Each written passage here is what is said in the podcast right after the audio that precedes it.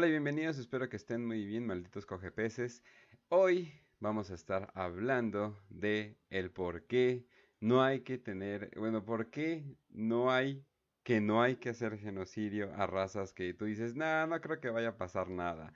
Y de repente te volteas tantito, te volteas otra vez y de repente, ay, güey, como que esos pececitos ya saben volar en el espacio y de repente se transforman en un problema mucho más mayor y de repente ya no vale la pena enfrentarte a ellos para eliminarlos porque te van a generar más problemas que nada. Y lo peor es que luego hablan tu idioma y lo peor es que luego tu propia gente se anda uniendo a ellos. No, no, no. Hoy vamos a hablar de todos esos problemas y de lo que representa y todo eso que se representa en la campaña de Taros. Una mala pelea para el imperio, pero vamos a ver eh, de qué se trata todo esto. Facio, ¿cómo estás? Bien, Kench, aquí un saludo a todos los que están escuchando, un saludo a todos los que nos van a escuchar. Este, y pues les deseo un buen martes o el, sea el día que nos están escuchando. Este, hoy efectivamente vamos a hablar de una campaña. Este capítulo está hecho en base a, la, petición del buen Kilemol, que le enviamos un saludo, que nos pidió que hiciéramos un capítulo, en realidad una cápsula de la campaña de Taros. Cuando nos decidimos hacer la cápsula, vimos que pues daba lo suficiente como para un episodio, entonces decidimos mejor hacerlo un episodio completo, no una cápsula de Patreon, pero aún así este capítulo está hecho en base a esa petición. Eh, y sí, hoy vamos a hablar de la campaña de Taros, que más que una derrota para el imperio de la humanidad, que es cosas que no siempre vemos, este, creo que por eso la pidió, de hecho. Eh, esta campaña está ambientada, bueno, no está ambientada, más bien está escrita o está... Su, la fuente principal la pueden encontrar en el, bueno, y la única fuente casi de todos modos, es el volumen 3 de la, del Imperial Armor, o de blindaje imperial, o armadura imperial, no sé cómo lo hayan traducido a español, que es este grupo, este libro de reglas, que son campañas que hace Forge World para jugar al juego de mesa, ¿no?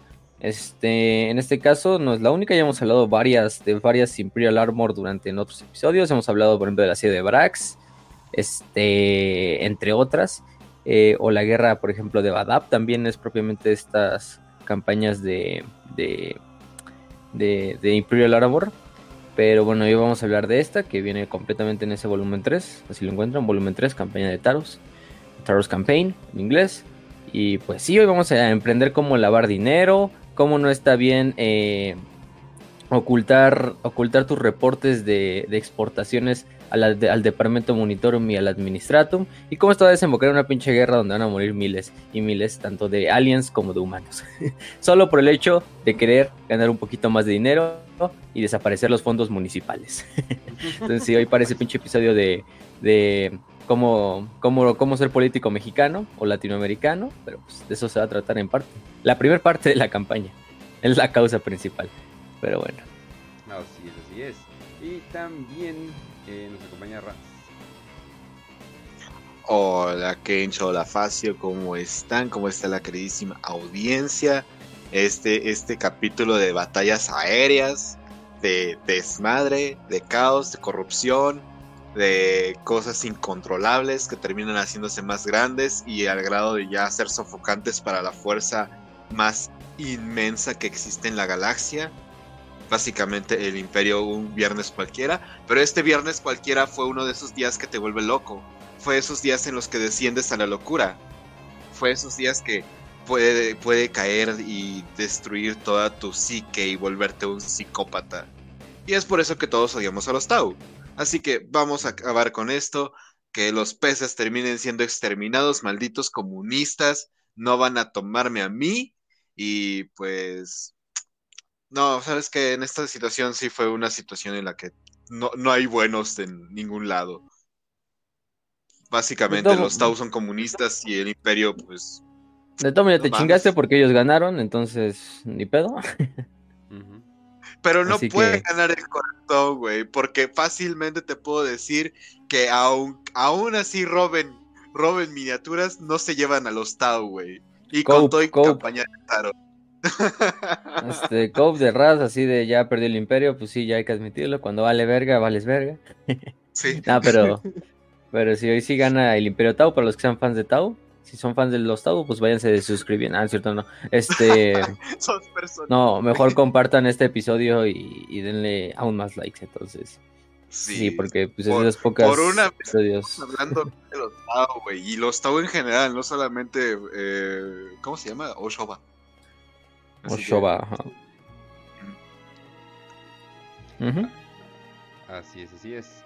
Eh, pero bueno, vamos a, vamos a empezar. eh, vamos a primero con eh, tantito los antecedentes. Dijiste que esto se peleó más que nada como por dinero. ¿Estás diciendo una pelea en el desierto que se peleó por un recurso valioso? Sí, básicamente toda la pinche campaña de Taro estaba así- hecha así como una operación de tormenta del desierto. Este, creo que es la inspiración eh, este Casi, casi, eh. principal. O sea, es que es la misma mamada, o sea, porque se va a luchar en un mundo desértico. eh, ustedes van a ir haciendo las, las estas ideas o como las, las, las estas alianzas. Bueno, las relaciones. Se lucha por un mineral. En este caso, un mineral, un líquido, lo que tú quieras, ya ponerle. Este, en este va a haber una fuerza imperial que va a ser representada como el, el, hegemo- el, el cuer- el cuerpo hegemónico, que va a hacer una campaña de intervención para intentar asesinar a un cabrón. Me asustaste, pensé Que- el eje del mal. El eje, efectivamente, ah, no, el eje del mal. El eje del mal que tiene, un chingo de Prometheum. es como, no. Tienen armas, tienen armas de destrucción masiva Armas debajo de de, los desiertos de. Taros. Este, tenemos que ir a huevo. Y tiene, así interviene el imperio, los necrones, los tiránidos en una cualidad, ¿cierto? No, pero casi casi. Este. No, no, sí, pero. Obviamente estamos refiriendo a la primera guerra del Golfo, a la presente del desierto, y la segunda fase de la guerra prácticamente va a ser una ya invasión de Irak del 2000, ¿qué fue? 2003, ¿no? Me acuerdo. Este, 2003, sí, cuando tiran a. Saddam. bueno, ya tiran al, al Saddam, pero aquí no lo tiran. De hecho, aquí permanece. Y el eje del mal, o sea, el imperio es derrotado. pero, Sí. este. No, pero sí, es, o sea, la campaña se va a dividir, creo que sí, a lo mucho podemos decir dos, dos pedacitos, que es la primera intervención como tal de, de, de- de Taros, y luego ya la batalla por Taros, o la batalla o la invasión de Taros, que tiene a su vez muchas operaciones, como la operación Cometa, algo. la operación Deathblow, etcétera. Aquí, aquí hay que tener algo muy en cuenta. Y esto de hecho es un tratado militar, o sea, de actualidad y que se ha mantenido desde tiempos de la Primera Guerra Mundial. Si tienes el control del aire, tienes control de la tierra. Y, y hay que decir algo, este es uno de los conflictos Tau, eh, Imperio, que vamos a ver que el dominio del aire va a ser crucial para todo el desenlace de, de este conflicto realmente. Eh, los Tau puede que no sean tan buenos en cuerpo a cuerpo. El Imperio, pues, obviamente, tiene armas cuerpo a cuerpo, tiene eh, capítulos en Space Marines, tiene una fuerza letal en, en tierra. Pero si no llegas a controlar el aire, esa fuerza de tierra termina no teniendo ningún tipo de apoyo. Y pues, ¿qué más decir? Que los desiertos son la clave de cualquier momento histórico en el que un ejército grande sin apoyo termina valiendo verga. Un saludo a la décima cruzada, a la primera, segunda, tercera, cuarta, quinta cruzada. Un saludo a todo, todo, todos los conflictos que se han hecho en el desierto. Y también a Bretonia, por cierto. Sí. Hablando ya de, de Ya que desierto y de cruzadas. Sí, ya que estamos estamos. hablando. Pero bueno. Entonces, ¿por dónde podemos empezar? Yo creo que tenemos que empezar por, por qué es Taros, dónde es Taros y pues, es el lugar donde se va a llevar a cabo la guerra, ¿no? Taros. Taros es un planeta del sistema Taros, ¿eh? tiene el mismo nombre al final de cuentas, eh, que se encuentra en Ultima Segmentum, en la franja este. La franja este creo que ya la conocen muchos porque es la famosa zona que sirve como prácticamente frontera entre lo que es el Imperio Tau y el Imperio de la Humanidad, ¿no? Eh, frontera entre comillas porque el pinche Imperio Tau al lado del Imperio de la Humanidad es una mini mamada. Pero bueno, también ahí hay otras fuerzas, ¿no? Como por ejemplo la dinastía Zotek, que es la dinastía más poderosa. Kraken por ahí fue donde llegó y también Behemoth. Este, esas dos flotas enjambre empezaron su invasión por ahí. Pero también en esta misma zona está el famoso Golfo de Damocles, que fue una de las principales eh, batallas contra el Imperio, la, la famosa cruzada del Golfo de Damocles, eh, que terminó con una victoria aparentemente o nominal imperial. Pero bueno. Desierto y golfo. ¿Es en serio? Sí, te digo, te digo. Ok, muy bien. Sí, nada más es cambiar actores en la guerra, pero es básicamente parecido, muy parecido. ¿Qué estás Pero- pero bueno. que los Tau son. Los Tau representan algún tipo de fuerza musulmana unificadora o algo así. Técnicamente son asiáticos, o sea, los iraquíes eran asiáticos técnicamente hablando y los Tau son... Nah, Larperos si de No japoneses. dices, ah, mira, un asiático. Lo vas a confundir más Oh, con un mexicano, güey, que con un asiático. no. Güey, te juro que es así esa madre. Parece que no, pero sí lo es. Exactamente, no, pero sí. Bueno, pues vamos a ver que de hecho Talar va a ser uno de los principales partícipes en la guerra. ¿Quién lo diría? Oh, Em, claro. pero va a ser del lado del eje del mar. No, pero este, en este caso, pues, se supone que Taros no es un planeta muy importante, es un planeta minero. Prácticamente es lo que podemos decir, es un planeta desértico también.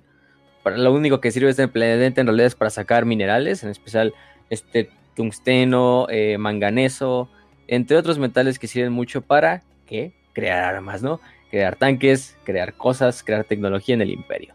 Eh, aproximadamente tiene una población de 12 mil, eh, de 12 millones de humanos. Poquito, al final de cuentas es un planeta minero, entonces prácticamente la mayor parte de la población se va a dedicar solo a trabajar las minas y ya, ¿no? Entonces, y unos cuantos abumanos. Eh, la ciudad capital era Tarokin, o Taroken, no sé cómo se pronuncia, eh, que tenía una población de aproximadamente 4 millones de habitantes antes de la, de la campaña de Taros. Es la única ciudad del planeta, de hecho, este Tarokin, no hay otra ciudad, otra, otra cosa que en realidad podemos llamar ciudad, o sea, los demás son simplemente outposts del desierto, minas, centros de, de almacenaje de minerales, de depuración de agua, etcétera, etcétera. O sea, fuera de eso, Tarokin es el único pueblo o el único centro poblacional. Eh, prácticamente arenas co- cubren el 40% del planeta, un- unos cuantos lugares están un poquito eh, habitados, este, cubiertos por montañas, la mayoría bastante inexploradas. Eh, también tienen unos, sus famosos desiertos, son famosos porque tienen unas grandes, este, eh, tormentas de desierto conocidas como los diablos de arena, así les conocen las tormentas. Este, tienen dos océanos, Aksai y Emsai, que prácticamente se cree que se hicieron como parte de un proceso de terraformación del planeta durante la era oscura de la tecnología. Y más que nada de eso, pues podemos decir que estos mares pues, sirven como la principal fuente de agua de, para todo el planeta. Prácticamente cercanos a ellos hay, hay as- asentamientos de hidrogranjeros, así nos llaman, que prácticamente a lo que se dedican es simplemente a purificar el agua, ¿no? El agua de estos mares es altamente alcalina, eh, pero a través del proceso de, de depuración del agua, pues se obtiene la mayor parte del agua tanto para Torreken como para los demás asentamientos, como para las minas, ¿no? Entonces, pues eso es lo más importante que podemos decir. Aparte de eso, hay otras estaciones como la estación Tungusta, Fornax, Tindaris, Gaidamak, Sairiach, Deucalion, Erebus, ah, qué curioso nombre, este, este, el istmo de Iracunda, que es el istmo donde se encuentra la capital de Tarokin, em, y la zona más densamente poblada, eh, entre otros lugares, ¿no? También tenemos, por ejemplo, lo que es conocido como el, el horno, que es un área, pues, digamos, donde se, están las temperaturas más altas de todo el planeta. eh, prácticamente es inhabitable, pero pues es un desierto importante.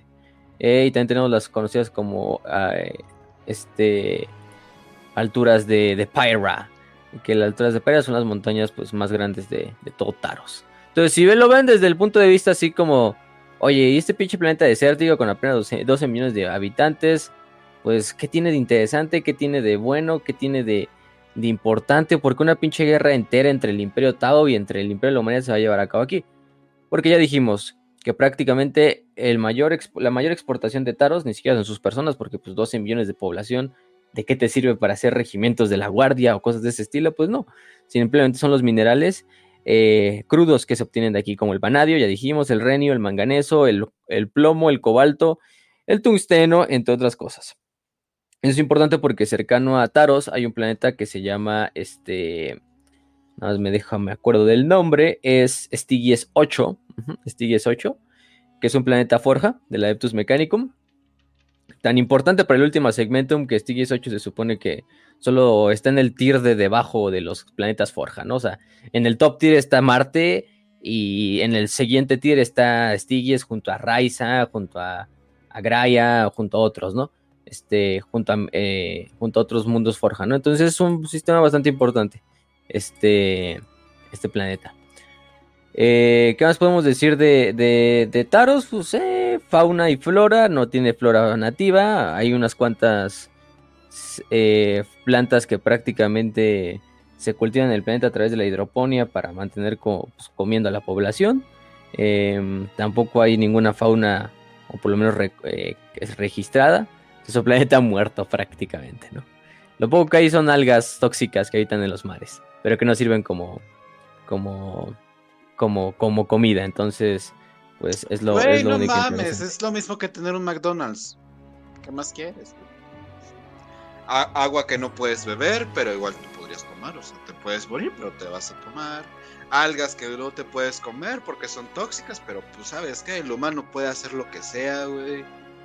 Es como tener un McDonald's, es como vivir en la Doctores, güey. en la Buenos Aires, o sea, se entiende. Sí, güey, claro que sí, vivir en un desierto es como vivir en el pinche, en la doctores. Pero bueno, este, no sé, cosas de White Chicken. Eh, tú solo me podrás decir de eso, entonces, tú eres el que vive, tú eres el que vive en Polanco, de todos modos. Eh, ¿Qué más? Es güey. Sí, sí, sí, ahorita, este, pero bueno. ¿Qué más? ¿Qué más? Em, eh, hay una población, ya dijimos, prácticamente de, humanos, que la mayoría de estos güeyes son mineros. Em, eh, ¿Qué más? Eh, lo poco que podemos hablar también de Taros es que fue colonizado en la era oscura de la tecnología, lo que por eso vemos que hay unos cuantos mares y ecosistemas que todavía perduran, que se terraformaron en ese entonces. Pero lo más importante es que en esa época de la recolonización, cuando se conquistó en la Gran Cruzada, pues se reencontraron todos los asentamientos minerales y eso hace que el planeta pues tenga minerales para cientos de miles de años quizá, ¿no? Eh, el 1938, miles de Ogrins fueron traídos a Taros, eh, traídos desde Yopal. Algunos ya conocerán este Yopal que se encuentra en el Segmentum oh, Solar. este, el imperio el planeta agricultor que prácticamente hace que tengan estos em, ciudadanos que toda su vida están endeudados desde el nacimiento y tienen que pagar con su servicio en, los escuadrones de, Yopal. Y Yopal a veces lo que exporta son Ogrins para otros planetas que los necesitan como fuerza de trabajo prácticamente. Entonces por eso es que se dice que, la última, el último censo de población Ogrin hace 400 años, antes del de 1941, o del 998 del 1941, era de que había aproximadamente 10.000 Ogrins viviendo en todo Otaros. La mayoría trabajando en las minas, simplemente como cuasi esclavos. Pero eso es lo que Güey, son esclavos con una sonrisa. No son esclavos. Son solamente trabajadores. Son godines. Mm, no, no, los no, no sabría decirte, los goblins mínimos son felices en su trabajo, los, los godines no. este eh, pero bueno. Eh, mala comparación, ahí te falló. Ah, este no pero disculpa, gente. Mm, mm, mm, y sí ha tenido algunos regimientos, algunos regimientos a lo largo de sus 10.000 años de historiatarios. De hecho, ha levantado ocho regimientos de la Guardia Imperial. Imagínense, ocho regimientos, ¿no? Eh, ternurita, ¿no? A comparación de, de otros planetas, ¿no? Pero bueno, ocho regimientos son ocho regimientos. De estos han sido desde el primero de Taronia hasta el octavo de Taronia, o el octavo taroniano.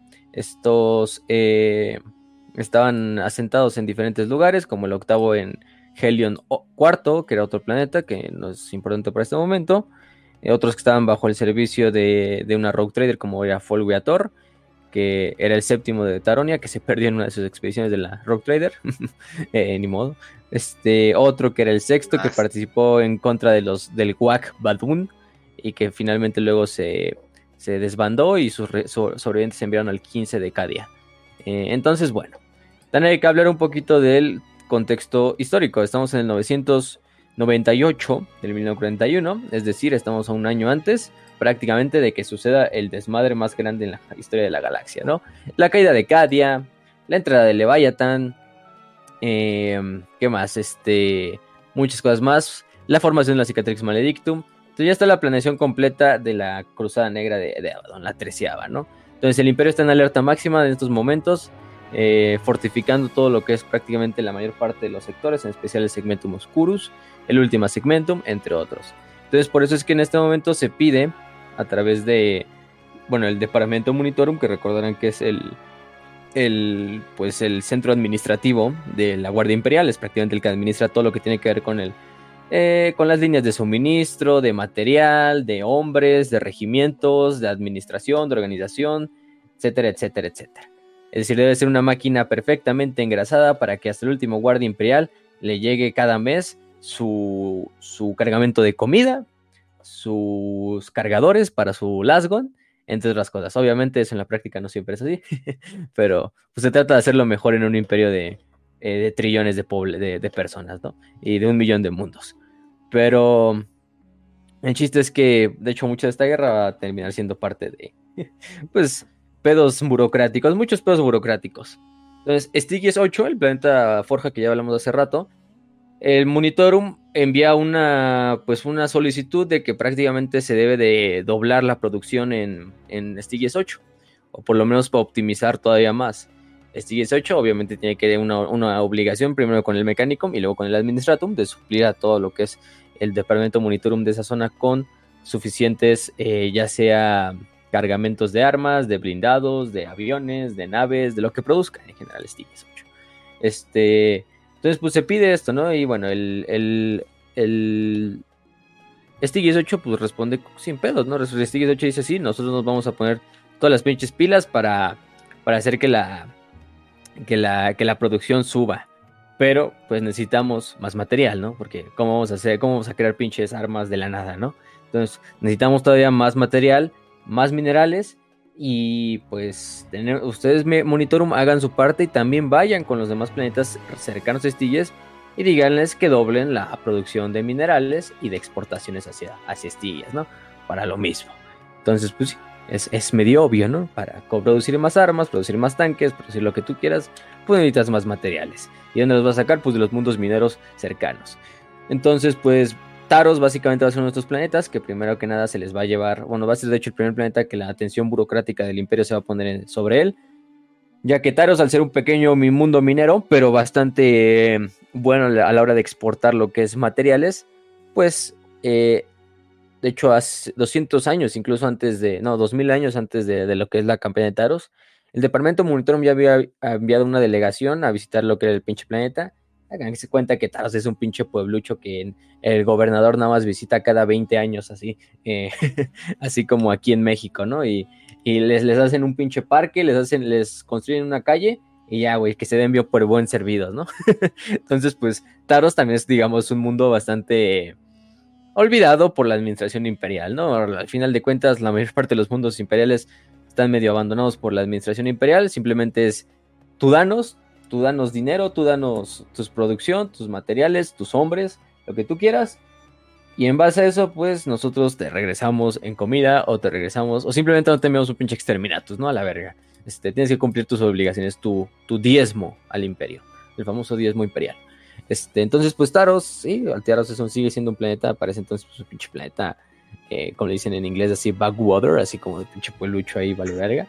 Este, y entonces, pues en el 1938 el Monitorum ya había hecho como una planeación o como una estimación de cuánto mineral había en, en todo lo que era este eh, en, en, Taros. Y habían dicho, no, este planeta tiene pinches eh, vetas de minerales todavía como para otros pinches 10.000 años si queremos, ¿no? Y todavía, todavía más, ¿no? O sea, tiene bastante, o sea, ahorita no lo necesitamos, pero lo vamos a necesitar en algún momento y está bien, ¿no? Y pues ahí se guardó esa pinche ese censo en, los registros. También en ese mismo censo se, se puso, se puso como en, atención de que Taros, pues desafortunadamente estaba muy cerca a lo que era las, a las eh, expansivas fronteras del eh, Imperio Tau, de la alienígena Imperio Tau. Entonces, pues digamos, esto es importante porque se pone en duda, bueno, y se pone en atención de que, bueno, Taros es un planeta que necesitamos por sus minerales, pero está muy cercano a los Tau, entonces hay que tener en cuenta eso. Al Imperio como que le valió verga eso por dos milenios, entonces, eh, pues simplemente cuando ya vino a venir lo que era el 998, el 1941, pues ahora sí que necesitaban la atención de Taros, pues se volteó a ver Taros, ¿no? Y entonces el, Monitorum manda a un auditor, eh, al auditor Prime Naimus Dri, vamos a decirle Dri para finales del capítulo, y un equipo de escribas, de archivistas, eh, incluso junto a un miembro del Mechanicum de, de 4, el High Magos Metallurgicus, eh, que era un experto en el estudio de metales, y se les envía a lo que es Taros, ¿no? Como misión diplomática, como misión imperial, básicamente, eh, a, hacer una auditoría prácticamente. Creo que el nombre lo dice, no auditor. Ese es el trabajo de, de Naimus. Entonces él va a ir a hacer esto. Primero que nada para avisar al gobernador planetario de que deben de subir la producción, de que deben de organizar todo este desmadre y también a checar cómo están las condiciones tanto de la paz imperial en el planeta, eh, de si el planeta está adecuadamente dando sus diezmos y si no hay ningún problema en el censo de minerales, en que haya alguna falta de minerales o que necesita el planeta. Entonces Dri va a ir con toda su misión, eh, con su delegación a, a, Taros. Entonces se lleva lo que es un grupo de, de naves. Eh, eh, de hecho van acompañados por una escolta de la Armada Imperial. Eh, además de, de, su propio transporte de la delegación. La, la, la, la, visita se queda como sorpresa, no se le avisa a nadie en, en, este, en Taros. Prácticamente así de que eh, Naimus Dri pues dice, no, pues hay que llegar así en sorpresa, porque pues tenemos que ver cómo funciona el pinche planeta, incluso... O sea, que no, no, hay, que, no hay de que darles tiempo para que le ma maquillen todo, ¿no? Que es lo que hacen aquí en México todo el tiempo, ¿no? Por eso... Luego las, las auditorías en el IMSS están cagadas. Por experiencia propia. hay auditoría, ay sí, pónganse todos muy mamones. ah, sí, no falta ni madres. Pero bueno, este. Oye, me, el, pinche químico, como... el pinche químico atrás robándose los tubos, ¿no? no sé. me están nice. como vibras de Dune o algo por el estilo. O sea, no solo por el desierto, sino por el. O sea, todo de que, a ver, vamos a checar, pero a ver, tú sigue, tú sigue, porque sí, sí está dando interés. Digo, no estoy diciendo que vamos... estén literalmente Ajá. copiando, pero pues ya, ya sabes cómo es. Vamos a ver la pinche, la, la especia, a ver cómo le están trayendo. Este, en este caso es el mineral. Pero, pero sí, o sea, al final de cuentas van de sorpresa y les caen de sorpresa a Taros para, para llevar la auditoría. Entonces llegan las naves de tanto la Armada Imperial como de la, de la delegación y desembarcan en un Aquila Lander, que es una nave de desembarco, bueno, la, en una de esas naves y llegan al, al espacio puerto de Taroken. Eh, ahí los recibe el gobernador planetario que se llama Aulis. Este, no, se llama, sí, Aulis, el gobernador Aulis.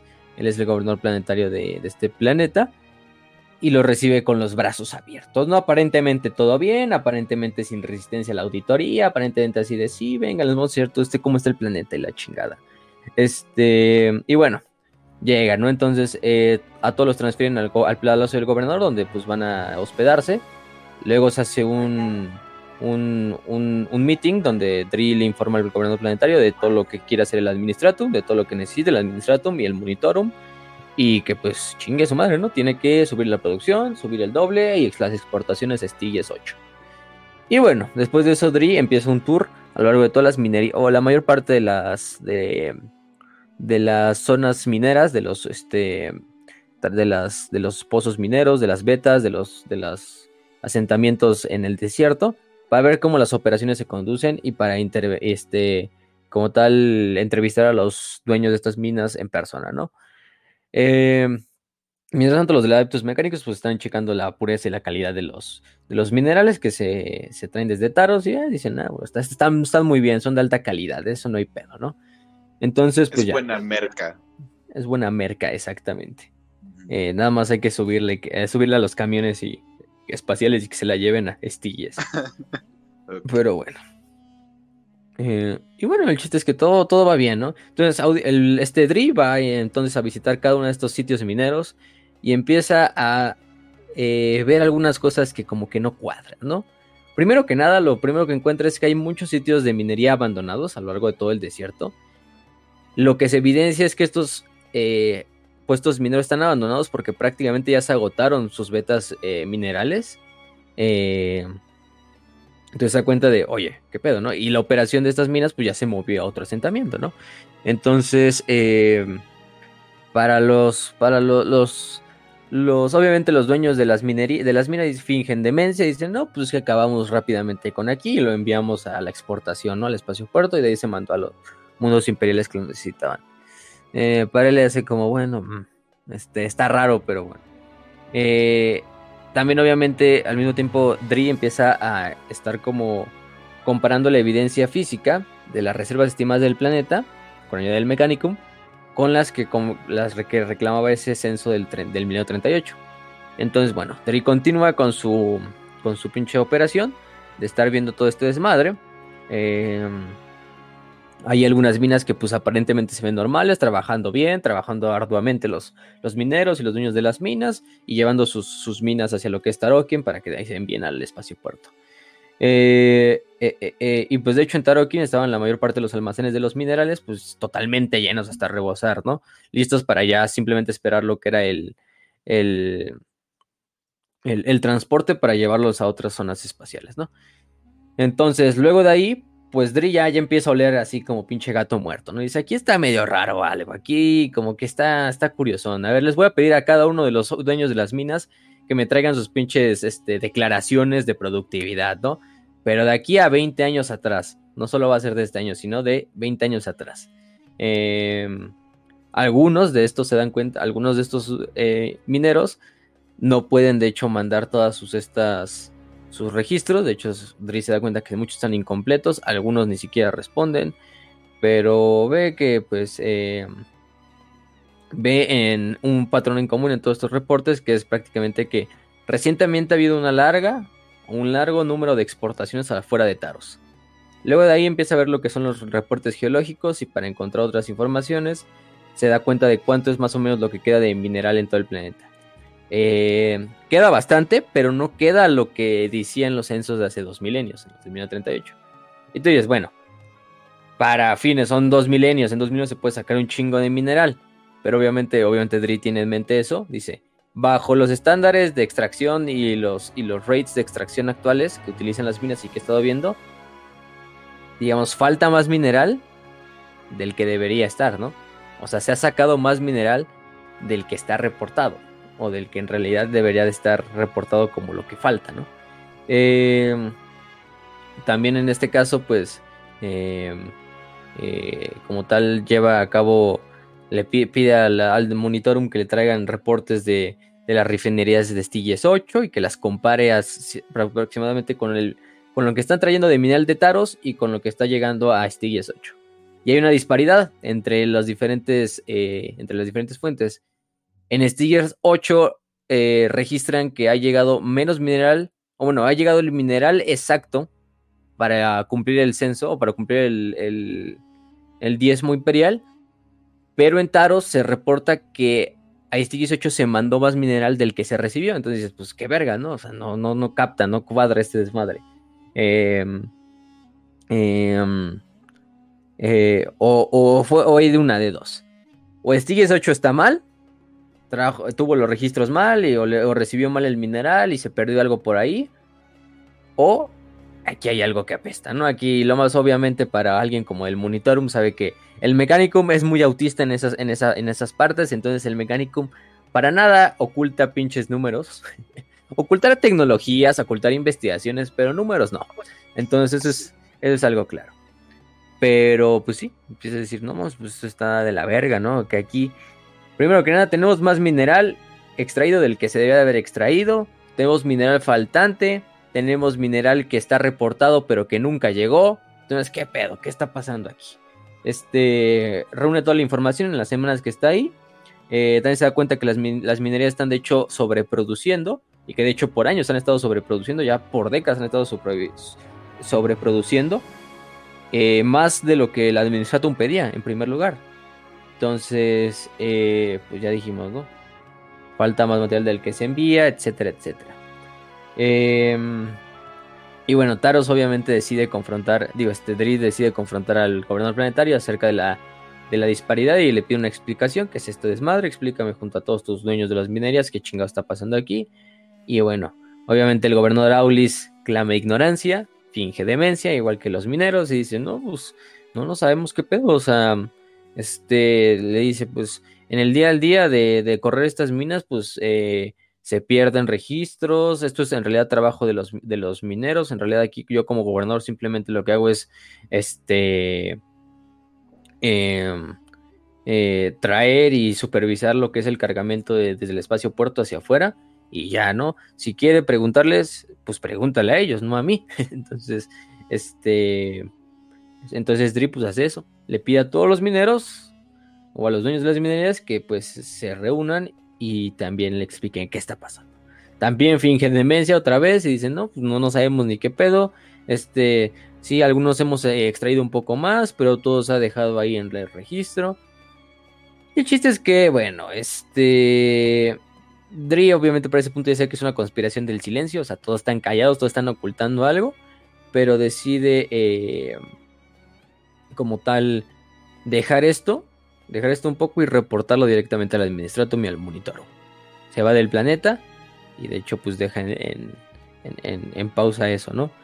Eh, obviamente y desconociendo el auditor Prime Dri, este que él ya había encontrado y estaba acercándose más o menos hacia la hacia la hacia el meollo del asunto, pues en realidad lo que estaba pasando es que de hecho desde la llegada de la delegación, la verdad es que la mayor parte de la de la élite reinante de Taros, tanto el gobernador como los mineros estaban súper nerviosos de qué pedo, nos está cayendo la pinche auditoría sorpresa, ya valimos verga, ¿no? De hecho el, el, el este el, el, gobernador les pide calma, les dice, no, pues aguántense, ahorita yo, yo, déjenmelo a mí, vamos a hacer este pedo.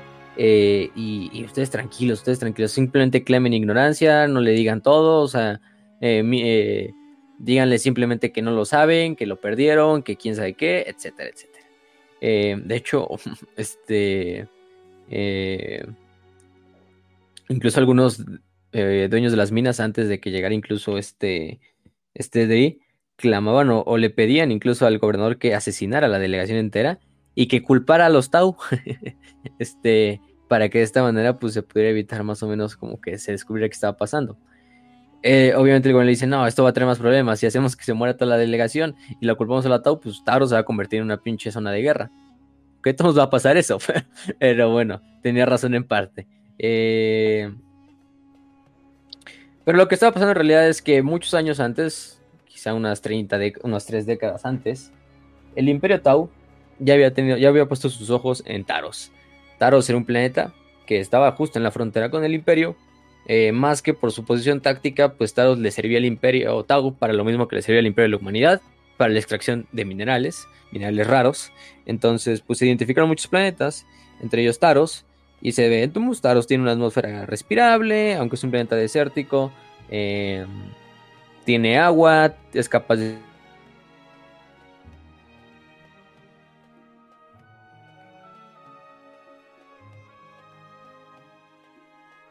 de la vida. Y de hecho, los Tau nos, digamos, nos, nos adaptamos mejor a la vida en los planetas calientes que en los planetas fríos. Entonces, para los Tau les gusta el planeta, ¿no? Decían, ese es uno de los prospectos futuros para la expansión y para la colonización. El problema principal de Taros es que es un planeta imperial, ¿no? Entonces, eh, no es como un planeta virgen, del del Golfo de Damocles, que pues están deshabitados, ni por el Imperio ni por el Plotau.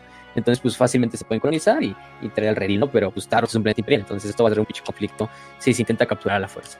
Entonces, eh, eh, los Tau ya conocen mucho tiempo al Imperio, ya la guerra de Damocles había sucedido bastantes años antes. Este, sabían que si atacaban, pues la respuesta imperial iba a ser rápida, fuerte y aplastante. Entonces no querían involucrarse en una guerra mayor. Qué huevotes, neta, qué huevotes. después de Damocles, yo, yo diría, no me voy a meter a ese pedo, güey, ya sé lo que me viene, no me volveré a meter. Estos güeyes necios, necios, necios, como novia tóxica ahí. Chingue y jode, güey. Chingue y chingue los cabrones. Efectivamente, los, pues ahí estaban los pinches, este, eh, ¿cómo se llama? Los... Los Tau. Los Tau ahí, pues diciendo, pues, ¿cómo le hacemos? ¿Cómo le llegamos? ¿Cómo conquistamos Taros, no? Sin que cagarla. Y pues los Tau, los etéreos dicen, no, pues, qué mejor, güey no enviamos a la, a, la, casta del fuego a capturar Taros militarmente, sino enviamos a la otra casta, a la casta del agua, que es la casta diplomática, la casta mercante, la casta de todo este tipo de los Tau. Ya habíamos hablado en su capítulo, tenemos un capítulo entero de los Tau, este, donde explicamos que una de las cuatro castas, bueno, de las cinco castas en teoría, que los etéreos los contamos. Pero entonces sí, entonces decide los etéreos enviar a, la casta del agua a, a jugar este juego bastante paciente, ¿no? Entonces Obviamente tenemos la, premisa de que los mundos imperiales se les tiene prohibido tener contacto con alienígenas, incluso les tiene prohibido obviamente negociar, comerciar eh, e incluso eh, guardar relaciones ¿no? con estos, guardar relaciones diplomáticas. No, no otras cosas, sino que no piensen en otras cosas. este. Entonces, eh, como tal, estos tratos se deben de llevar bajo el agua, se deben de llevar en lo secreto, en lo oscurito. Y afortunadamente para los Tau, Taros era un mundo lleno de, pues, de dueños de minas, de dueños de gremios mercantes, de líderes de carteles de, de, comercio, de hombres avaros. Eh, y pues era el perfecto caldo de cultivo para llevar a cabo una buena relación con los Tau, ¿no? Entonces, lo que hacen los Tau es enviar a la casta de los mejores diplomáticos de la, de la casta del agua que tienen cercanos y hacen un, un, un concilio, una reunión con, con, el gobernador y con su, con su equipo, ¿no? Este, la misión de los Tau no solo traía miembros Tau de la casta del agua, sino incluso traía miembros humanos Gebesa, o sea, los humanos que ya sirven al imperio Tau, como parte de la delegación Tau, para formar como este un poco más de confianza, ¿no? De, oye, bueno, mira, traen humanos, a lo mejor me cagan esos pinches aliens, pero con los humanos puedo llegar a un, a un plano un poquito más, más fácil de hablar, ¿no? Son humanos, a fin de cuentas son mi gente, entonces, pues es también un, chantaje, ¿no? De llevar humanos los pinches Tau para, para que vean los, los güeyes de Taros de, miren, hay otros mundos humanos que ya han hecho este comercio y que les va muy bien, les está yendo muy, muy bien, entonces ustedes podrían ser iguales. No tienen que, no tienen que dar su espalda al imperio de la humanidad, simplemente tienen que darnos un poquito de ese pedazo del pastel, ¿no? Y, lo que hacen es que eh, eh, también les, prometen a, los gobernadores de Taros que no, nosotros no nos queremos expandir, solo es simplemente llevar a cabo tratos, ¿no? Tratos de, comercio.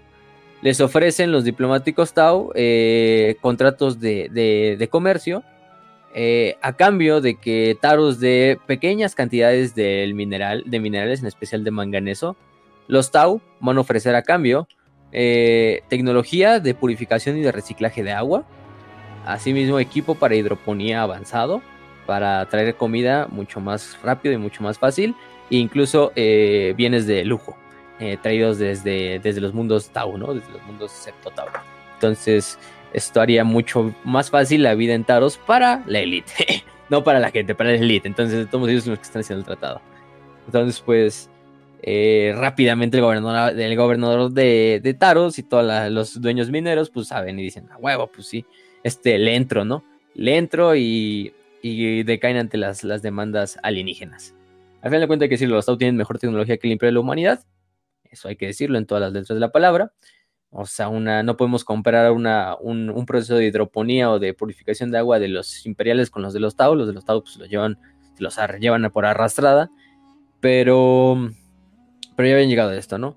Eh, el gobernador Aulis dice, pues Taros es un, solo un planeta en un millón, ¿no? ¿Qué puede pasar, no? Nadie va, nadie va a ver esto, estas pequeñas cantidades de mineral nunca van a ser eh, eh, este, menospreciadas o van a ser como tal recordadas por el imperio, entonces nada, nada malo puede pasar.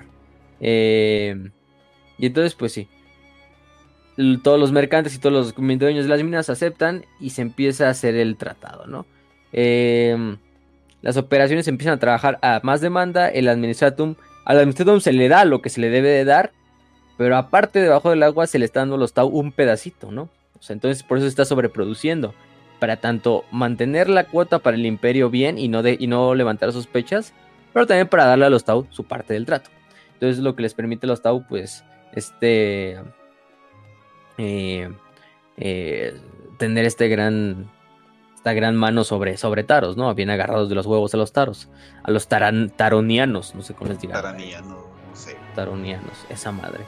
Entonces, eh, pues sí, los, los, humanos empiezan a hacerse cada vez más ricos en taros. el administrador estaba contento, no había sospechas, nadie extrañaba estos pequeños pasos de, de minerales que se enviaban y que, bueno, ni se sabía dónde se enviaban. Pero las negociaciones se cumplen, de hecho, 20 años antes del 1998, ya aproximadamente del 1978. Eh, y sí, pues empiezan a tener todo esto, ¿no? Eh, se logra enviar, después, de hecho, una década antes, de los Tau incluso envían eh, miembros de la casta de la tierra para ayudar a los, a los taronianos a crear nuevas minas, nuevas operaciones mineras con mejor tecnología para que aumenten su producción y todo esto, ¿no? y a cambio, pues les siguen dando cosas, ¿no? Como piedras preciosas de Tashbar, frutas exóticas de Autal, etcétera, ¿no? Y la sociedad alta de Taros, pues empieza a ser todavía más rica a base del, del, del comercio ilegal, de este pinche mercado negro que se está haciendo ahí en, en Taros. Obviamente cuando llega el, el monitorum, pues dice, no, pues ya, ya va a valer verga, si nos descubren valió verga, ¿no? Nos van a nos van a colgar a todos del pinche palo más alto de todo Taros. Afortunadamente, o primero que nada, afortunadamente, bueno, no afortunadamente, Edri no, no, hace su, reporte a la primera, sino, sino abandona el planeta y va luego a dar su reporte que lo envía hacia, hacia el administrador. Y no va a ser por la mano de Edri, ni por su escritura, ni por su reporte que va a caer Taros, o que Taros va a ser eh, intervenida, sino de hecho va a ser por un evento que va a suceder a miles de años luz, incluso de, Taros. Eh, donde va a ser el famoso incidente de Nap, que es la primera parte de la, ya como tal de la guerra.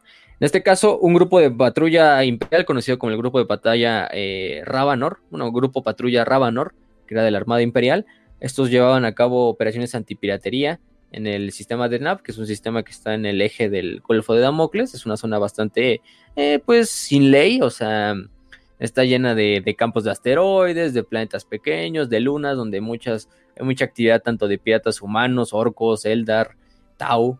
Eh, entonces, y también es una, es una frontera con el Imperio Tau, entonces debe de estar custodiada. Entonces, eh, bajo, el bajo el comando del capitán Darilian del crucero ligero clase Dauntless, Lord Ravanor, eh, la patrulla pues ahí estaba, ¿no? Lleva meses con bastante éxito, llevando a cabo, pues, destruyendo unas cuantas actividades piratas por la zona, etcétera, etcétera cuando de repente la, fregata clase espada BCS-6 del escuadrón Escadrín logra captar eh, tres señales sin sin identificar eh, que aparentemente se logra ver que solo son transportes de eh, o naves de transporte. No son naves militares, pero no se identifican ni su procedencia, ni su, ni su bando, ni si son imperiales, ni si son nada, ¿no? Simplemente se ve por más o menos por las señales de que son de, comercio, pero no se sabe si son Tau, si son Eldar, si son imperiales, etcétera. Entonces el grupo Ravanor va a seguir las tres naves a lo largo del, cinturón de asteroides de, de Denav, manteniendo una distancia para que no sean descubiertos por las naves, estas naves que están, están detrás de ellos. Y por tres días ahí mantienen la, la vigilancia alrededor de estas naves, esperando que pues estas naves se vayan a, eh, reunir con una, con una base pirata o con otro mm, o con otras naves más grandes para de esta manera ya poderlos cazar y, matar a los pájaros de un tiro, ¿no? Entonces el capitán Darilian está en lo correcto. De hecho, el convoy está yendo hacia lo que es una estación espacial que está en el cinturón de Denab. Eh, cuando se dan cuenta y cuando el, grupo de batalla de Darilian se acerca hacia lo que es la, el asentamiento, hacia la base, se dan cuenta que no es una base pirata, de hecho es para nada es una base pirata, sino es todo lo contrario, es una este, estación de vigilancia Tau. Es una estación de vigilancia Tau cercana a, lo que es el cinturón de, de, de Y bueno, el capitán de Aurelian ya era un, eh, como tal, veterano de las guerras de Damocles, el güey ya sabía y ya se había encontrado con estas eh, bases de los Tau a lo largo de diferentes años, diferentes décadas, entonces sabía que qué pedo, ¿no? Entonces, eh, entonces se da cuenta, ¿y por qué pinches tres transportes? Que ya aparece, entonces ya se logran descubrir que son transportes aparentemente humanos, eh, están reuniéndose con una estación Tau, ¿no? O sea, que tiene de sentido este desmadre. Sí, sabemos que los Tau tienen a su mando algunos pinches traidores como los Gebesa, pero fuera de eso, pues está raro, ¿no? Por lo general no, no envían naves de comercio por aquí, ¿no? Es una zona muy estúpida para enviar tus naves de comercio si eres un Tau, ¿no? Entonces manda lo que es a la, a la BCC-6, a la nave, a la, fragata, a la escolta, para que haga como tal una, vigilancia, mientras la Lord Ravanor eh, va y reporta sus, hallazgos al comando de flota, ¿no? Eh, este, entonces la, la BC-6 está vigilando como los tres transportes se desembarcan en la estación y de ella también sale una sola nave Tau, una clase emisario, las clases emisarios son naves pues, aproximadamente de... Bueno, no sé si es una emisario o una nave clase castellano, porque lo, cambian esa versión en diferentes fuentes. El chiste es que es una nave aproximadamente del mismo tamaño que una nave, que una fragata ligera, ¿no? O una escolta, una escolta de la Armada Imperial. Son naves pequeñas, son estas naves eh, clase castellano, clase también este emisario. Y pues el BC6 se queda ahí esperando y viendo, pues, qué pedo, qué está pasando, Obviamente el capitán Aurelian envió un mensaje astropático al alto comando de la Armada Imperial que no sabe ni qué pedo de estos eventos, le dice que eh, las investigaciones de las naves no, no apuntan a, a, su procedencia ni nada de este desmadre, pero que eh, pero a quien sea que pertenecen es obviamente una prueba fidedigna de que son humanos tratando con pinches alienígenas, ¿no? Entonces se le da una nueva orden al grupo, al grupo Ravanor, que es destruir la estación Tau, capturar los transportes y que los prisioneros sean interrogados eh, para ver su procedencia, ¿no? Entonces el Lord Ravanor regresa con la fragata BCC-6 y con su grupo y se prepara para el ataque. Las, estas estaciones, todas las, las naves imperiales entran en, en, en, en clase de batalla y pues empiezan a aproximarse hacia la estación a través del campo de asteroides para de esta manera ocultarse, ocultar sus señales y, darle tiempo mínimo a los, tanto a los transportes como a la nave Tau para que escape, ¿no? Entonces el Lord Ravanor luego entra en combate directo contra la estación, mientras las escoltas de la Lord Ravanor previenen que cualquiera de los transportes intente escapar, ¿no? La Lord Ravanor logra hacer bastante mierda a la, a la estación e incluso manda este manda transportes de de abordaje para capturar la estación, para capturar la tripulación y de esta manera pues eh, eh, mantener, ¿no? Con una simple orden, todos los reactores de las cinco naves imperiales que estaban en la retaguardia aceleran también hacia fuera del, de la estación y el grupo de batalla eh, termina de darle el golpe de gracia prácticamente a lo que es la estación. Eh, la, la, estación intenta regresar el fuego, eso sí, sin, sin efecto. Eh, este uno de los transportes eh, desafortunadamente es destruido por las naves imperiales por un disparo accidental, aunque las otras dos logran intentar ya salirse y escapar. Y ahí se vienen escuadrones de, de, del grupo para, para perseguirlas, ¿no? Este, aparentemente el ataque de sorpresa había funcionado, este, pero para este entonces eh, el capitán Dalien iba a también tener una sorpresa, porque justo en ese momento eh, le reportan los miembros del puente que se aproximan naves Tau y se aproxima un segundo convoy de transportes y de naves de escolta, eh, identificados como naves, ahora sí, clase castellano. Bueno, es la clase, la clase, entonces ya tenemos la clase, ¿cómo se llama? Emisario y las dos y las clases castellano que se acercan. Entonces, que se acercaban rápido y que estaban también ahora una contraemboscada, ¿no? Ahora los que estaban siendo emboscados iba a ser el grupo Ravanor y ahora sí tienen una batalla real en, en manos. Entonces, de ahí les pida, el capitán les dice a sus naves que se regresen en chinga y que, y que se pongan en curso para interceptar a las naves Tau. Ordena un nuevo ataque, calculando todo lo que es el, este, calculando el poder de fuego de los Tau. Y el Lord Ravador y, literalmente se mete dentro de todo lo que es el centro del convoy eh, alienígena y empieza a disparar a lo largo de los dos lados con sus baterías, ¿no? También las, las naves Tau empiezan también a disparar con sus famosas railguns, con sus cañones de iones, etcétera, etcétera. Eh, los dos lados se dan bastante daño, daño pesado. La, la, la BCC-6 y la BCC-7, que eran las dos escoltas del Lord Ravanor, eh, quedan bastante eh, malheridas.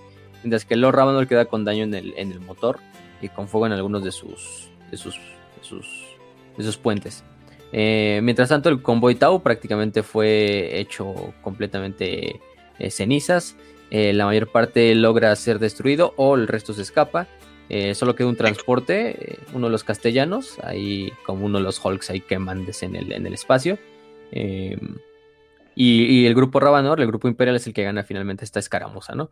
Eh, pero en el proceso, dos de los estos transportes humanos habían sido como tal. Habían escapado. ¿Quieres decir algo, Raz? No, que muy XD que haya terminado así la flota Tau. Muy XD de su parte. Exactamente. No les va muy bien que digamos. Eh, no. Por lo general a los Tau nunca les va muy bien en el combate en el espacio. Son más de ganarla en, el, en tierra. Pero pues aquí se repite eso, ¿no? Entonces, bueno, el capitán Darilian reúne a todos sus oficiales y emite órdenes para las operaciones posteriores a las batallas. Los grupos de abordaje se preparan para abordar lo que es el, la estación de paso y uno de los transportes que quedó paralizado. Entonces todos los prisioneros debían ser llevados directamente ante él. Un segundo grupo va a abordar lo que es el transporte Tau y se va a poder de todo el cargamento. Mientras tanto, las escoltas BCC-8 y BCC-9 debían rescatar a la tripulación sobreviviente de las dos escoltas lisiadas del grupo de patrulla. Después de completar la operación, saldrían del sistema de NAV y de ahí volverían a casa con las cicatrices de batalla, pero victoriosos y con toda la investigación dentro de sus bodegas, ¿no? A bordo del transporte Tau, el grupo de abordaje solo encuentra bodegas vacías, no encuentran poco, encuentran unos cuantos Tau muertos, unos cuantos los toman como prisioneros y se los regresan, ¿no? La estación de paso también estaba bastante dañada, eh, prácticamente estaba ya sin posibilidad de recuperarse y los, los tripulantes del otro transporte estaban bastante, eh, bueno, estaban malheridos, pero muchos fueron capturados eh, por las fuerzas imperiales, ¿no? ninguno de estos tenía conocimiento de la carga de la nave, pero el registro de la nave registraba que su último puerto de escala había sido Taros. Hijo, de los tripulantes al interrogarlos afirman que no saben por qué estaban ahí, simplemente, o, por qué los Tau estaban descargando su carga. Solo estaban siguiendo órdenes. ¿Órdenes de quién? Los prisioneros se les entregan a los interrogadores de la Inquisición una vez que Lord Rábano regresa al puerto y pues de ahí todo va a valer chingada, ¿no? Entonces, pues este, eh, como tal, al regresar el capitán Darilan le ordena la orden de caballeros de Damocles, este, eh, bueno, no se le da más bien la orden de, caballero de Damocles, que es una, una, insignia, una medalla eh, al coraje prácticamente por su, su brillante escaramuza. Eh, sí, sí, sí. Y, este, y se le promueve a capitán del crucero Martillo de Tracia por haber ganado en el, este, en, el, en, el, enfrentamiento. Y de hecho hace un totalmente este, un, un reporte que se llama el incidente de Nap. este incidente de Nap que de hecho es unos como tal años antes de lo que es Taros. Bueno, en realidad, o sea, sabemos que es unos años antes o aproximadamente el, al final de cuentas esa, esa mucho, muchos años luz de distancia, eso, eso, eso apoya que debido a todo el pedo de la disformidad y de cómo viaja el tiempo, pues sea, digamos, un pedo así medio, medio dispar del, del tiempo. Pero el chiste es que Luego de esto, eh, el auditor Prime Dri, ya cuando regresa de Taros, descubre lo que es el, el este, el, el, pues el pinche, como tal, el, el, el reporte, el reporte del capitán Darilian. Para Dri, pues esto es como la prueba fehaciente de que se estaba enfrentando ante una tradición hecha y derecha, ¿no? Se confirman sus, sus sospechas de que aquellos tres transportes estaban eh, llevando a cabo o llevaban en su, interior cargos, eh, cargamentos de manganeso, de vanadium y de renio, y se los estaban, los, los obtuvieron en Taros, y que estos estaban originalmente destinados a, a 8, pero que este convoy eh, se había desviado de camino y que en realidad estaban llevando su cargamento a esta estación Tau, estación Tau que fuera destruida, ¿no? Este, de ahí se, sería transferido a las naves Tau que lo transportarían de vuelta al Imperio Tau para que se usara, ¿no? Entonces, em, y pues ahí dice, todo vale verga, ¿no? Ya, y logra, logra hallar todos los hilos este Dri y dice, pues no, se está valiendo verga, son unos pinches traidores ahí en Taros. Es obvio que me ocultaban algo, simplemente en ese momento tenía que confirmar mis sospechas y este reporte del capitán Darilius de hace unos cuantos años me lo confirma, ¿no? Este, y entonces hay una conspiración en Taros, ¿no? Hay un, pacto secreto con el Imperio Tau a, eh, a, darles minerales que por derecho divino del emperador de la humanidad le pertenecen al imperio. Entonces, eh, Dri sabe que el gobernador planetario es el que más sabe de esto, es el que está en el corazón de la conspiración, este, y, que el gobernador planetario ha roto la, la, sagrada Pax Imperiales y que lo único que se necesita en este entonces es una clara y rápida retribución, que es hacer la recompensa para el imperio, ¿no? Y traer a la justicia a este gobernador planetario traidor para el imperio. Entonces, pues eh, eh, Dri lleva su reporte a lo que es el maestro del Adeptus Monitorum en Terra para que vaya y, lleve a consideración qué se debe de hacer. Dri completa su investigación y bueno, ya, ya que aquí acaba su, participación, él ya hizo su parte, él ya dio su reporte y, y pues este, y pues es el que en realidad ya, él ya debería estar fuera de, todo el desmadre. Él no es un inquisidor, él no es un, un miembro de la Guardia Imperial, o sea, él simplemente es un burócrata. Él no tiene por qué ni los poderes para intervenir en Taros. Entonces, mientras tanto, el oficial del maestro del Adeptus Monitorum en Terra, pues sí tiene todo el derecho para mandar eh, lo que es departamentos y fuerzas de la, Guardia Imperial este, para, para, este lugar. Obviamente el reporte, gracias a la burocracia imperial, un aplauso a la burocracia imperial, se tarda en meses eh, en llegar a las manos del, del oficial del Adeptus Monitorum, y eso es afortunado, ¿eh? Meses es algo. Date por eh. afortunado que se tarde unos, unos meses, güey. O sea, eso es. Yo creo que es el güey más certero en todo el imperio que tu reporte se tarde unos meses en llegar a las manos de este desmadre. Pero, este. Eh, pero sí, ¿no? Finalmente ya llega a las manos del Adeptus Monitorum y le dicen, no, pues Centaurus está rompiendo la Pax Imperial, se está conspirando con aliens, se le está dando prácticamente lo que es em, minerales a cambio de bienes para el planeta y es una alta tradición al imperio, ¿no? Eh, a Dri se le, se le, se le, eh, se le invoca en lo que es la, la, el tribunal para decidir esto y que sí, ¿no? Pues él confirma, sí, yo descubrí todo, todo tal y tal y tal esto y que se debe de llevar a cabo una pinche acción rápida para acabar con este problema. Entonces el, el Adeptus Terra eh, decide que el gobernador planetario debe ser removido y que se debe de reemplazar con un candidato con el que se, en realidad se puede confiar. Entonces el administrador empieza a considerar sus opciones. La primera obvia y la más opción es contactar al oficio Sinorum y enviar secretamente a lo que es una de las más eh, letales armas del imperio, a Taros, ¿no? Quizá un, miembro del Vindicare para ejecutar al gobernador eh, a través de un simple disparo en la cabeza, o alguien del Calidus para infiltrarse en su organización y simplemente asesinarlo silenciosamente. Pero eh, se dan cuenta de que sí, simplemente la muerte del gobernador no va a cambiar nada porque Taros está tan cerca del Imperio Tau que incluso matar así al, al, gobernador planetario lo único que va a hacer es que sea reemplazado por otro de su elite, que ya está de hecho por sí corrupta, y que simplemente los Tau incluso darle un poquito más de, de capacidades a los Tau para intervenir, ¿no? Em, el problema no solo son los Tau, digo, no solo son los gobernadores, el gobernador planetario ni los traidores, sino son los Tau. Entonces, se les debe enviar a estos Tau un fuerte mensaje. Eh, simplemente asesinando a Lord Aulis no iba a detener todo este desmadre, ¿no? Entonces el oficio de Senarum eh, prácticamente lo que hace es organizar un coup de un coup de stat, ¿no? O sea, un pinche golpe de estado prácticamente. A través de una fuerza de intervención en la cual prácticamente va a llegar al planeta. Esto va a ser a través de, de, eh, demostrar a los, a los observadores Tau que saben que están en el planeta que el poder del emperador sigue en Taros, ¿no? Y una vez que esta operación se complete, esta fuerza de tarea, esta fuerza de ataque, va a asesinar, sí, al, gobernador, va a acabar con todo su séquito, con todos los que estén involucrados, y se va a poner en su cambio a, un güey que sea fielmente al imperio. La única, la única fuerza que es capaz de hacer esta misión rápidamente, eh, eh, eh, tan fuertemente y que quede un impacto tan grande, pues es nada más y nada más que los Astartes, ¿no? Entonces se decide que se va a enviar un grupo de Astartes, una misión de de los Astartes, para que ellos sean el instrumento de justicia sobre Taros. Eh, obviamente los Tau ya conocían a los Astartes para ese entonces. Eh, y este. Y si los Tau querían el planeta, pues tendrían que enfrentarse cara a cara con los Space Marines, ¿no? Ya está deja esas mamadas de la casta del agua y de enviar pinches eh, diplomáticos. Si nos vamos a agarrar a putados portados, pues que sea putados como hombres, ¿no? Como hombres y pinches alien y vacas espaciales. Como hombres y peces o peces vacas espaciales y su puta madre, ¿no? Entonces... Los Tau en ese momento dijeron, puede que tenga una vagina en la cabeza, pero tengo también testosterona, chinga. Y empezaron a agarrarse a putazos, güey. Yo lo Uy, sí. Sí, mucha testosterona. bueno, eh, eh.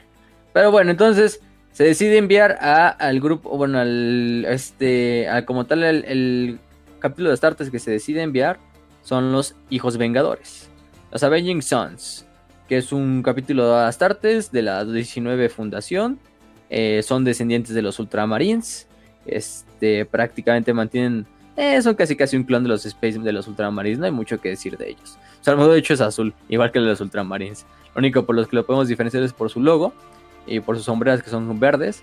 Em, bueno, el fondo es azul, pero el contorno de la, de la hombrera es verde y es como una cruz una cruz, este, que es el símbolo de los Avenging Sons.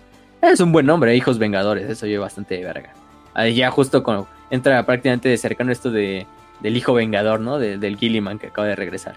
Entonces, pues se decide que estos Avenging Sons van a ser los que se lleven a cabo la, la, la, esta, la tarea.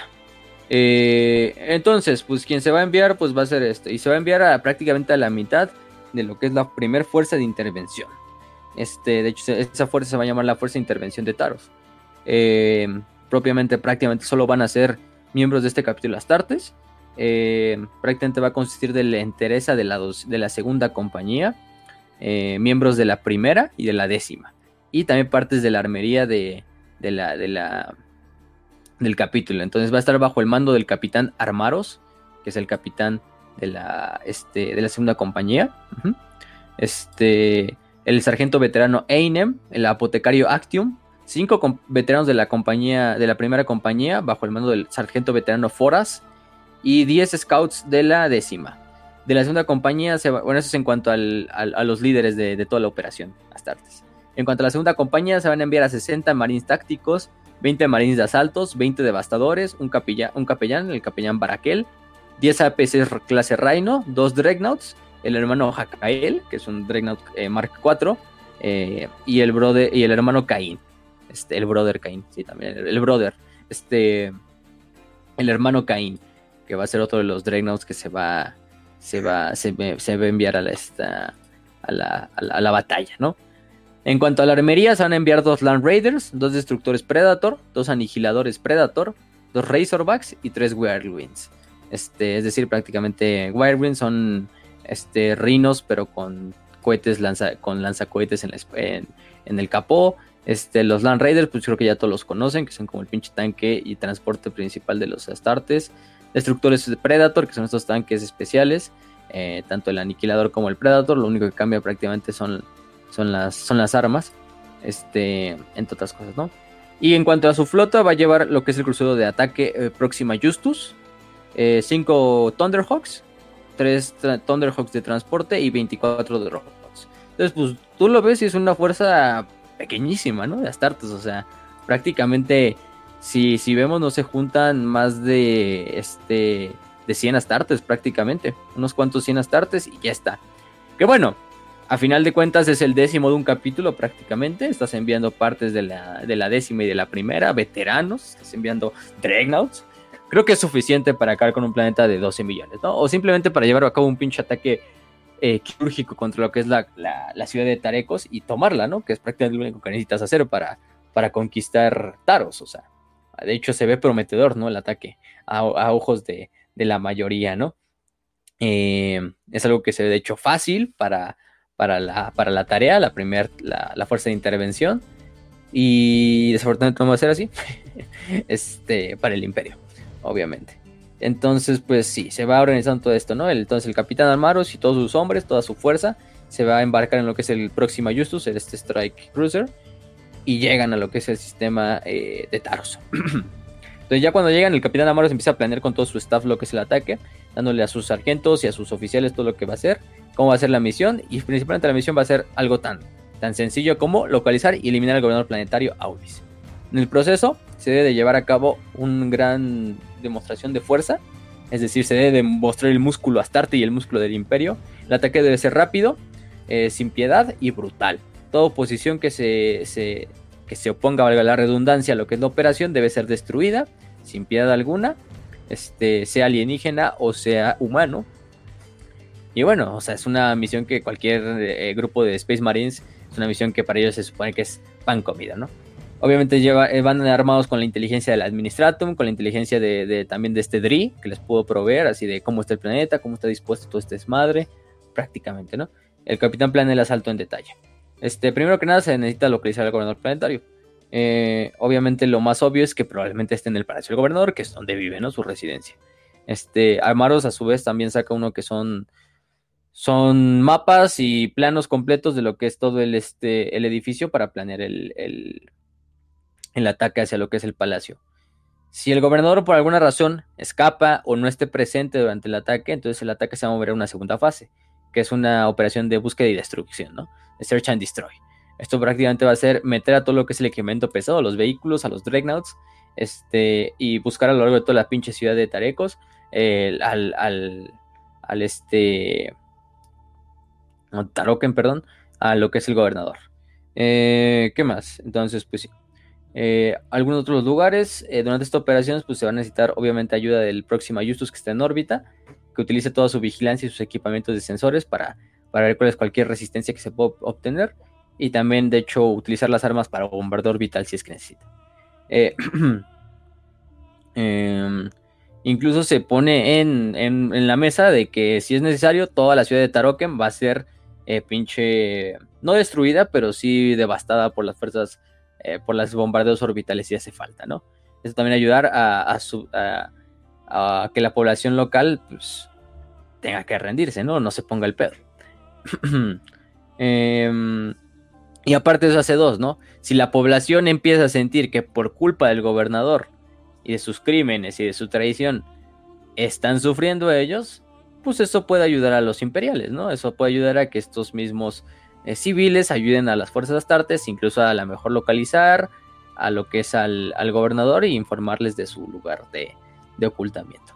Este, y bueno, para su mente de, de, este, de, Amar, de Armaros, en Taros no quedaba ni una alma inocente, ¿no? Entonces, ese estatus de inocencia, estatus de piedad, Taros ya lo había perdido hace 30 años cuando habían hecho por primera vez ese trato con los Tau.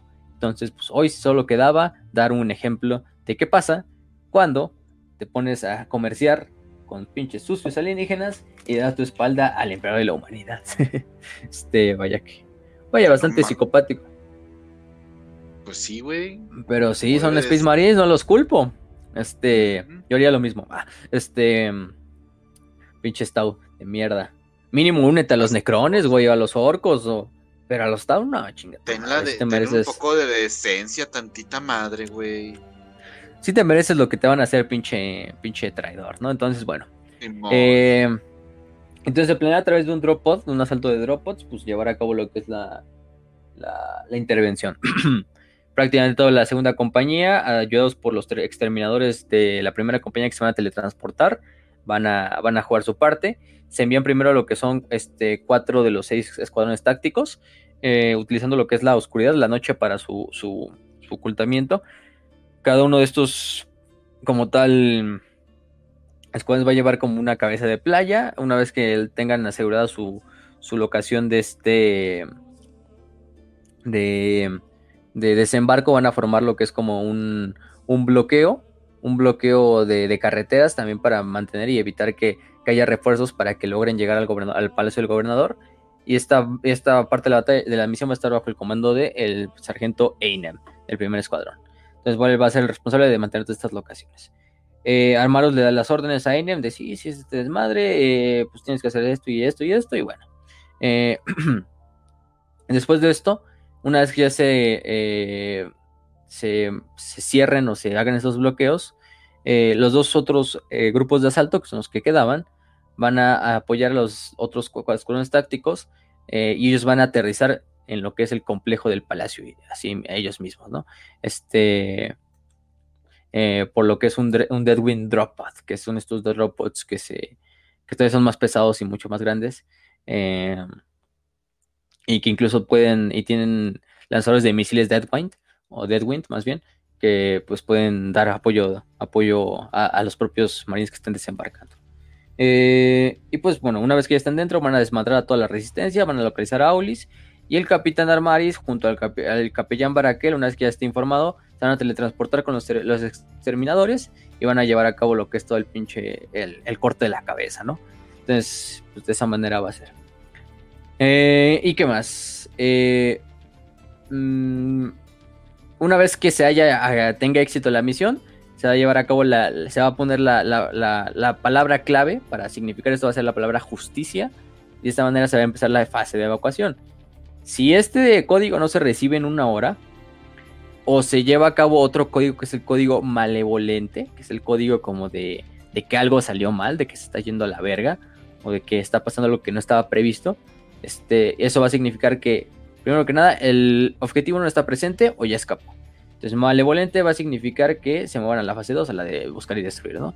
En esta fase, pues ya dijimos que va a participar los escuadrones de devastadores, los dos Dreadnoughts, los grupos de scouts, etcétera, etcétera. Que va a ser buscar a lo largo de toda la ciudad a lo que son los estos. Eh, eh, al gobernador, mientras se lleva a cabo también un perímetro de seguridad a lo largo de todo el, de todo el palacio del gobernador y se empieza a evacuar a los eh, astartes para llevar a los otros lugares de la ciudad a través de Thunderhawks. Eh, ¿Qué más? ¿Qué más? Y esto, bueno. Mm, eh, bueno. Ya que tenemos eso, pues em, eh, el, el, capitán también da cuenta que hay tres cosas que tienen a su ventaja, ¿no? Este... Aunque van a caer en un territorio totalmente enemigo, con solo 120 hermanos de batalla, sin apoyo pesado, ni vehículos pesados, ni un bombardeo anterior para eh, suavizar el área. Este, primero que nada, la, el primer, la primera ventaja es que es una sorpresa completa.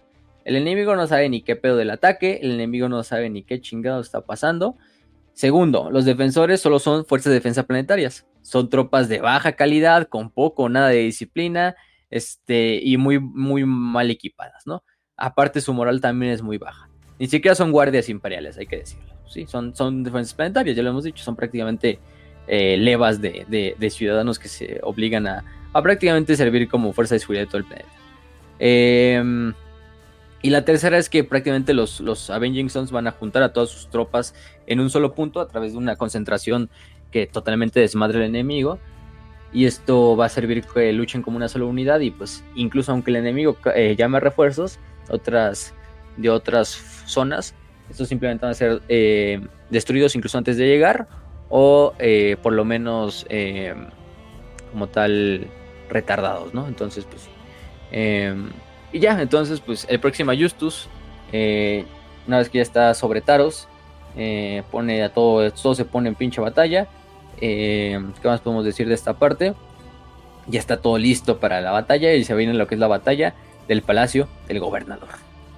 Esta batalla del Palacio del Gobernador eh, no va a ser una batalla. Bueno, lo dejamos ahorita. Este, la mayor parte de los planetas imperiales tienen algún tipo de sistema de defensa. Este Taros no era diferente. Taros, aunque era un planeta muy pues, eh, chiquillo, sí tenía una red de misiles de superficie a órbita y unos monitores de defensa del sistema. Era una fuerza que no era capaz de igualar un crucero de ataque a los marines espaciales, que estaba bastante armado y blindado. Eh, y aunque los monitores del planeta recibieron las órdenes de enfrentarse a los marines, las tres tripulaciones de la nave rechazaron la orden y se mantuvieron en lugar de enfrentarse a una destrucción. Casi segura. Eh, ¿Qué más? Una vez en órbita, eh, la única amenaza en realidad para la nave serían los hilos de misiles. Estos se tomarían algún tiempo para apuntar, para preparar y lanzar. Sin embargo, pues ya que llegaran a la órbita, eh, ya los Avengers estarían listos para lanzar cápsulas de desembarco. Y el crucero de ataque y su escolta se retirarían para hacer frente a Taros a una distancia un poquito más segura. Este. Entonces es la, parte importante de, la campaña, ¿no? Sí, tiene su este, pero pues no sirve de nada, la verdad. El sistema de defensa de. de. de, de, pues, de este lugar. Entonces, ya que el próximo visto se coloca en posición órbita, el capitán armado da la orden de lanzar la primera ola de droppods eh, antes de que aborde su propio dropod. Y la operación de lanzamiento eh, se lleva a cabo, ¿no? Una tras otra, las cápsulas de desembarco se van alejando del crucero de, ataque, atraviesan la atmósfera, se van reorientando hacia la ciudad. La primera cápsula de aterrizar fue la Deadwind, dirigida directamente a la residencia del gobernador y cargada con, estos misiles Deadwind para barrer el área con fuego, ¿no? O sea, eh, cuando se abriera fuego, los cuatro escuadrones tácticos aterrizarían y desembarcarían para ocupar las posiciones defensivas. Este, una vez que ya estaban en el palacio interior, frente a la residencia del gobernador Aulis, el cielo ya estaba lleno de cometas ardientes que eran las cápsulas de desembarco que están atravesando la atmósfera. Eh, este. Y, desembarcan, ¿no? O sea, en pinche. En, cuestión de segundos. Eh, este, pues los pocos defensores que están ahí quedan totalmente jodidos por el impacto algunos se logran levantar, simplemente a través del polvo ven cómo se, se levanta una pinche cápsula de descenso y empiezan a salir lo que son putos este eh, para, para, revelar lo que trae adentro eh, la, cápsula y se dan cuenta que es una cápsula de Edwin, ¿no? Entonces de repente todo el pinche patio de lo que es el palacio se empieza a convertir en un, infierno para los defensores, eh, decenas de misiles a lo largo de todo el, de todo el este de, de la cápsula empiezan a salir disparados hacia todas las direcciones, aparte de eso empiezan a salir pues unas figuras entre las sombras de la pinche del polvo que empiezan a disparar con, con, con bolters y van aterrizando así mismo las otras como si fuera una pinche flor que se va abriendo, ¿no? Que va arrojando estos pinches Space Marines que empieza la batalla por el Palacio Gobernador, ¿no? El ataque inicial pues sorprende a los defensores, prácticamente el edificio residencial eh, solo estaba custodiado por un escuadrón de guardia y, la mayor parte ya habían sido asesinados unos cuantos segundos después de que cayera la primera cápsula. Entonces, eh, ahí es cuando la guarnición del palacio ya empieza a responder al ataque. Reúne armas, reúne tropas y sale hacia lo que es el palacio para eh, encontrarse con los atacantes. ¿Qué más? Entonces, bueno. El capitán Armaros, entonces ahí es cuando lleva a cabo lo que es la, la, tarea de, de, de, coordinar todo el desmadre. Este, lo que podemos decir de esa parte es que, pues, el primer ataque es exitoso para los, los Space Marines. Delante de él van los conos de asalto, todos con sus pistolas Bolter, con sus pinches espadas sierra, ganas de fragmentación. Eh, los sobrevivientes de los pocos escuadrones de centinelas intentan devolver el fuego, pero pues poco o nada le ponen a hacer las pinches pistolas láser a los astartes, ¿no?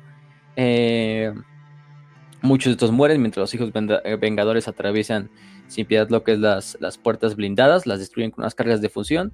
Este. Y bueno, eh, la mayor parte de los soldados de, los, de los escuadrones de defensa del palacio, en el momento en que van los artes, incluso ni siquiera deciden pelear, simplemente arrojan sus armas y se rinden, aunque incluso, o algunos intentan escapar, pero hasta el último de ellos es abatido y fusilado incluso en el mismo lugar donde están. este, abren fuego más por desesperación que por defensa propia. Eh, y bueno, esto todo decía, todo indicaba que pues el gobernador Aulis debería de estar de, entre ellos, o sea, están luchando de esta forma más desesperada, pues es porque en realidad ahí tenían algo, ¿no?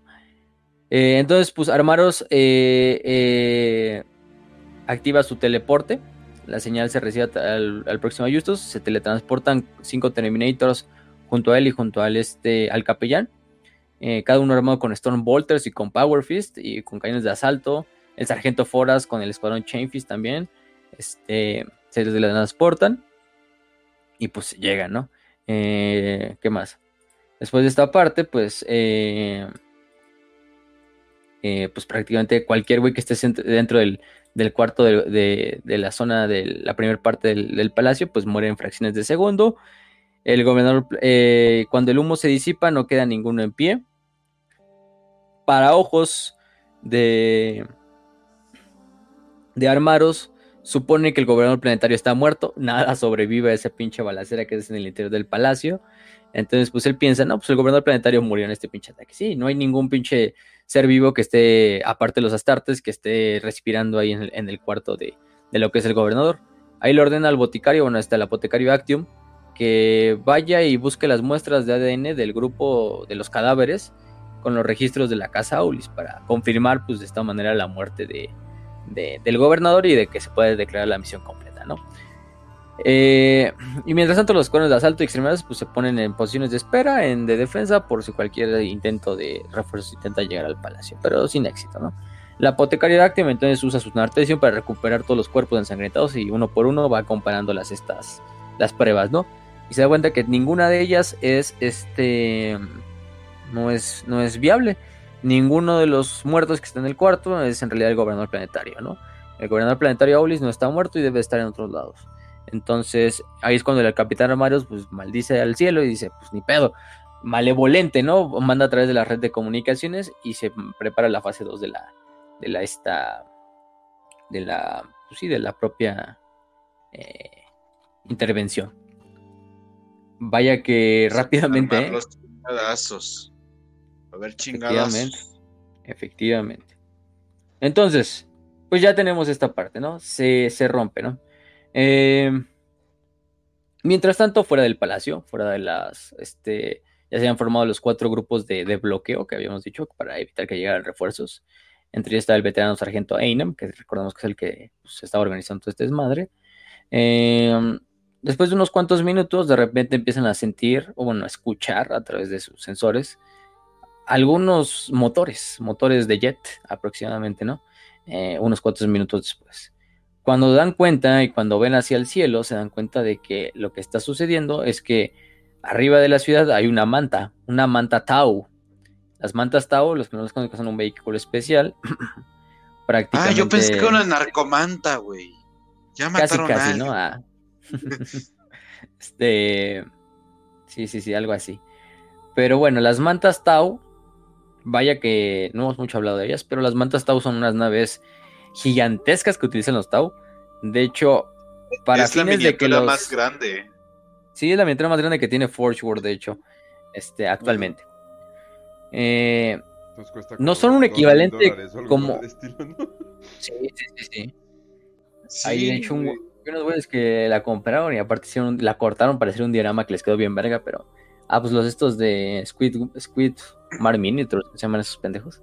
Eh, está chido su canal, ven a verlo. Y si compraron una pinche manta y la cortaron para hacer como un diorama de un Tau que queda en un planeta así como pescando, así solito. Entonces está bastante verga. Pero sí, pinche mamadota, ¿eh? eh pero si estas mantas Tau, eh, también conocidas como destructores de misiles manta, son aves súper pesadas de los Tau. A falta de que los Tau no tienen titanes ni. o tipo. Sí, titanes no tienen propiamente algo que se le compare a un titán lo que se le podría comparar a un titán imperial a un gargante orco sería una manta, del tamaño simplemente. De hecho, creo que una sale, ¿no? En el, episodio este de, de, Exodite, en la serie esta de Exodite. Sí, al el final. Era una manta, ¿no? ¿no? Y en el primero también sale una manta y está luchando contra Ah, lo sí. que es el. Contra los titanes, contra los titanes imperiales. Creo que la de Tomo es la desmadra. Entonces, los titanes, pero. Sí, o sea, se le pone al tú por tú a los, a los estos. Entonces. Eh, también es capaz de viaje interestelar, ¿eh? No nada más es. No, nada más es una nave pues, de guerra. Pero. Pero bueno, el chiste es que esas es la- las, las mantas, ¿no? Entonces, pues de repente ven que es una pinche manta, ¿no? Que es un pinche. Una chingaderota. Eh, y es cuando los, los astartes pues, quedan así totalmente atónitos de qué verga, ¿qué hacen los putos Tau aquí? Eh, este, obviamente, el capitán Armaros esperaba que alguna vez los, los refuerzos del gobernador intentaran llegar por fuera de la ciudad, pero él no se esperaba que lo hicieran tan rápido, pero tampoco esperaba que lo hicieran fuerzas Tau. Entonces, este, lo primero que logran ellos detectar es esta primera parte, esta Tau, esta, esta manta Tau, que ya en la noche, pues, hay pinche pues, gigantesca sobre la, sobre la ciudad. Eh, eh, después de esto, unas naves Hammerhead, son otro tipo de gunships que sirven incluso como casi casi tanques. Tienen una cabeza como de tiburón martillo, por eso se llama Hammerheads. Este, también seguidas por lo que son eh, eh, trajes de batalla XB8, los Crisis, que son yo creo que los más clásicos que han visto, los, en general los en, los, en los artworks de los Tau. Y también vehículos de Devilfish, que son otros como vehículos eh, de transporte de tropas, que pueden llevar a bordo aproximadamente 12 guerreros del fuego, guerreros de la casta de fuego. Entonces llegan así en general todos los refuerzos Tau y empiezan a, a, a- llegar hacia lo que es el bloque, al blo- a la posición de bloqueo 3, que es donde están estos Space Marines. Em, y pues empiezan a, combatir contra esta posición 3, ¿no? Entonces pues es una pinche batalla entre los Startes y entre los propios Tau que están en esa zona. Eh, y pues sí, ahí van, están disparando, los, los Astartes pues están en, en desventaja. No tanto quizá en numérica, pero sí en poder de fuego. Aunque están en- armados con bolters, pues del otro lado vienen eh, trajes de batalla Crisis, Devilfish, una Hammerheads, unas cuantas Hammerheads. Entonces pues sí están bajo las, las estas, las, pues la, la desmadre, ¿no? Eh, se destruye de hecho el Hammerhead durante la, durante la batalla, pero siguen surgiendo, ¿no? Eh, y va. Entonces, bueno, eh, la verdad es que los, los hacen una muy buena, una defensa valiente en la primera, en la primera zona. El sargento Aiden ordena al escuadrón en la posición 2, que es la más cercana, que se, mueve, que se mueve y refuerza a sus hermanos de batalla. Entonces se mueven, golpean las calles y van hacia donde se, se escuchan los disparos. En la posición de las 3, pues cada vez se deteriora más la situación, con fuerte apoyo de los Tau. Los Tau empiezan a avanzar, los empiezan a agarrar terreno. Los guerreros del fuego esquivan eh, de puerta en puerta bajo el fuego de cobertura de las armaduras de combate y el cabeza de martillo de los otros cabezas de martillo que todavía quedaban. Los hijos vengadores van cayendo uno a uno.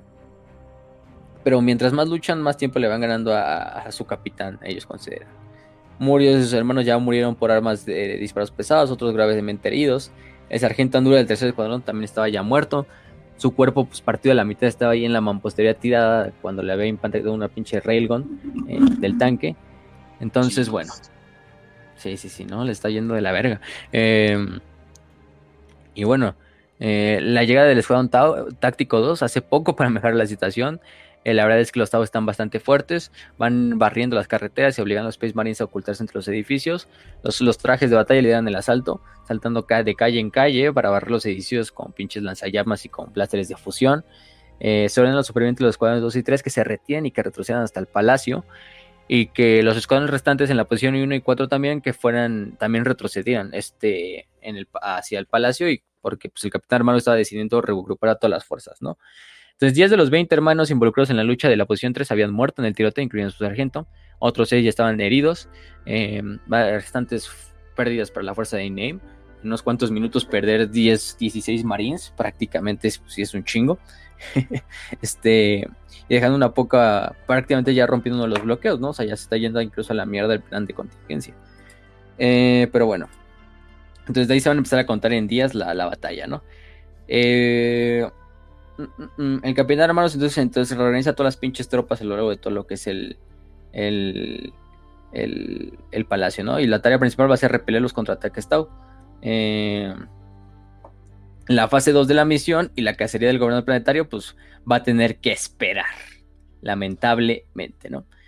Después de eso, al otro día, pues llegan barracudas. Las barracudas son otro vehículo, este, Tau, que prácticamente sirve como casa de superioridad aérea, prácticamente aviones, este, tanto de bombardeo como de ataque a tierra, como de ataque o, de, dogfight, e, entre otras cosas. Y empezaron a disparar lo que eran misiles hacia lo que era el palacio del gobernador. Eh, la verdad, los, los Space Marines pues, subsistían como podían. Eh, eh, ¿Qué más? Eh, este. Pero bueno, sabía que ellos tenían la ventaja, por lo menos, del combate a corta distancia. Y se mantenían dentro de lo que era el Palacio de Gobernador y, subsistían en base a lo que era el ataque de, misiles de las, de las barracudas y de la manta y de otras cosas, pues podían subsistir. Y cuando ya la fuerza Tau estuviera en las puertas de lo que era la, eh, el propio palacio, ahí pueden dar un contraataque y de esta manera romper lo que era el bloqueo. Eh, sabía que sería un combate cuerpo a cuerpo, de edificio a edificio, de habitación a habitación. Pero pues esto iba a ser ventajoso para los marines, ¿no? Pues sí, esto es, es obvio. Este. Entonces los Tau empiezan a infiltrarse a través de los edificios y los tiradores con estos rifles de riel, estos railguns, eh, pues se colocan en posiciones para dominar los patios del palacio. Esto es bastante jodido para los, para los, este, para los astartes, porque pues sabemos que los rifles de pulso Tau son capaces de penetrar la armadura de astartes limpiamente, ¿no? al final del día son como rifles de plasma, pero incluso todavía, digamos, más, más refinados. Eh, son famosos los, los Tau francotiradores por matar a astartes a través simplemente de un disparo bien puesto entre el visor, ¿no? Que es la zona más débil del casco. Pero bueno, este la mayor parte es que los, los guerreros del fuego intentan atacar a los y tomar más terreno. Cada vez que lo intentan, los medios espaciales se mantienen firmes y los hacen retroceder, infligiendo grandes pérdidas en el combate cuerpo a cuerpo. Los escuadrones de exterminadores y de asalto eran los más ocupados, prácticamente barriendo eh, habitaciones enteras contra los contraataques Tau. Ya en lo que era prácticamente una guerra totalmente urbana. Este, y ya los Tau finalmente no logran avanzar contra estos contraataques y no tienen otra más que eh, este, retirarse. Eh, cuando cae la noche, prácticamente, pues ya digamos, eh, está ganada por parte del imperio, del imperio de la humanidad. Este, armados y sus hombres en la noche, pues mantienen sus posiciones, aunque las bajas van aumentando de vez en cuando, porque pues de repente un francotirador Tao agarra un Astartes desprevenido y pues le vuela la cabeza. Eh, las suministros pues no estaban llegando, ya estaban quedando un poquito sin balas, sin, cosas de este. Y Armaros pues sabe que, está yéndose un poco más a la mierda. Las municiones, en especial las granadas de fragmentación, se estaban agotando pero todavía tenía unos 80 hombres eh, pues listos para la batalla, ¿no? Incluidos todos los exterminadores y los dos drenados que presentes ya estaban desembarcados. Los Tau también deberían estar sabiendo que pues, la batalla estaba jodida porque prácticamente la mayor parte del grupo de cazadores de la, de Casta del Fuego había sido destruido por la estoica defensa de los marines espaciales. Eh, se queda una pausa la batalla por un día eh, desde que se aterrizan los campos de desembarco, en Taroque no se escucha ni un disparo ni una explosión. Es como si los dos bandos pues, se fueran a lamer sus heridas. Pero bueno, ya la segunda noche los Tau envían pequeños equipos para infiltrarse en las posiciones de tiro, para usar la oscuridad como cobertura. Y asimismo los marines espaciales que ya tenían patrullas por ahí, también van buscando eh, entre los escombros a, este, a los Tau que, están, que saben que ellos también están eh, infiltrándose, ¿no? Y de vez en cuando en la noche pues se van escuchando ahí tiroteos, balaceras ahí en, las, en los edificios, eh, cuando dos, patrullas, tanto Tau como Imperial, se encuentran, ¿no? Este, ahí es cuando ya los, los, estos, eh, en la segunda noche, pues lo afortunadamente para los marines espaciales es que ellos no necesitan dormir. Entonces su, su prácticamente les va continuando proporcionando la nutrición y el líquido que necesitan para, para luchar con eficacia, ¿no? Esto hace que pues, puedan permanecer activos y alertas durante estas noches y evitar que los Tau tengan algún éxito, ¿no? Si fueran guardias imperiales que necesitan estar haciendo guardias de, rotación para mientras unos duermen, mientras otros comen eh, y otros vigilan, pues los, los astartes no, los astartes prácticamente pueden estar todo el día como un pinche autómata ahí en su pinche armadura, ¿no? Y sin, sin importarles lo que les suceda, ¿no? Eso es, eso es bueno. Los Taus tienen que hacer lo contrario. Los Taus no, no pueden subsistir simplemente a base de, de, de, de solar. Odio. ¿no? de odio. También de odio. Pero bueno, este, ¿qué más? Entonces, pues es lo, es, lo, es lo que va sucediendo. Luego en el día 2, que ya es el día 2 de la batalla, eh, que siguen sucediendo alguna que otra escaramuza ahí entre patrullas, eh, los Tau vienen a enviar a los Hammerheads, los Devilfish y unos cuantos eh, trajes de batalla a moverse hacia lo que es las estas eh, este hacia la, al palacio del gobernador pero ahora ya la táctica no es sacar a los marines de ahí sino más bien es prácticamente destruir todo el palacio con fuego de artillería entonces prácticamente para ahí se, se convierte para los hijos vengadores la, la misión ya se convierte de lo que era una misión fácil, prácticamente se está convirtiendo en lo que es una misión de supervivencia. Bastante jodidos. Eh, este, pero bueno. Ahí recurre el capitán Armaros a la próxima Justus a la nave, al crucero de asalto, donde la nave está cubierta y llena de cañoneras Thunderhawk y de transportes Thunderhawk cargados con vehículos de combate para desplegarse, ¿no? Entonces, eh, sabe que si envía la orden de que se envíen a todos estos vehículos, solo hay una pequeña zona de desembarco y eso es muy, muy peligroso porque si no, tanto los Thunderhawks como todos los transportes Thunderhawks pueden ser derribados rápidamente, ¿no? Entonces, eh, prácticamente los Thunderhawks tienen que llegar a tierra, pero sabiendo que hay también barracudas en la zona, pues se va a convertir en una pinche dogfight, ¿no? En una batalla de casas. Eh, mientras tanto, los, los Thunderhawks deben de mantenerse seguros en reserva hasta que se requiera la misión de evacuación. Solo si la situación de Armaro se va a volver crítica es cuando los Thunderhawks les va a llamar. Este. ¿Qué más? Entonces, bueno. Mmm, se refuerza un poco lo que es el cuadro de cazadores de los Tau. Eh, ahora rejarían todo lo que tenían para, los para destruir a los Marines. Y con las primeras luces del nuevo día, las barracudas empiezan a luchar, a, inventar sus ataques, ¿no? Empiezan a atacar desde todas las direcciones, pero con el preso principal del ataque hacia la puerta, porque es la zona más crítica. Este, y es aquí donde las fuerzas imperiales, si les desmadrabas ahí, se las podías dividir en pequeños bolsillos de resistencia que por, pues, después se pueden destruir uno a uno, ¿no? Entonces, el ataque comienza así, con el ataque de las barracudas. Eh, con el vuelo de las balquinas, de las barracudas, en este caso. Eh, empiezan a ametrallar lo que son las posiciones de los marines entre los escombros. Los marines obviamente no tienen ninguna defensa antiaérea, poco pueden hacer contra las barracudas, excepto mantenerse ocultos. Y después de varios pases bajos, las barracudas van partiendo y, y rearmándose para el bombardeo terrestre. Este. Algunos de estos destruyendo algunos marines. Este, los Tau también disparando desde la distancia. Edificio tras edificio fueron, van siendo atacados. Los techos se van derrumbando. Todo está yéndose a la mierda. Nubes de polvo se levantan entre el bombardeo. Los Hammerheads maniobran hacia la puerta principal, eh, disparando constantemente en movimiento y finalmente colapsan lo que es la puerta de la entrada. El escuadrón de devastadores devuelve el fuego con lanzamisiles y con los cañones láser, pero el peso del fuego eh, de bombardeo los mantiene inmovilizados. Ni siquiera los marines espaciales pueden soportar por mucho tiempo este ataque. Y los Tau intentan igualar la que es la brutalidad del enemigo. El bombardeo dura toda la mañana y hasta bien entrada la tarde. El capitán de tiene poco tiempo para responder, excepto con sus propias armas pesadas portátiles. Este, y es cuando finalmente el capitán, sabiendo que todo está yendo a la mierda, contacta al próximo Justus para solicitar el apoyo aéreo.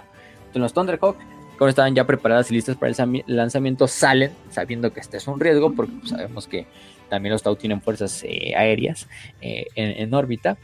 Eh, pero no hay de otra, ¿no? No hay de otra y tienen que bajar a este, a, tierra para, para, socorrer a lo que son los, los imperiales.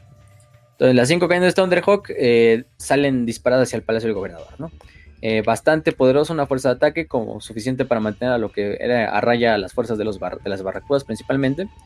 Y cuando se van acercando este, eh, hacia, hacia Tarroquín, ponen en sus propias, en sus miras a lo que son las barracudas. Las barracudas también in, intentan interceptar a los Thunderhawks y pues se hace la pinche batalla, ¿no? Entre, entre las propias Thunderhawks disparando con sus volteres pesados, mientras las barracudas disparan con sus cañones de, de, de, de, rail, ¿no? O de plasma. En este caso, eh, la mayor parte del fuego de las barracudas es ineficaz contra el grueso del blindaje de ceramita de la, las Thunderhawks. Los pilotos mantienen el rumbo de sus aviones hasta sobrevolar la ciudad, destruyen algunas de las barracudas en el camino. Eh, y también van buscando los objetivos para abrir eh, fuego con la, con, y bombardear las posiciones de los Tau, ¿no? rugen sobre la ciudad, atacan con sus cañones de batalla, con los destructores de turboláser, con los cañones pesados, lanzan sus bombas, las bombas guiadas destruyen prácticamente todos los alrededores del palacio, destruyen edificios enteros, abren pinches boquetes en, en las calles, eh, este, muchos Tau mueren durante esta eh, durante este bombardeo, este bombardeo de ataque, de contraataque.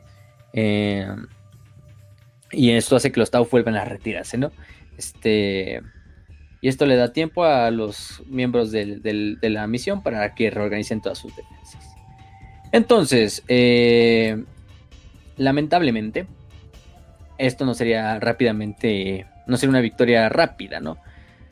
Los Hammerheads y los Battle Suits vuelven a liderar el, ataque, vuelven a atacar lo que es la puerta. El Hammerhead líder fue, este, es alcanzado por, por fuego de lo que son los estos, de las Thunderhawks y es destruido. También, este, eh, ¿qué más? Desafortunadamente también otro, otro segundo Hammerhead dispara contra lo que es el, el artillo de, uno de los Last Cannons que destruyó el primero y, y, lo mata, de hecho. Uno de los misiles Crack destruye uno de los trajes de batalla, un XB-88, eh, pero solo después del tiroteo, solo tres miembros del escuadrón devastador quedan, este, quedan vivos para retirarse, ¿no? Este, mientras tanto, pues más Devilfish van cerrando la retaguardia de los, este, de los, de los Space Marines. ¿Qué más? Entonces ya sucediendo ya sobre, la parte final de lo que es esta, esta primera batalla, esta primera intervención que no está saliendo para nada bien para los imperiales el capitán Armados finalmente se da cuenta de que todo está yendo a la, chingada, de que esto ya es este, una batalla que pro, poco nada se puede ganar. Eh, compromete totalmente al escuadrón Terminator eh, a la lucha. Él junto a los veteranos se enfrentan contra los, trajes XB8. En un intercambio, las dos bandos sufren grandes pérdidas, tanto los marines espaciales como los Tau, y luchan por cada centímetro. Los extremidades veteranos mueren en la lucha, al igual que cuatro Battle Suites. Puede decir que un, un balance pues normal para los dos. Los hermanos Hakael y Caim, que son los dos Dreadnoughts, se unen a la batalla y destruyen al segundo Hammerhead con sus armas pesadas. Pero lamentablemente el hermano Caim recibe un golpe de, esta Hammerhead que le arranca la pierna izquierda y hace que el Dreadnought se derribe, ¿no? Prácticamente dejándolo varado y blanco este, para los siguientes disparos. Eh, finalmente eh, sabemos que este Caim pues, es uno de los primeros o es uno de los Dreadnoughts que va a caer durante la batalla, porque ya de ahí no se puede este, recuperar. Y bueno, después va a ser destruido, aunque estoy así luchando por unos, unas cuantas horas, ¿no? Este, ¿qué más? El capellán Barakel también eh, lidera a los defensores eh, en una heroica lucha cuerpo a cuerpo. Em, los proyectiles de Bolt van silbando en el aire, mientras los guerreros del fuego disparan y regresan el fuego. Los Tau continúan lanzando ataques por todo el perímetro, fijando escuadrones de marines para destruirlos uno a uno. El capitán, el capitán sabe que ya esto es desesperado y que lo único que pueden hacer es empezar la evacuación. Este. Este. Y ahora sí, el gobernador de Taros pues, estaba fuera de su alcance. Los hijos de los Vengadores, los hijos Vengadores estaban enfrentándose a su aniquilación. Lo que necesita es la evacuación, rescatar lo que se pueda de la misión. Lamentablemente declararle un fracaso regresar hacia los Thunderhawks y regresar hacia lo que es el hacia la nave en órbita, el próximo Justus, para evacuar, ¿no? Este los Thunderhawks ya por entonces habían regresado a la próxima Justus. Al caer la noche, estos iban a ser lanzados por una misión de extracción. Lanza órdenes a todos los líderes de escuadrón sobrevivientes em, y a los suplentes, porque algunos sargentos ya cayeron, que se iba a ir a hacer una retirada escalonada hacia el patio interior donde uno por uno los Thunderhawks iban, a ir a aterrizar, cargarían al grupo que pudieran de, Space Marines y los llevarían de regreso al Strike Cruiser. Sabían que era una operación llena de dificultades, llena de problemas, pero era lo único que se podía hacer. El capitán armado sería el que lideraría la retaguardia y sería el último en abordar una Thunderhawk. De hecho, él es el que decide quedarse hasta el final, ¿no?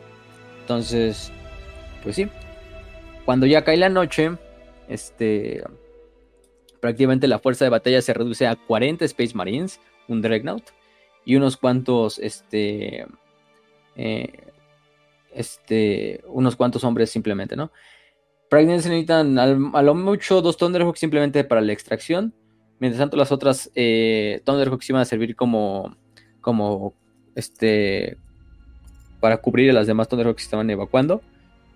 Y bueno, este, el apotecario Actium se pone a recuperar todas las grandes progenies de los, de los hermanos que pueda encontrar, enterrando los que encuentren entre las ruinas. Este, el capellán Barakal va dando este, oraciones a los caídos, incluyendo al hermano Caim, al Dreadnought. Y pues lamentablemente este ya está ahí muerto, ya, ya, ya se perdió completamente. Eh, y bueno, entonces el capitán Armados toma comando de un grupo de tácticos y de scouts y se queda en la retaguardia, incluyendo al, hermano Jacael, al apotecario del Actium y al capellán Barakel, que van a decir este, este, que les dice este Armados que ustedes pues prácticamente suban primero, ¿no? Cuando toque el primer Thunderhawk, ustedes suban en la, primera en la primera instancia. Y ya van subiendo este, uno a uno, ¿no? Em, este, la operación no toma más de 10 minutos para que los Tau no puedan reaccionar a lo que es la, la, evacuación y van llegando uno a uno, ¿no? Este, entonces se logra subir hasta el último, incluyendo el, hermano Hakael, al Dreadnought, al, primero de los Thunderhawks, y este se va hacia la órbita y logra, y logra este, acelerar hacia fuera del campo de batalla. Pero esa, esa aceleración de sus motores hace que finalmente los Tau puedan saber que algo está mal y que los están ya evacuándose, ¿no? Eh, entonces, cuando llega lo que es el siguiente, el capitán Armarus, eh, este, em, logra ya subir rápidamente, dar un poco de fuego de, de, cobertura mientras sus hermanos suben, y él sube al final con su, con su, con su pistola Walter en la mano y se logra evacuar. Afortunadamente, la batalla acaba para los imperiales, se logran evacuar a los hermanos sobrevivientes, pero lamentablemente la misión es un fracaso, un completo fracaso, ¿no? Este, prácticamente la primera intervención de Taros ha sido un gran revés para el imperio. Los Tau han infligido bastante daño, prácticamente llevándose con ellos a lo que son 80 Space Marines en dos días de combate intenso, en una zona relativamente pequeña, en una misión que era relativamente fácil, simplemente ir a buscar un gobernador y darle un tiro eh, a la cabeza. Pues terminó con la muerte, sí, ya dijimos de un Dreadnought, prácticamente de, este, de 80 Space Marines, eh, entre otros, ¿no? O sea, lamentablemente, pues sí. Eh, una derrota para los Space Marines, pues no es algo, no es algo bonito, y mucho menos para sucesores de los Ultramarines, que en teoría es como su territorio local, están luchando en Última Segmentum, están luchando en Taros, están luchando contra el enemigo que ellos conocen muy bien, que son los Tau, pero bueno, pues, ni modo, ni modo. Vive por la burocracia, muere por la burocracia. exactamente. Pero bueno. Un completo, un completo desastre para los, los astartes y para el imperio en esta primera fase. Lamentablemente también para el imperio, ya por entonces el ojo del terror empieza a, expulsar más asquerosidades. Y Taros eh, se ignora por un momento, todavía se demandan sus estos recursos, Mm, sabiendo que pues Taro se va a necesitar para las siguientes, sus recursos van a necesitar para las siguientes guerras que, van a suceder al poco tiempo. Taro se declara oficialmente ex Imperius Rebellis, o sea, un sistema en rebelión abierta contra el, contra el emperador. Este, prácticamente Aulis es un traidor de primera que no merece más que la muerte. Eh, y que todos los Tau que están en Taros deben ser expulsados.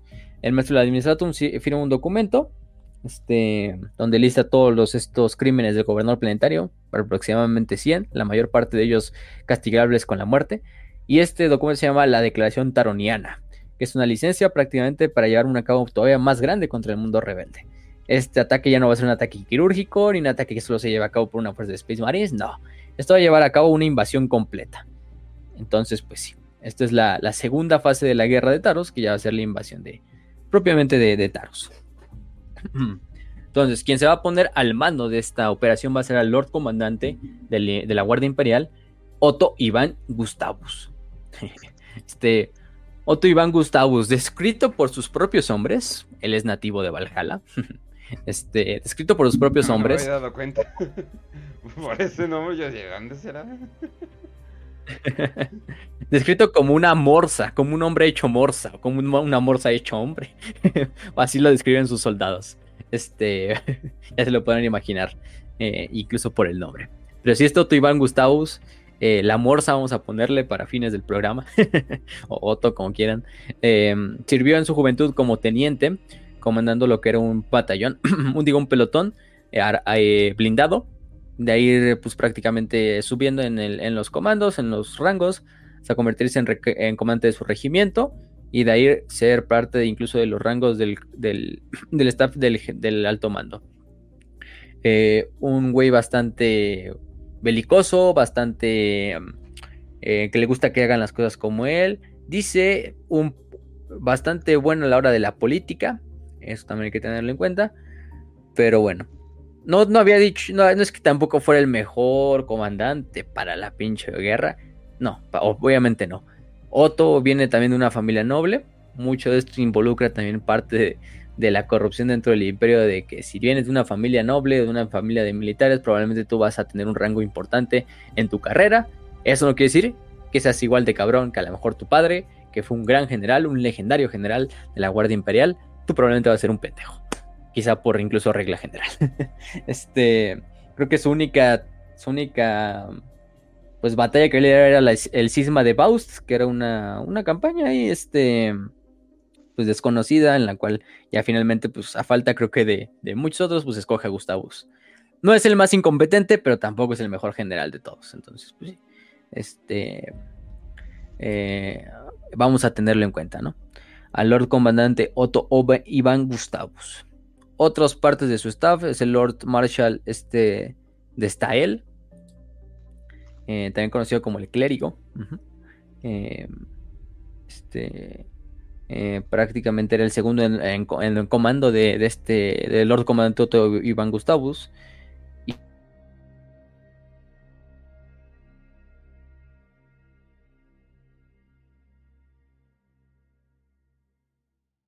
Y él prácticamente era el que hacía toda la operación, todo el plano de la operación. un hombre bastante callado, con una mente bastante estratégica, chaparrillo, pero este pero bueno, junto a su comandante, junto a Otto, pues ya va a ir muy bien en la, guerra. Entonces, eh, como tal, se organiza este ejército bajo el mando de Otto Iván. La mayor parte de las fuerzas imperiales organizadas en lo que es conocido como el eh, 4621 ejército de la Guardia Imperial, bajo el mando de Gustavus y de Estael, que es jefe de armas. Este, y gracias al Adeptus Mechanicus, que lleva a cabo misiones de, reconocimiento, eh, van, a, van a organizar la batalla. Podemos hablar incluso totalmente de lo que es el ejército completo. Prácticamente eh, tenemos a lo que es otros miembros, como el Quartermaster General Wasili, segundo al mando de Destael, o tercero al mando de la operación. El Cuerpo X, bajo el mando del coronel Nafir, que prácticamente se compone de el 17 de Talarn, el 89 de Talarn, el 331 de Talarn, el tercero de Talarn armado o blindado, y el doceavo blindado de Talarn. Asimismo, también de el del 2356 y el 2378, compañías de Stormtroopers o de Tempestus Ions prácticamente. O sea, que también van fuerzas especiales de, la Guardia Imperial. Luego tenemos al, bueno, tenemos al décimo cuerpo, ese era el décimo cuerpo, el onceavo cuerpo bajo el mando del coronel Mauri, que lleva su mando el 23 regimiento de tropas de Elicia, estas tropas de desembarco de Elicia el onceavo de, ingenieros de asalto de Sarenia, el 114 eh, de tropas de asalto de Cadia, el 19 blindado de Krieg, el octavo de los dragones de Brimlock, entre otros. Aparte de ellos van a ir también fuerzas de los Adeptus Astartes, que es prácticamente la compañía tercera y sexta del famoso capítulo Astartes, conocido como los Raptores. Los hemos hablado, que son sucesores de, los, de la Guardia del Cuervo, vaya que sí son un, capítulo de artes bastante. Eh, a mí me gusta bastante. Es así muy, muy realista. O sea, como te esperaría que funcionan los astartes, así de haciendo pinches operaciones Spec Ops y todo el desmadre. Eh, su armadura verde, con un camuflaje militar bastante chingón. Pero van a también ir los raptores. Eh, entonces, esos son en cuanto a las fuerzas astartes. En cuanto a fuerzas imperiales, llevan a cabo lo que son este eh, ¿cómo se llama? Eh, cinco equipos de enlace de la flota, eh, cuatro alas de, de, cazas, dos alas de, bombarderos, un ala de tácticos, prácticamente lo que son en total 78 aeronaves, 36 Thunderbolt Fighters, 24 bombarderos Moroder y 18 Valkyrias. El Adeptus Mechanicum también manda 224 equipos de ingenieros y dos equipos de ordenanza. La Legio Titanicus la conocida como la Legio Ignatum, envía un grupo de titanes eh, Scout, que son cuatro titanes de clase Warhound. El departamento Monitor manda dos cuerpos de labor, dos cuerpos de ingenieros, 78 columnas de, suministro. El oficio de Sinarum va a llevar eh, un número clasificado de agentes. El Ministorum, que es prácticamente la iglesia, va a enviar al, a seis hospicias de la orden hospitalarias, o sea, hermanas de batalla que se dedican prácticamente a servir como, como médicas de, campo, y, de la, y grupos de intérpretes de 19 grupos de intérpretes de la orden Diálogos. Que la orden Diálogos prácticamente se dedica a, a, este, como tal, más que nada traducción de textos alienígenas, eh, enlace de, de, tropas, es más como de inteligencia. Pero bueno, vemos que también hay órdenes de armas de batalla, aunque no son las armas de batalla total, ¿no? O sea, no son militantes, son hospitalarias y diálogas. Y el administrador envía 16 cuerpos de mortuarios, o sea, prácticamente los que van a dedicar a enterrar a los cuerpos, o sea, todos los trámites de funerales para los que vayan a morir, 18 eh, archivistas de, eh, del Adeptus y 42 grupos de, de estatistas. Espérame, ¿dónde Problema. Pero bueno. Que por cierto, eh, antes de continuar este programa, les avisamos que este mes vamos a estar haciendo un club de lectura de lecturas cortas. para, para que no hagan excusa. Bueno, van a ser excusas de todas formas, ¿verdad? Sí, ¿para qué lo digo? Van a ser excusas de todas formas. Pero sí, eh, vamos a estar leyendo. Uh, ¿Cuál era? Sí, son cuatro, de hecho. ¡Qué pendejo! Me había apagado el micrófono. ah, ya, el niño profeta. Puntos de sutura. Milagros, que por cierto ahí tenemos un audiolibro de Milagros. Y. y... las sombras. Eh, el llamado de las sombras, también tenemos el audiolibro. sí, también, también. Eh, ah, y también, eh, por si se lo perdieron eh, la vez pasada, no creo, porque de hecho los números parecen estar bien, pero nada más avisándoles. Eh, ya sacamos un programa de todos los spoilers de eh, nuestro... Es como que nuestra primera parte de los libros de la serie de Terra. Eh, entonces está como que... está, está perfecto si no sabes qué onda con la serie de Terra. No, obviamente no pasa solamente lo que, lo que se sabe como lore general, pero entonces ahí, lo pueden checar. Es un video que originalmente era para Patreon, pero ya lo estamos, ya lo estamos sacando para todos. Exactamente, este es del libro de Ecos de la Eternidad y el de Warhawk, que fueron los dos últimos de la serie de Terra. Che, como que empezamos de atrás para adelante y de adelante para atrás. Este, o del último para lo, para lo, para atrás. Entonces está bueno porque prácticamente hablamos de Ecos de la Eternidad, que es el libro más relevante, por lo menos de esta ahorita, con lo de la herejía de Horus. Y pues sí, el... De hecho ya es este domingo, que es el club de lectura. Dijimos que nadie íbamos a dar dos semanas porque son libros cortitos, son historias cortas como de 50 páginas cada una, que perfectamente puedes aventarte, yo creo que incluso en un solo día, eh, en unas cuantas horas. Entonces yo creo que quedan perfectas y ya dijo Kench, ¿no? Son esas cuatro que están ahí ya publicadas en el, tenemos dos, dos de ellas están de hecho en audiolibro aquí en el canal, que es la de Milagros y la de eh, El llamado de las sombras, y la otra que es Puntos de Sutura y El Niño Profeta. No las tenemos, pero ya están en español y traducidas en el canal de WPP Biblioteca y en el canal de Warhammer para Pretos, tanto el canal público como el canal de la biblioteca. Entonces, no tienen excusas para no leer esas cuatro historias cortas para este fin de semana que es prácticamente víspera de Halloween. Entonces, vamos a hacer un club de lectura de Halloween de Warhammer Horror. Entonces, pues tienen todo para, participar. Nice. Entonces, esa mera es. ¿Qué más? Eh, eh, eh, pues eso es todo en general. Y ya con eso podemos regresar.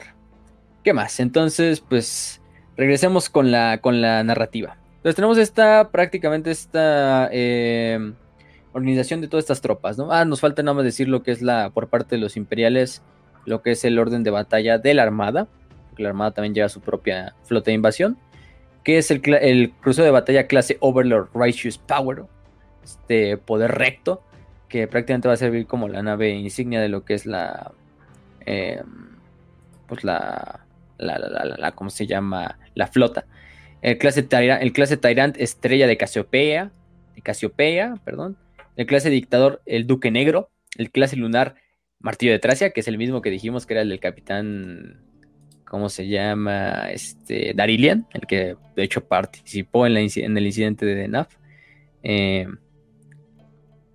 ok, entonces bueno, también tenemos lo que es el clase Dauntless Augusto, el clase Dauntless eh, Cerebus, escuadrones, pues tenemos bastantes grupos. Tenemos cuatro escuadrones: el escuadrón Errante, el escuadrón Invisis, el escuadrón Obna y el escuadrón Novem. Prácticamente cada uno de. Dos de fregatas clase espada, dos de destructor, uno de destructor clase Cobra y uno de fragatas clase Tormenta de Fuego.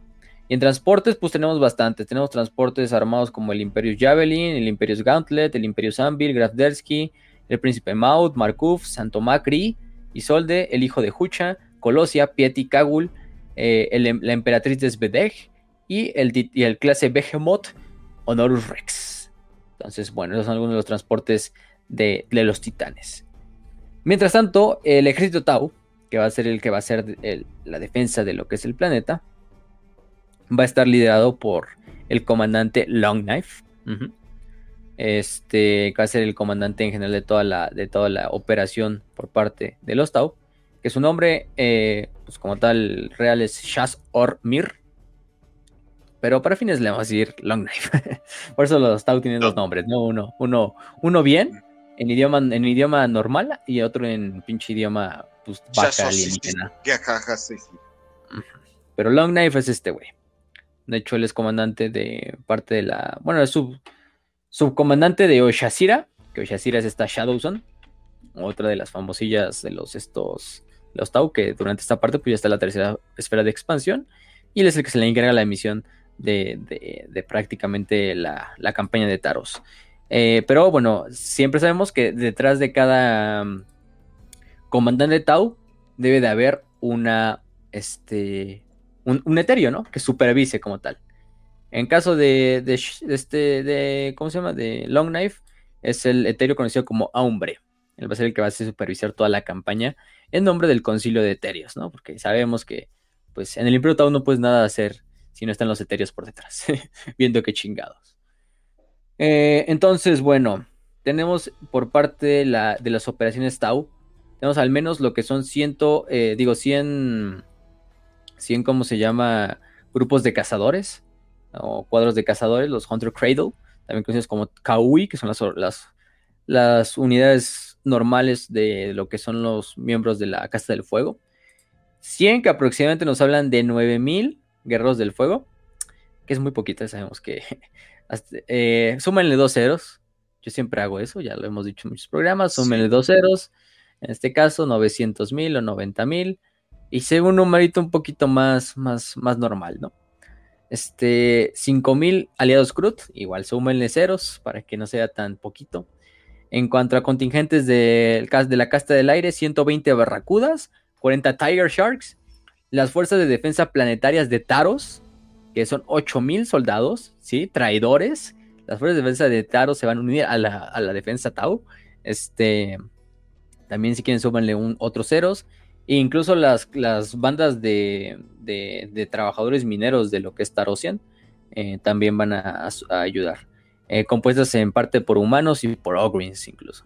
Em, y en cuanto a las naves capitales, primero que nada la nave capital de lo que es la de los Tau va a ser la, la Arro, que es una nave clase Ores Eleat y tres escoltas clase Kirla. Eh, a su vez también un crucero clase Larshive, que es el Yotar otro llamado Yofi y cuatro escuadrones de, escoltas, ¿no? Que cada uno lleva eh, cinco escoltas clase Kirshabre, este, que son las clases castellanas de las que hablamos hace rato. Eh, pero bueno, en cuanto a la nave capital, que es la, eh, la, Arro, que es una nave, pues, también conocidas como clase, custodio, también se les decía estas naves. Son naves que aproximadamente se les puede comparar si tuvieras que compararlas con un contra un imperial, pues sería como un crucero grande, ¿eh? un gran crucero. Este, o un crucero pesado. Un crucero en general. Tampoco es la nave más grande que tienen los Tau, pero si es una nave, pues vamos a ponerlo de cierta manera eh, potente, potente. Así, potente. Decente. Sí, decente. Para enfrentarse contra imperiales, decente. Porque sabemos que las naves imperiales sí son más Quizá no más avanzadas, pero por lo menos más poderosas en cuanto a escudos y en cuanto a poder de fuego, siempre las imperiales tienen ventaja. Y en su caso, pues llevan una clase Overlord, ¿no? Un, un crucero de batalla, que es el poder, eh, el Righteous Power, que es una nave pues, bastante poderosa por su propia instancia. Ah, nos faltó nombrar a alguien que es muy importante para la campaña. Obviamente, como toda campaña imperial, si los, si los, si los estos, si los Tau tienen a su, a su etéreo checando todos los pasos de su comandante, pues los imperiales también tienen a su vez este a un, a un güey que esté checando que sea la sombra eh, del, del, comandante en, turno. Y en este caso, el que van a enviar como comisario general del Astra Militar a la batalla va a ser el comisario conocido como Mordred Van Horchik, este, Van Horsik este, que va a ser prácticamente el encargado de supervisar todas las tareas de Iván, de Otto Iván Gustavus y sus comandantes. Y ya sabemos que lo que tiene que hacer un comisario, que incluso un comisario en estas situaciones, si ve que una campaña está yendo completamente a la mierda, incluso tiene eh, totalmente la, la para mantener el orden, la disciplina e incluso eh, ejecutar o arrestar, en su caso, a lo que es el comandante de la operación por su incompetencia. Incluso él tomando control directo de lo que es la, la, guerra, si, si, hace falta, ¿no? Este, ejemplos, pues tenemos a Yarrick, ¿no? O a este, este, ¿cómo se llama este otro cabrón? Este, Gaunt, ¿no? Pero sí. Exactamente. Entonces, bueno. ¿Qué más? También están otros miembros como el gran mago Sadakain Volta del Adeptus Mecánico, representante de Stygies 8, que van a ser pues, prácticamente donde se va a organizar la mayor parte de la guerra o los esfuerzos de la guerra. el almirante de la flota es Koto, se apellida, se llama Koto. este, eh, como comandante por parte de las autoridades de Karduniash para comandar la invasión, la flota de invasión. Y bueno, ¿qué más? Incluso también va a ir el provisionador Prime Naimus Dri. Sabemos que Dri fue el que descubrió todo este desmadre, pues él también va a ir a la, está en el alto comando, porque pues él sabe mucho de los eventos que condujeron a Taros y de cómo está Taros eh, organizado, ¿no? Otros son el mariscal del aire, que es Denbelt, el coronel del staff Sheja, el diácono Gotz, el que es el representante del, del, cardenal del sector, y el curador Skell. En este caso, bueno. La verdad es que la pre, preparación ah, o la preparación de la, de la invasión es un completo desmadre. es un completo desmadre en el sentido de que ninguna de las tropas, tanto imperiales como, digo, este, más bien, de la Guardia, como del Departamento Monitorum, como del Mechanicum, como de los Astartes, va a llegar a un acuerdo en el cual finalmente puedan acceder a, digamos, a llegar a un punto, un punto, un punto en común. De hecho, la, la completa organización de la, de la campaña va a tomar un año entero para organizarse, o sea, solo un año nada más para organizar la invasión, ni siquiera para llegar a, Taros, o sea, para Taros todavía va a suceder un chingo, ¿no? Pero bueno, finalmente se activa la fuerza de intervención de Taros hasta el 1941, en el 239, no, en el 998, perdón, del, del 1941. Estamos todavía aquí un año prácticamente de lo que es la, un año antes de la, pues de la propia, de la propia guerra acá en, en Cadia y todo este desmadre. Y pues sí, se arma lo que ya dijimos que es el 4621 ejército de la Guardia Imperial. Con este. Con Otto, con Iván hasta arriba. Y con Destael eh, como miembro de jefe de armas, que básicamente va a ser el líder de la mayor parte del grueso de tropas de los.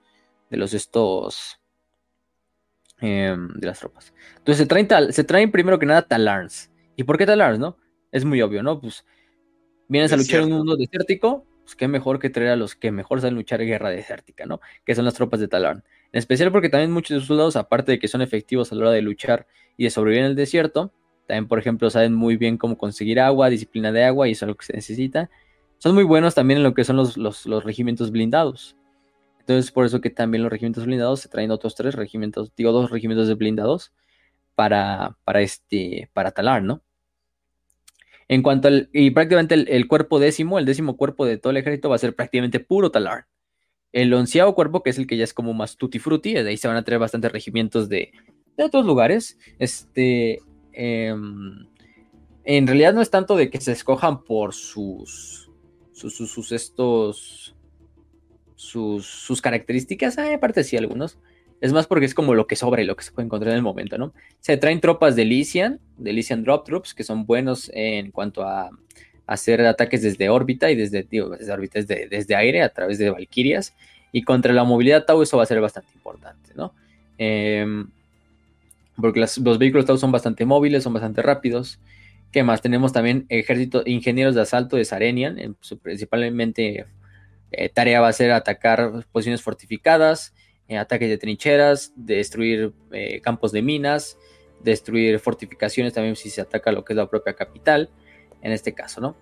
¿Qué más? Tropas de Cadia, porque bueno, esos güeyes saben hacer de todo, pero necesitas una fuerza que prácticamente sirva como lo que es el, el yunque, que va a ser contra el que vas a pegar el martillo, que van a ser las demás. Y bueno, también regimientos de Mordia. Em, pero ese regimiento de Mordia, de hecho se iba a mandar un regimiento de Mordia que era el 42 avo pero finalmente se decidió este em, eh, redirigirlo porque se les envió contra Kraken en la franja este. Entonces, pues finalmente solo se pudo obtener lo que era un regimiento de Krieg. Pero bueno, no, hay tanto pedo. Pero es por eso, en realidad es de hecho más que nada porque se tardan mucho en llegar todas las tropas de la Guardia Imperial o organizar todo este, este desmadre, que por eso también se pierde mucho tiempo en organizar la guerra. Eh, ya dijimos, entonces los Astartes, ya dijimos que habían ido los Avenging Songs en la primera fase, que habían perdido, pero bueno, ellos no iban a, ellos no iban a hacer su venganza, lamentablemente, sino que se iban a enviar a los Raptores, que ya dijimos que son dos compañías y una barcaza de batalla, en este caso. Sadakain Volta, que es el alto mando, también envía lo que es a la, a la Leyo. Este. Primero que nada, promete enviar a la Leyo Honorum, que son las legiones que ya, eh, que estaba como lista para la batalla. Pero esta luego se envía contra lo que es el, a la puerta cadiana. Entonces, finalmente, lo único que pueden obtener los imperiales es un pequeño grupo de batalla, puramente de Warhound, de titanes Warhound, que son titanes clase Scout. Que aunque son una chingaderotas, pues son titanes. Son los titanes más pequeños de todos, ¿no? Este, más que sirven pues son, son bastante fuertes. no hay que despreciarlos, pero solo se envían cuatro titanes clase Warhound, que es poco de la, de, la, de la tropa que se había prometido en primera instancia por parte del mecánico. Y es parte de la ley Ignatum. Entonces ya vemos que es medio un medio desmadre de que prácticamente estás haciendo un ejército a partir de sobras este, de tropas, en especial en cuanto al onceavo, al, cuerpo y en cuanto a las fuerzas de, la, de, los titanes. Pero bueno, pues ni pedo, ni pedo lo, que se puede, lo que se puede encontrar. Así se tardan, se tardan un completo año para llevar a cabo todo esta, este, este desmadre. Y en especial también por, por eh, que faltan números de dropships, de transportes de asalto, em, también de, de, suministros de agua que se van a necesitar. Pero finalmente ya se lleva un cabo y se ponen tres objetivos. Primero que nada, eh, uno es llevar a cabo un asalto sobre Taroken, la ciudad, y este va a ser prácticamente el centro de la industria y la administración, donde la guerra se debe de ganar. Primero que nada, también para tomar eh, como tal el puerto espacial de, Taroken y de esta manera pues, mantener lo que es un, pues, un suministro eh, continuo para las tropas imperiales. ¿Qué más? Este, en cuanto al segundo, va a ser que el almirante Koto va a ser el encargado de eh, prácticamente llevar todo lo que es la guerra espacial, mantener y evitar que si llegan refuerzos Tau puedan ser capaces de llegar refuerzos a, a, la superficie. Y el tercero va a ser también eh, prácticamente obtener control de las, del suministro de agua del planeta. Es decir, a través de lo que es la, eh, la captura de las plantas hidroeléctricas y de las plantas de depuración, etcétera, y de las plantas hidropónicas también. Entonces, bueno, finalmente ya se lleva a cabo la invasión que va a venir a, mando de, del almirante Koto y del general Otto. Eh, y pues la Overlord, la Righteous Power, va a ser la primera línea, la primera nave que va a emprender el viaje, junto a sus escoltas y junto a las demás naves. Este, primero que nada va a ser que el primer ejército, el cuerpo décimo, va a llegar como, como primera instancia y luego el cuerpo onceavo va a llegar por atrás, ¿no? O sea, un poquito retrasado, pero van a llegar prácticamente justos al mismo tiempo. Este, ya que llegan después de tres semanas de navegar por lo que es la disformidad, finalmente llegan a Taros, al sistema Taros. Y este. Este. Y bueno. ¿Qué, pasa en esta primera instancia, no? Pues las primeras naves empiezan a tomar poder hacia lo que es este. Hacia, hacia, hacia, hacia este Taros. Lo primero que sorprende tanto los Space Marines como las fuerzas de la Armada es que aparentemente los escáneres no localizan ningún contacto no Tau, no de las defensas planetarias de, de, propio Taros en órbita. Entonces, pues dicen, ¿qué pasa? No, o sea, ¿cómo no hay nadie? Se pone obviamente la flota en alerta máxima, de, esperando probablemente una emboscada, etcétera. Este, no hay flota Tau, tampoco aparentemente que, que, que, defiende el planeta. Incluso piensan, llegan a pensar de que quizá los Tau ya abandonaron pues por así decirlo, el, planeta, el sistema a su, a su destino, a, su, a lo que le chingue su madre, en vez de enfrentarse cara a cara contra la flota imperial. O que era una trampa. Entonces, pues sí. Eh, y bueno, pues de hecho, pues sí, no, no hay... Em, eh, como tal, eh, la primera en adelantarse es la, Talón de Guerra, que es la nave de los Space Marines, la barcaza de batalla, que es la primera en llegar a eso y ponerse, postarse sobre órbita, ¿no? Aparentemente todo bien. bueno, entonces sí. entonces, bueno, la primera misión eh, en parte de los Raptores va a ser la misión de deshabilitar lo que son los misiles, los hilos de misiles, que prácticamente sirven como defensa planetaria de Taros, que están bajo el control de los, traidores. Y ayudados por un bombardeo imperial de su propia barcaza de batalla, de la, guerra, de la guerra de guerra, eh, los raptores empiezan a desembarcar lo que son hermanos de batalla, ayudados también por escuadrones de scouts. Eh, eh, rápidamente, el primer silo de misiles, el décima, si se conoce, cae eh, a las pocas horas de, iniciado el, desembarco. Eh, prácticamente todas las fuerzas humanas colaboradoras de los Tau son destruidas en, poco tiempo. los raptores solo sufren un muerto y 17 heridos, de los cuales 5 están gravemente heridos. Este, prácticamente los misiles están completamente inutilizados y ya como tal la misión principal y la invasión principal puede empezar. Em, este, y bueno, la primera fase pues va todo bien, ¿no? O sea, los, los estos, lo, aparentemente los raptores acaban de hacer un ataque súper cabrón, eh, por su, por su tercer capitán, el capitán Aurelius. Eh, eh, todos los prácticamente si los de están destruidos, sufrieron una sola baja, si lo quieres ver así. Sí, si cuentas a las. A las estas. A las. A las. A los heridos. Eh, de gravedad, claro. Pero. Pero sí, ¿no? O sea, vaya, vaya que. Vaya que les. Les, les va como en feria a los pobres defensores en los misiles de Silio. Entonces, ¿qué más? Eh. Eh, entonces, bueno, ya empiezan los una vez que ya los refuerzos tanto de la sexta compañía como de los Thunderhawks, de la propia eh, Fuerza de Astartes, desembarcan, pues eh, todo, todo, todo apunta a estar bien, ¿no? la, Guardia Imperial ya empieza a desembarcar, se envía una señal obviamente hacia los, a las tropas de, invasión que están en, en, órbita baja de que empiecen sus propios desembarcos. Em, el primero en desembarcar es el Regimiento 17 de Talar. De hecho, algunos piensan que, bueno, quien se debería de mandar como la punta de lanza del desembarco pues son los Stormtroopers. Eh, pero, este, pero, pero bueno, finalmente se decide que estos cabrones sean los estos. Em, mm, mm, mm, y bueno, entonces, durante esta primera parte, ¿qué podemos decir? aparentemente en el planeta o estas zonas de desembarco no hay signos de los enemigos. Todo está tranquilo como si Taros ni siquiera quisiera defenderse a sí mismo. La única defensa que hemos encontrado hasta el momento prácticamente ha sido en los hilos, que pues fue rápidamente destruida por lo que son los estos, eh, los, los astartes. Pero sí, o sea, prácticamente todas las, naves se quedan también en órbita, listas para dar pues fuego de apoyo en el caso de que se lleguen a necesitar. Eh, y bueno, también se desembarcan lo que son los, ya los primeros eh, regimientos blindados. Lehman Ross, entre otras cosas, que es lo que más eh, se encuentra. Y bueno, se empieza la primer eh, avanzadilla hacia lo que son los, los desiertos, principalmente hecha por los Talar, que son los, mejores, ¿no? Ellos por la, Armada Imperial, que desde arriba dan, van dando inteligencia, fuego aéreo si es que necesitara. Y bueno, aquí sabemos que lo primero que encuentran los, los, astartes, ¿eh? bueno, en general las fuerzas imperiales, no, no, no, no estos cabrones, pues son este, em, como tal, em, fuerzas y fuerzas Tau.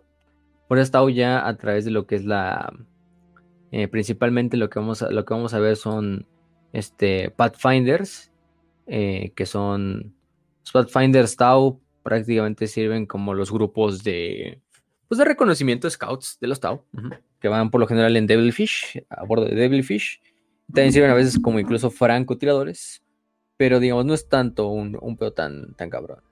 Em, y unos cuantos también trajes de sigilo, estos stealth suites, como el XB15, el XB22, el 25, ¿no? Estos trajes que incluso tienen capacidad de camuflaje, o de invisibilidad más que, más que camuflaje. Que de hecho, por eso es que el bombardeo empieza antes, pero pues poco le hacen estos equipos de Pathfinders de Stealth Suites. Este. Como tal. Eh, no, no, no tienen ningún. No, no, no son. Primero que nada, no son encontrados por los, los imperiales. Y aunque los imperiales hagan bombardeos, incluso antes de, llegar a estas zonas donde probablemente hay enemigos, muy, muy, muy pocas bajas se les dan a estos Pathfinders que probablemente se esconden por ahí. El capitán Aurelius y, eh, Caedes se ponen a sí mismos en el reino de, de comando clase Damocles, que es uno de, los, de las naves de, comando del, este. Y bueno, sigue la batalla. Aparentemente todo va muy bien. Por tres días prácticamente los, Space, los raptores regresan a sus naves. Prácticamente el resto de la guerra se les deja a lo que son los estos... Em, a, los, a la Guardia Imperial. No es que los raptores se vayan a ir de la batalla, simplemente es que, digamos, están en órbita para esperar si en algún momento se necesitan otro lado de la guerra pues caigan en, en, en dropbots y den un golpe de asalto importante, ¿no? Pero pues ahorita no está pasando nada, a grandes rasgos no está pasando nada. este... Se fueron a mimir un ratito. Sí, prácticamente se va haciendo una avanzadilla desde lo que es el del este hacia lo que es el istmo de Iracunda, que es donde está Taroken, eh, por el gran grueso de las tropas imperiales, en especial los regimientos de Talán, que van tanto los, los blindados como los regimientos de infantería, y van dando, o el cuerpo décimo del ejército que va llegando hacia, hacia esa zona, ¿no? Este. Eh, ¿Qué más? ¿Qué más? ¿Qué más? ¿Qué más? Este. Eh, mm, mm, mm, y bueno, el chiste es que también hay un poco de disensión entre lo que son las. Eh, como tal, entre lo que es el, el comandante Gustavus y el capitán Aurelius de lo que son los raptores. Se supone que a grandes rasgos lo que quiere Gustavus es como utilizar a los raptores casi casi como un, una, un bait, como carnada, para hacer que la mayor grueso de las tropas del istmo de, de, Tehuantepec, ah, de Iracunda, salgan de lo que es la del istmo y se acerquen hacia esta zona, ¿no? Em, en este caso los Space Marines no van a tener que entablar combate, sino simplemente como tal, eh, de cierta manera, retirarse para traer a las fuerzas eh, traidoras de esta manera hacerlas o, captarlas en lo que es un en un pues en un en un caldero, ¿no? Prácticamente Orly lo manda a la verga de no mames, ¿cómo nos vas a utilizar a nosotros como si fuéramos pinche carne de cañón y, la verga? Este, no, no vamos a hacer la pinche misión. Em, mm, este, ni siquiera para formar esa primera parte de esta campaña. Y bueno, el capitán, eh, este, y bueno, ya es como que decae el plan. Todo está, todo está a cierto punto bien. Siguen sin encontrar propiamente este, como tal, eh, ataque Tau, o sea, en general. También ya para este punto se están desplegando lo que son los, los estos, los, los clases de Warhound.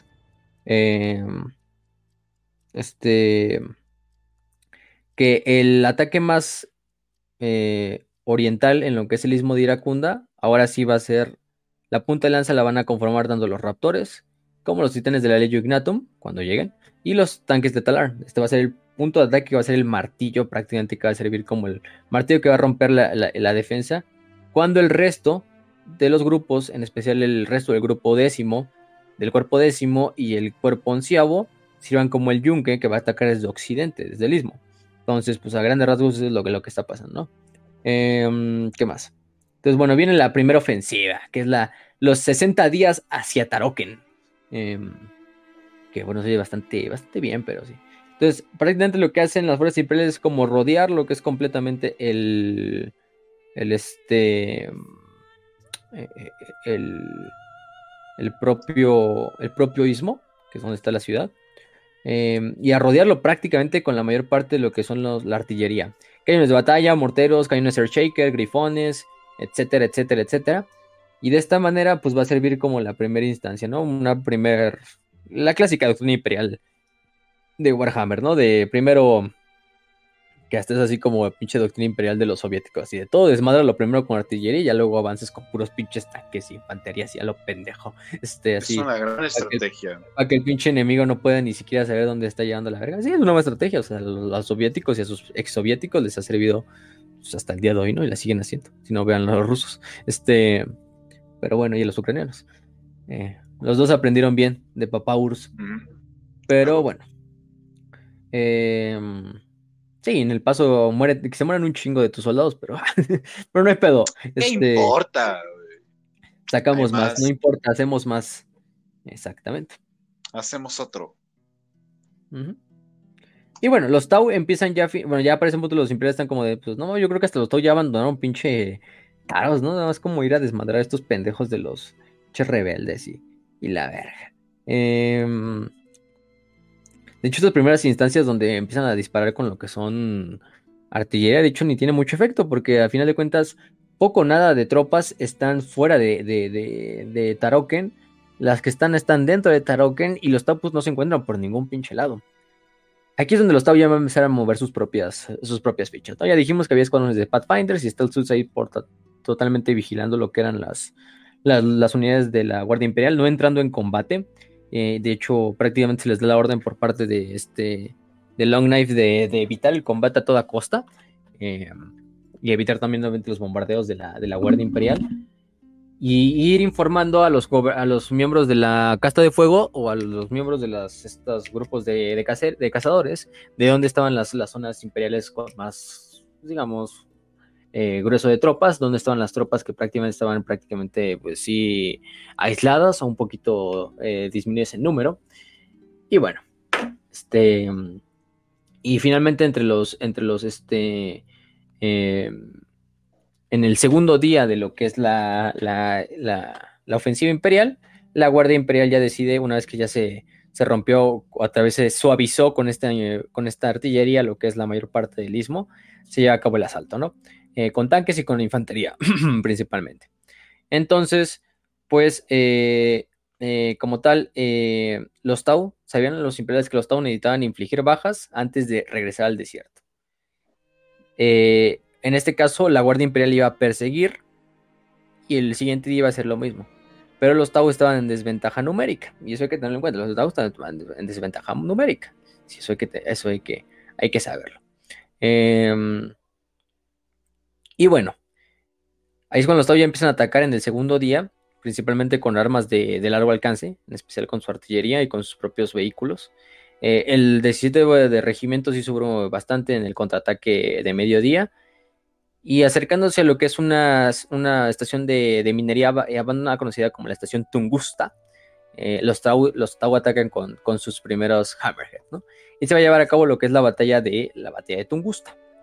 Esta batalla de, Tungu, de la estación Tungusta em, va a ser un enfrentamiento principal entre el regimiento 17 de Talarn y las unidades de Pathfinder Stau que están intentando como no escapar, pero atraer a las fuerzas de, de, los, de los Talarns para que digamos se, se metan más. Y ahora ellos, ellos son, los que están en un caldero. Em, los Tau utilizan lo que son misiles Seeker para destruir bastantes Lehman Ross.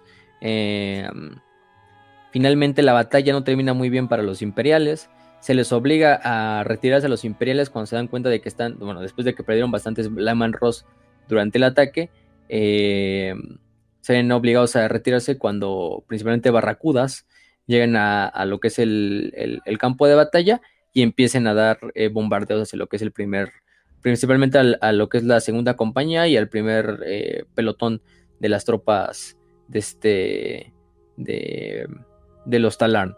Aunque incluso en ese último momento llegan Stormtroopers, refuerzos de los Stormtroopers o refuerzos de los Tempestus Scions, pero ya no es suficiente. Se da una orden de retirada en la cual finalmente eh, este, se decide mejor salir y que un grupo de Thunderbolts, eh, que son estos cazas prácticamente de la, aeronáutica imperialis, eh, primero que nada intercepten a las fuerzas de las barracudas y que también hagan un bombardeo sobre la estación Tungust.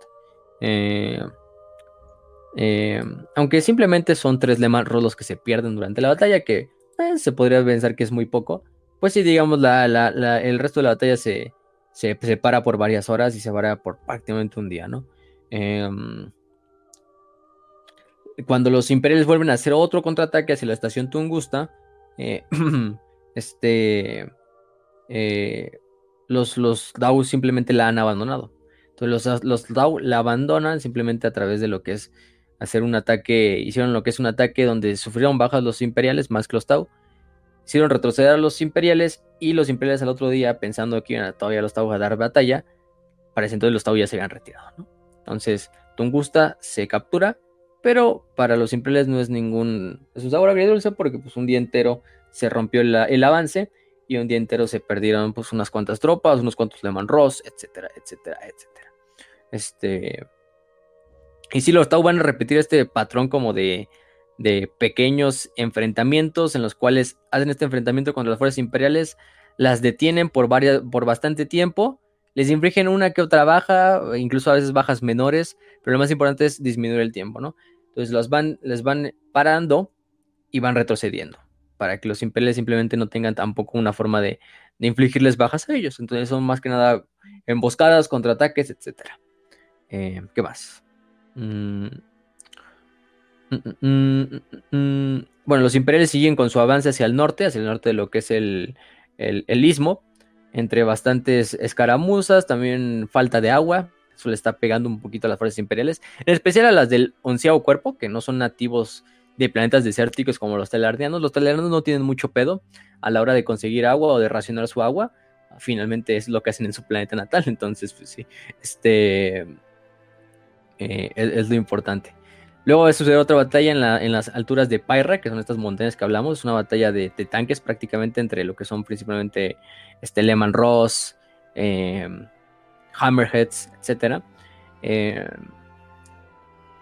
después de cinco intentos de capturar lo que son las montañas por, parte de, por parte del imperio, las, las fuerzas que están prácticamente defendiendo lo que es la mayor parte de las montañas son Krut, los Krut, sabemos que son esta especie, los que no la conozcan son esta especie eh, como tal de aliada de los Tau, que pertenecen al Imperio Tau, actúan como, son reptilianos, tienen esta habilidad de que todo lo que lo comen pueden, digamos, como tal, incluirlo en su ADN y de esta manera evolucionar nuevos organismos Krut que se adaptan así como si fueran incluso tiranios a la verga, pero, pero, pero bueno, este...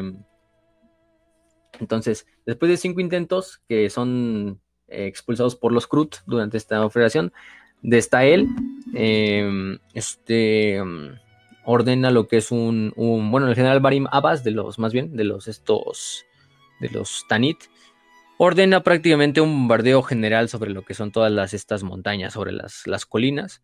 Em, este, eh, como tal, esta batalla dura 10 días. Eh, en las cuales eh, y se logra capturar en, el cuarto ataque liderado por el, general Abarimabas la primera línea de riscos.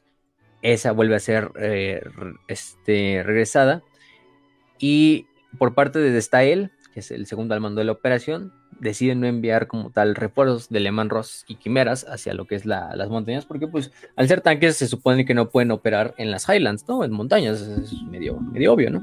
Entonces, pero este, de esta él evita que estas, eh, eh, como tal, eh,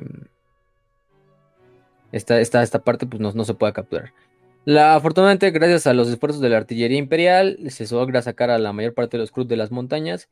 Y para el 17 avo, pues se tiene un éxito parcial, que es que se capturan este, 350 kilómetros de desierto y de montaña durante esta batalla. Ya dirás si eso es un éxito, desierto y montaña, al final de cuentas no te sirve pan ni madres, pero, pero bueno, eh, digamos ya hay un avance un poquito más, más, Constante, más tangible, más tangible, sí. Este, luego en la batalla de Gladamac, las fuerzas simples tienen, eh, son victoriosas después de hacer que y de forzar a que los Tau se retiren durante esta batalla.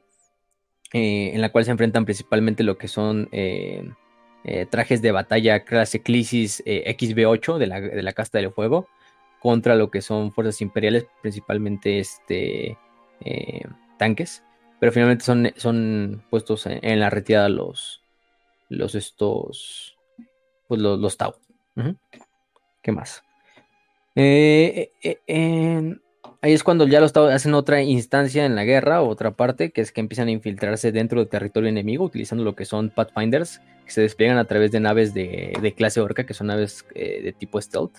Son unos vehículos, un equivalente como de los Valkyrie, pero sí son, vehículos como propiamente stealth. Entonces son bastante silenciosos. Y lo que empiezan es a desplegar Pathfinders detrás de las líneas enemigas. Este, y equipos también de, de, de sigilo con trajes de batalla. Eh, para lo que es principalmente atacar eh, líneas de suministro y almacenes de suministro de la Guardia Imperial en la, en la cobertura de la noche. Este, y esto tiene bastante éxito, porque el, las semanas siguientes prácticamente la operación de Tarokin o la ofensiva de Tarokin se mantiene o se, se ¿cómo se dice? Em, se para, se detiene completamente. Y es más que nada por estas, esta, esta brillante táctica de, de, Long Knife de enviar a lo que son este, eh, tropas, ¿no? A dar las líneas enemigas, e incluso eso hace que haya una nueva fase de la guerra en la cual los, los, los Tau toman la iniciativa y utilizando grupos de elite de, las, de los guerreros de fuego, eh, bajo el mando de Shasel Kirri, eh, destruyen incluso muchas pistas de, de, aterrizaje de, la, de la aeronáutica imperialis lo que también hace que muchas de las operaciones aéreas de la, de la, Guardia Imperial se separen, en lo que se reparan completamente estas pistas de aterrizaje, ¿no? En estos ataques, pues uno que otra aeronave imperial es destruida cuando está ahí estacionada, ¿no? Incluso. Entonces, vaya que la, vaya que les está viendo, pues bien a los Tau. este. Aquí es cuando viene la famosa, bueno, o, la batalla por el sistema Taros. Estamos viendo la batalla de Taros, pero ahora se viene la batalla del sistema de Taros. En este caso, la batalla del sistema de Taros va a ser la batalla que se va a llevar a cabo en el espacio, cuando finalmente la flota de refuerzo Tau entre a lo que es el sistema Taros, así sin ser eh, como tal detectada. Eh, prácticamente lo que van a hacer es jugar un juego de, del gato y el ratón con la armada, con la armada imperial, en la cual lo que va a hacer la, armada Tau es básicamente ir escondiéndose entre las lunas, entre los sistemas, entre los planetas, para eh, simplemente lo que hacer es alejar a la Armada Imperial de Taros y que la propia Armada Imperial no pueda dar refuerzos tampoco a Taros, porque van a estar más bien enfocados en luchar en la, batalla espacial, ¿no? Eh, y la primera batalla, o ya la primera, el combate abierto va a ser la batalla del convoy Alpha 4, en la cual cinco naves castellano, fragatas clase castellano, atacan lo que es un convoy de suministros que va llegando hacia lo que es este, em, a, como tal, a, a, este, a Taros, ¿no? Los Tau tienen bastante, eh, este, como tal, éxito en generar eh, eh, pérdidas para los transportes de, de, tropas, los transportes de tropas y los transportes de suministros, y así se vuelven a escapar, vuelven a esconderse en lo que es el sistema. Esto hace que también muchas de las naves capitales vayan en busca de ellas. En este caso, también el crucero Righteous Power, bajo el mando de este Coto, se pone a la cacería de lo que es la, la nave insignia, la Ato, ¿no? Em, finalmente el Ato se le alcanza, la nave Tau, y es destruida. Es destruida por el, este, en una escaramuza por el Righteous Power. Eh, una escaramuza Tau, una escaramuza em, eh, espacial que sí le trae bastantes pérdidas a lo que son los, los estos, los Tau. Prácticamente pierden a la Arro, que es la nave capital, en este caso. Eh, esta es destruida completamente por la, por la, pues por la, la Righteous Power. Eh, y después de 14 días eh, que dura la batalla y la, persecución en general. Este. Em, también la Ro logra destruir la que es la, martillo de Tracia, que era la, nave de, del capitán Dautilus, el que dijimos que prácticamente fue el que descubrió, el que hizo el incidente de Nab, que pues terminó sucediendo en la guerra. Esta es destruida, la, martillo de Tracia por la Arro. Entonces, no sabemos si el capitán Darilian, que a lo mejor sí, yo creo que tuviera el capitán de la nave durante la guerra, este, fue asesinado con la explosión de la nave, pero sabemos que por lo menos la Arro antes de ser destruida se llevó con él a, la Martillo de Tracia y a otras tres fragatas clase de Firestorm. Entonces, aunque bueno, digamos, la, batalla en órbita es un completo éxito para las fuerzas imperiales, ya es demasiado, yo creo que tarde un poquito para las fuerzas en, tierra, ¿no? Después de 42 días de guerra, prácticamente la, lo que son las, misiones de, eh, detrás de las líneas enemigas Tau, eh, la rotura de las líneas de suministro, de las naves, de las estas, por ejemplo, también, como se dice, eh, pistas de aterrizaje, van trayendo problemas, ¿no? Y se hace un nuevo plan imperial, el que se va a conocer como la Operación Cometa, en el cual se van a utilizar eh, Elysian Drop Troops para tomar lo que son las, granjas, las hidrogranjas de, de, de este, de, de, Taros. De esta manera, controlar lo que es todo el suministro de agua de, de Taros prácticamente matar de sed a la población de Taros, tanto a los traidores de las fuerzas de defensa planetaria eh, y también a, los Tau, porque pues, los Tau también dependen en gran parte de lo que de las estas granjas que le suministran agua por parte de sus aliados, ¿no? Que son los humanos traidores que viven en, Taros. Entonces, eh, el problema es que la mayor parte de estas hidrogranjas están detrás de las líneas eh, Tau. Entonces, pues así mismo como los Tau estaban llevando a cabo sus sus, estos, sus, tareas de, detrás de las líneas imperiales, pues ahora los Elysians y los Stormtroopers eh, o los Tempestus Ions van a llevar a cabo las misiones de, toma de estas, de, estas, de estas instalaciones, ¿no? A través de lo que son asaltos con Valkyries. Eh, principalmente toman, por ejemplo, lo que es la planta de hidroprocesamiento 2330, que después de una batalla bastante pesada, eh, la planta es capturada. este, el segundo día lamentablemente los Tau saben y, reaccionan rápidamente y, responden con un, con un ataque también con mantas, con barracudas, eh, que también asaltan las, las, las gunships imperiales, tanto las Valkyries como las, las casas imperiales. Y después de un bombardeo de Tiger Sharks, es otro tipo de nave que pues, prácticamente sirve como, como bombardero, bombardero Tau, este, el Tiger Shark. Este, es parecido de hecho a la manta, pero más chiquito, es es un primo de la, de la barracuda más grande. Este. Este. Em, mm, y bueno. Eh, los Tau hacen un contraataque con estas Tiger Sharks, con Hammerheads, con Devilfish y otras. Y se hace una batalla bastante pesada en lo que es la, la, planta de procesamiento 2330. También los imperiales son suministrados, o digo, son reforzados por lo que son eh, este, eh, casas imperiales. Entonces hace una bastante, una... Primero que nada se hace como un asedio sobre lo que es la planta de procesamiento. Eh, y también hace una batalla espacial. Digo, una batalla aérea, ¿no? Un completo dogfight ahí entre lo que es el cielo de, de, la planta 2330. Eh, que va a durar aproximadamente tres días más.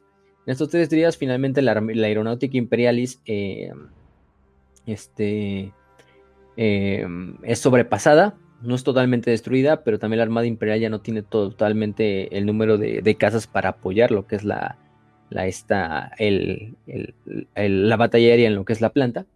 Eh, los Tau planean lo que es un finalmente un ataque final sobre la planta. De hecho, le envían al coronel Balak, que es el coronel que está al mando, una como, pues que se rinda, ¿no? Que que se rinda. Este, prácticamente Balak los manda a la verga, les dice, pues no me voy a rendir, putos alienígenas de mierda, putos azules, y lamentablemente él y todos sus drop troops elicianos son aniquilados em, en la planta. Pero, pero pues bueno, dieron una defensa valiente. pero se fueron con honor y eso es lo que cuenta. Se fueron con honor, peleando y, y pintándole el dedo a los Tau. Bien por él todo un basado. Exactamente. Este. Pero si el coronel Balak dice, no, no, pues no. Este. Em, eh, prácticamente la mayor parte del 23 de, Delicia es destruido en la batalla. Los pocos sobrevivientes que quedan y heridos bajo el mando de ahora del general es que Esquiscaba eh, son desarmados. Eh, se les llevan a bordo de las mantas y se les llevan como prisioneros. Este, eh, no sabemos como tal cuál es del todo su, su, su destino. Este es muy importante. este, de hecho, Esquivaca es, es, Sicaba o Sicaba esa madre eh, el propio Eterio a hombre le ofrece así como de, únete al Imperio Tau, puedes liderarla, te doy prácticamente el liderazgo de todas las, de las fuerzas imperiales auxiliares aquí en Taros, si te unes al Imperio Tau. Si le escupe así en la pinche cara al pinche Tau y le dice, no, primero muerto antes de irme con ustedes, hijos de su puta madre. Y, pues bastante ya se lo llevan, pero, pero sí, qué asco, la verdad. Eh, ¿Qué más? Entonces, bueno, mientras tanto, Space Marine de los Raptores apoyados por lo que son los titanes de la Legio Ignatum, empiezan una ofensiva para romper finalmente lo que es las líneas Tau y reforzar a la planta 2330, pero también para romper ya finalmente lo que es el, el, istmo de el istmo iracundo. Y bueno, el primer ataque que es con bastante éxito, en el cual, eh, eh, bueno, no tan, no tan éxito porque ya entrada bien la batalla un misil Tiger Shark eh, y una, una, barrida de Railguns logra destruir uno de los titanes clase Warhunt, el Advensis Primaris es destruido, pero no importa, el, avance imperial no se detiene, la mayor parte del, camino es destruido por lo que son los, los, los Space Marines. Y aunque los, los, imperiales se llevan a. Eso también le permite a los imperiales, a la Guardia Imperial, llevar a cabo también lo que es entrar finalmente en lo que es el istmo, romper como la línea y, infiltrarse. Aunque sufren bastantes emboscadas a manos de los. de los estos. Eh, eh, de los Tau. Eh, intentan también con base a los vehículos de los, de los estos clases salamandra que llevan intentar hacer otro, otro empuje, pero finalmente también son obligados a retirarse. La operación Cometa es un completo desastre. Entonces vamos de desastre en desastre, ¿no? Está valiendo todo verga. Sí, está todo de mal en peor. Ahí es cuando finalmente, siguiendo este desastre en la operación eh, Cometa, el Lord Comandante Gustavus y el Lord Mariscal de Stael son relevados de su comando por el comisario general Mordred Van Horgic, que prácticamente los trata como pinches eh, incompetentes. En parte tiene razón. Este, eh, y pues decide, no los mata, los, los, arresta. Eh, la mayor parte del staff del comandante Gustavus es arrestada junto, a su, junto al comandante. Y entonces el comisario toma comando del, del esfuerzo de guerra. haciendo principalmente lo que es hacer más pequeño el frente de batalla imperial para reducir lo que son las líneas de batalla, las líneas de suministro que están para este punto están bastante, ¿cómo se dice?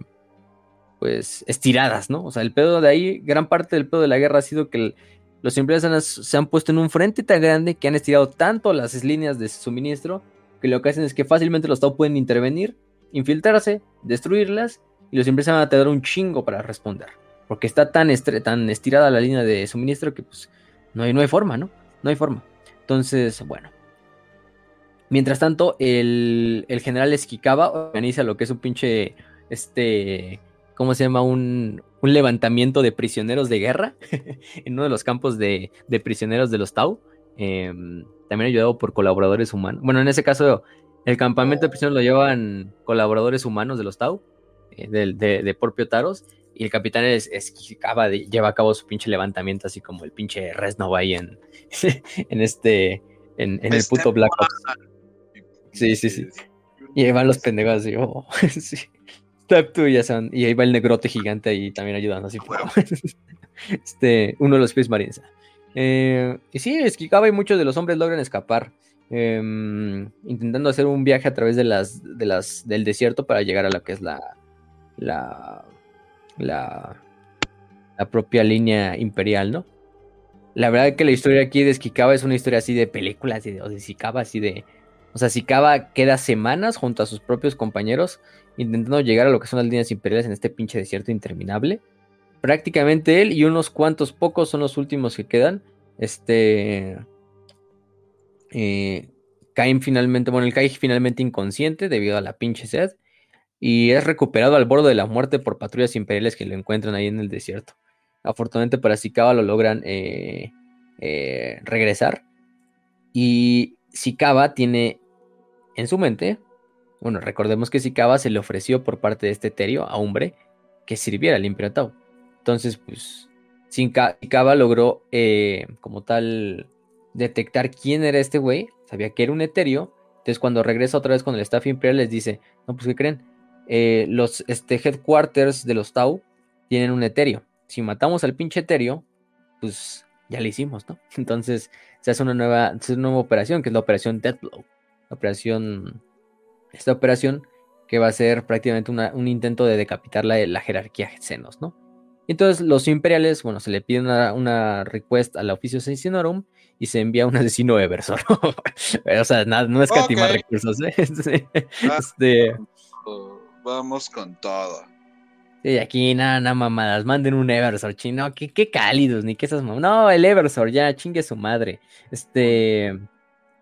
Y se hace un ataque en el cual eh, Stormtroopers eh, o Tempestus Ions eh, a bordo de Valkyrias asaltan la mayor parte en una casi casi misión suicida, la mayor parte de los headquarters, mientras el asesino, el Eversor, cae prácticamente en, en, el centro del pinche búnker Tau. Eh, prácticamente se autodestruye el pinche asesino Eversor, pero en el camino sí se lleva con él a este a hombre, eh, al Eterio a hombre, que es asesinado por el Eversor. Eh, lamentablemente, em, para los imperiales, el chiste no nada más era acabar con, con hombre, también era acabar con Longknife, ¿no? Que pues, también estaba en el, en el staff, ¿no? Finalmente es el comandante. A hombre simplemente es el Eterio. el quien está haciendo la guerra es, es Sharromir. Entonces, el pedo es que Sharromir está liderando la defensa afuera del búnker. Entonces él no, está en el, en el, momento en que explota la zona central del búnker y muere con el etéreo. Entonces, pues, este, este, eh, Remiro Long Knife, como le quieran decir, pues sí se emputa por la pérdida del líder. Afortunadamente para él, pues él no muere en el ataque. El Eversol pues, ya está muerto durante el pinche ataque suicida. Y junto a los, grupos de Tau sobre, de refuerzos Tau, pues acaba con los, los Stormtroopers que bueno, luchan hasta el final sabiendo que es una misión suicida, pero parcialmente lograron su cometida, ¿no? Un etéreo muerto siempre es etéreo bueno, entonces. El único etéreo bueno es el etéreo muerto, entonces. sí. Pues esa es la, más parte. Em, entonces, bueno. Finalmente va a venir, ya que se tuvo éxito la operación Death Blow, va a caer bajo el mando de prácticamente de este, del comisario, eh, pues llevar a cabo lo que es la retirada. La guerra se va a convertir en una guerra que es incosteable para el imperio. Es una guerra que prácticamente ya para este punto va a ser, pues, digamos, totalmente innecesaria, que está perdida. Em, por ahí sabemos también de los, de que llevan ya cabo estas misiones de reconocimiento, incluso ya en el momento ya donde ya incluso los tanques se empiezan a quedar sin combustible, tienen que subsistir a base de hacer reconocimiento a lo largo de, estos Mukali, que son estos como senos que son como un, pues, pinche cuadrúpedo, como si fuera un pinche este camello de Talarn, todo mutante. Eh, y así llevan a cabo sus, estas misiones de, de, de como tal de, reconocimiento. Son bastante rápidos, eso sí, pero pues ya, imagínense, ya los imperios ya tienen que hasta eh, caer y, llegar a ese punto de utilizar a los Mukali en vez de los tanques para llevar a cabo misiones de reconocimiento, más de ese estilo. Pero, pero bueno, este es, lo malo. Em, ¿Qué más? Entonces, pues sí, ya dijimos que se hace la operación Deadblow. Eh, los imperiales están en totalmente desembaucada. ¿Y qué más? Este. Pues ya se va a organizar lo que es la evacuación. Eh, viendo que los simples ya están como tal en retirada, porque ya este, el comisario da la orden pues ya de que prácticamente la, situación aquí es insostenible, que se tiene que retirar y que bajo su consideración tiene que retirar todo lo que es de, este, de, Taros, pues los, los, los Tau empiezan a hacer una, pues prácticamente lo que es una, una ofensiva, ¿no? Van a decir, no vamos a dejar ningún, que ningún pinche imperial logre escapar del planeta, ¿no? Imagínense, ah, perro, o sea, bastante...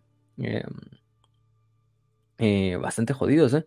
Este, incluso en una de estas batallas ya la, propia, las propias tropas de, Talán ya ni siquiera empiezan una, no es una retirada táctica, no es una completa retirada de pánico, ¿no? En el cual incluso tiran sus armas al, este, dejan abandonados quimeras, Lehman Ross ahí en el pinche desierto. Eh, los comisarios intentan poner el orden, pero no siempre tiene éxito. prácticamente el enemigo ya está en completa retirada los raptores, aunque pues, están casi casi al, bien, saben que ellos no pueden llevar a cabo una ofensiva o ganar la guerra por su propia cuenta. Entonces también los, los raptores, digamos, están regresando a sus naves. Eh, también las fuerzas del mecánico. Eh, y pues la Guardia Imperial está completamente retirada, en completo desorden. son presa fácil de los barracudas, de los este, Tire Shark, eh, de las orcas que desembarcan equipos que sin piedad tienden emboscados a los talán que están en retirada, los masacran y reúnen a los sobrevivientes como prisioneros. Este, después de cuatro días que suceden todas estas emboscadas, se, completa un, se vuelve un completo caos. Algunos oficiales intentan, ya dijimos, organizar las retaguardias, pero pues, no tienen éxito. Eh, los Tau simplemente van limpiando todo, tomando prisioneros a miles de hombres, llevándolos a cautiverio. Para muchos, pues, la captura es mejor que la muerte bajo el pinche sol. Algunos rezagos logran pasar, la mayoría no. Este, cuatro regimientos de Talarn cesan de existir, o la verga. El décimo corp, solo el 331 regimiento, logra hacer su retirada en orden y miles de ellos van a ser evacuados durante los días siguientes. El 114 de Cadia también le va relativamente bien, con sus quimeras abarrotadas de hombres mientras corren hacia el sur tan lejos como se les permite el combustible, y la mayor parte del regimiento lo logra. Este, los titanes restantes de la ley Ignatum también regresan intactos y por orden del Tecmagus Volta serán rápidamente llevados al lugar seguro y de, y de, y de vuelta regresados a lo que son las estas las, las naves. Del de Crick, sabemos que es de los pocos que se queda a luchar hasta el último y mueren todos. Al puro estilo Crick. Entonces, este, pues bueno, ellos sí sabes que, que tienen que ir hasta así, ¿no? Este, también los pocos sobrevivientes del 23 de, de, de, Elysian se logran entrar a los ferries en las zonas de, desembarco y se logran escapar, ¿no? Se les da preferencia así a los oficiales de alto rango, a las unidades de comando, a los Stormtroopers, a los Tempestus Ions en la evacuación, pero prácticamente de hecho se devuelve todo un caos donde miles de Talarns incluso se pueden se ponen a ponerse así en las, en las zonas de desembarco y no, y no, y no caben todos, pero bueno, este 11 días dura creo que casi toda la pinche evacuación eh, y la mayor parte se logra eh, eh, llevar a cabo, ¿no? La, mayor parte de la ocasión. Aún así los Tau tienen una última batalla que luchar. Este, como tal. Em, los raptores son los últimos que logran em, como tal llegar y ellos hacen como un perímetro alrededor del punto de evacuación donde le dan tiempo prácticamente a la mayor parte de las fuerzas imperiales que sobreviven que escapen. Obviamente los, raptores se retiran en orden, como lo harían los Space Marines, y también se retiran de, del mundo. Pero bueno, la retirada va siendo un desastre, la evacuación es un caos, el de orden reina, reina en todas las pinches zonas de aterrizaje. Este, los soldados, los comisarios, los Stormtroopers, los Ions intentan mantener el orden, pero pues todos también en la mierda. Este, mucho espacio también lo ocupa equipo, que, es, que será difícil de reemplazar si se pierde, entonces también mucho de esto dificulta el ataque. Y bueno, los raptores bajan, ya dijimos, hacen su perímetro bajo el mando del capitán Aurelius eh, y pues ocupan las defensas mientras el resto de prácticamente es un corredor, un corredor humanitario, pero un corredor para las fuerzas imperiales que están en retirada y por ese corredor van entrando todos los que son las fuerzas, mientras alrededor de todo ese perímetro están todos los, los, raptores listos para saber. Saben, los raptores saben que se viene un pinche ataque Tau o un último ataque Tau para intentar matar el máximo número de, imperiales o capturar el máximo número de imperiales, ¿no? Entonces, pues al amanecer siguiente, del onceavo día, llegan las distintas formas de las, de las mantas acercándose. Este, las fuerzas del emperador que ya estaban derrotadas los Tau tenían bastante sed de venganza, en especial por la, por la muerte de su etéreo. Y pues sí, sabían que cualquiera que no escapara ahora estaría varado para aquí para siempre. Entre los Tau y la zona de aterrizaje estaban los marines espaciales. Mientras los Tau transportaban todas sus fuerzas y se preparaban para ataque, los marines espaciales reforzaban todas las defensas eh, con sus reservas, ¿no? Eh, pues prácticamente la misión era ganar tiempo para las tropas de evacuación. Si las defensas se rompían, pronto los terrenos de aterrizaje estarían cubiertos de sangre de aquellos güeyes que están totalmente en, la retirada. Y cuanto más tiempo aguanten los Raptors, más hombres van a escapar de Taros para luchar otro día. Entonces el primer ataque viene del este, apoyado por fuego de, largo alcance de las mantas. Eh, Railguns, este, Hammerheads, trajes de batalla XB-88 también entran a la batalla, mientras entran de frente contra las fuerzas de los marines especiales. Fire Warriors y, trajes de batalla luchan bajo el liderazgo de Shazomir. Eh, miles de ellos también mueren en el camino, algunos marines espaciales también mueren. Este, los Tau se acercan a 200 metros de los marines espaciales que están atrincherados, pero ahí el ataque de los Tau finalmente fracasa. La mayor parte de los Hammerheads y los Battlesuits arden, cientos de o miles de cadáveres de Tau cubren la arena mientras se van retirando ahora ellos.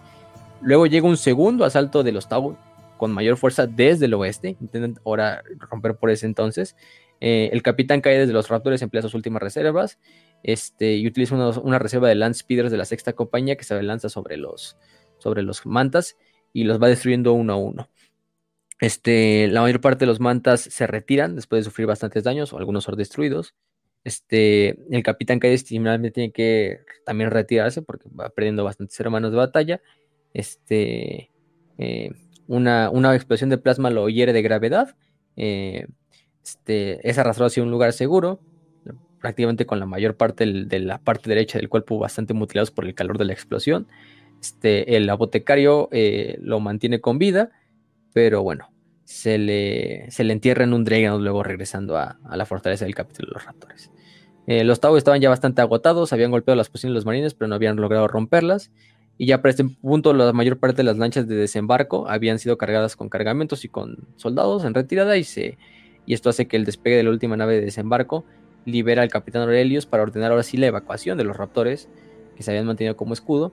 Y eh, en la noche, pues los Thunderhawks empiezan a desplegar y sacar a los hermanos de batalla. Pum, pum, pum, hacia la Wartalon, hacia la garra de guerra. Eh, se completa la evacuación de los raptores, los transportes restantes y las escoltas ya se retiran del sistema. La barcaza de batalla de los raptores es la última nave en irse, cierra la retaguardia mientras toda la flota se alta hacia, hacia, la disformidad, fuera del sistema Taros. La flota Tau sobreviviente no la persigue. Este. Y bueno, finalmente el premio era de los Tau. Los Tau habían ganado Taros y habían expandido su imperio y se iban a quedar con ella por lo menos por unos años más. Entonces la campaña había sido un completo fracaso para las fuerzas imperiales. Este, tenemos las bajas. De los Tau no tenemos el número de bajas exacto, pero los imperiales sí. Y esto, recuerden, súmanle dos ceros o un cero. 10.000 muertos. Murieron? 10.000 muertos, yo diría mínimo un millón de muertos. Este, este, 15 millones de heridos. 20 millones de capturados. 3.500 tanques. 7.000 APCs. 2.000 piezas de artillería. Un crucero ligero y 8 escoltas perdidas. De los Taupus sabemos que también rondan en los miles sus, sus, sus, pérdidas. A esos, esos, esos, números que les di les sumé dos ceros, ¿eh, gente? Entonces, tampoco es el número oficial, pero no me, no me cuadra mucho que solo hayan muerto 10.000 soldados. o sea, no mames. Han muerto más ahorita en la pinche guerra de Ucrania que puto de la campaña de Taros, ¿no? O sea, es una mamada. Han muerto más en México y ni siquiera estamos en guerra, güey. Han muerto más en México el año pasado que pinche Taros, ¿no? O sea, no mames. Este, sí, ahora es que nunca confío mucho en los números de, que te ponen en los, en los libros, porque pues, sí, les, como que eso siempre le falla a Games Workshop. Pónganle siempre dos ceros, tres ceros incluso. Entonces, son ingleses. Cuando no dicen, cuando dicen 10.000 muertes, pues no, no me la creo, güey. Pongan yo mínimo un millón de muertos, o sea, mínimo un millón. Y es poquito incluso, ¿eh? yo creo. Entonces. Güey, e, esto es algo que pasa mucho en la. O sea, en la historia. En Europa, Usualmente una batalla que se puede cobrar mil muertos es, no mames, se murieron mil muertos, o sea, se murieron mil personas, no mames, fue un chingo. Eh, corte A, siguiente escena, batallas de América o batallas de eh, Asia. En la batalla del puente del celestial y el divino y todo eso, güey. Cien mil muertos. Ah, no, pues les fue muy bien, güey. Les fue de maravilla. De hecho, hubo pocos muertos. O sea, no mames. murieron más en un asedio que hizo Gengis Khan. Sí, sí, sí, la verdad es que son muy poquitos, pero ni pedo. ni pedo. Y bueno, epílogo también se sabe que pues este prácticamente cinco regimientos completos de la Guardia Imperial son casi casi destruidos. El tercero y el 12 de Talarn este, pierden toda capacidad de, combate con vehículos, la mayor parte de su equipo. Este, los sobrevivientes pues, se van a reformar hacia el tercer regimiento para reconstruirlo. El 17 y el 89 prácticamente cesan de existir como una fuerza coherente. La mayor parte de sus tropas capturadas por los Tau y pues obligados a trabajar durante el resto de sus vidas como esclavos en, minas de, en las minas de propio Taros. este, el único que más o menos pues, fue el 331 de, de, de Talar, que pues sí, fue su bautismo de guerra, un bautismo de guerra no muy bueno, pero que pues sirvió para formar un, núcleo de veteranos, que de ahí servirían bastantes eh, zonas de guerra más. Y aunque sí hubiera sido una derrota para los imperiales, el 331 de, de Talarn eh, se, sería prácticamente eh, de los poquitos que sobrevivirían y digamos, esta batalla le serviría muy bien para otras situaciones, ¿no? Principalmente para las guerras que se avecinaban, que iba a ser principalmente por la Tercera Cruzada Negra. Bueno, el 331, vaya que le iría bien. El 331 se volvieron los regimientos de Talarn más importantes en, la actualidad. Y bueno, de si se puede rescatar es algo de eso, ¿no? El 23 de, las tropas de Elysian prácticamente también es casi aniquilado por completo en la, en la operación Cometa. Eh, la mayor parte, aunque bueno, gran parte de, los, de las aeronaves del regimiento se mantienen bien. Este, y luego se reformaría otra vez ese regimiento. El 114 de, de Cadia, pues de hecho más o menos se mantiene bien. Prácticamente el 90% del regimiento sobrevive, tanto en personas y en vehículos. Y se reequiparía con nuevas quimeras y de hecho se enviaría a luchar a, su madre patria, ¿no? Hacia la puerta cadiana. El siguiente año donde pues, ellos mismos lucharían en la famosa caída de Cadia y pues muchos de ellos morirían, ¿no? Luchando hasta el final mientras su planeta se rompía alrededor de ellos, ¿no? Pero bueno, un año antes estaban acá en, en, en, Taros. La Legio Ignatum, pues perdió cuatro, uno de sus cuatro titanes. Este, ¿qué más? Pues se perdió un crucero como el, el Martillo de Tracia, el crucero Cerebus y ocho escoltas. Este, digamos, el Righteous Power fue dañado, igual que el Duque Negro, pero bueno, los dos se reconstruyeron al poco tiempo. En cuanto a los Tau, pues sí se perdieron también, digamos, buen número de tropas. Este, ¿qué más? Eh, se perdió completamente 8 escolta, ocho naves escoltas, se perdió la nave clase Arro, la custodio. El, quizá la, la, muerte más importante fue la del Eterio, hambre, pero. O hambre, no me acuerdo cómo se llama el pendejo. Pero. Pero bueno, es lo que podemos decir. Eh, y bueno, siguiendo la victoria, eh, Taros pues, entra completamente en las manos del Imperio Tau. Se expande el Imperio Tau a, expensas de Taros. Se renombra, de hecho, Tros o Taros. Es que supongo que es Taros igual, es la misma pronunciación, pero es T apóstrofe Ros. O sea, ya ves que los pinches, este, los Tau le ponen así, ¿no? De Dalit, ¿no?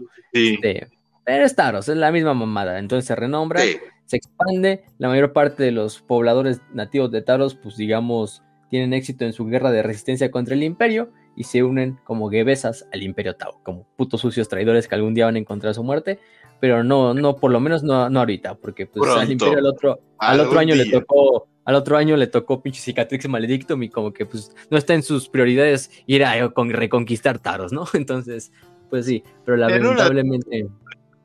Verga, o sea...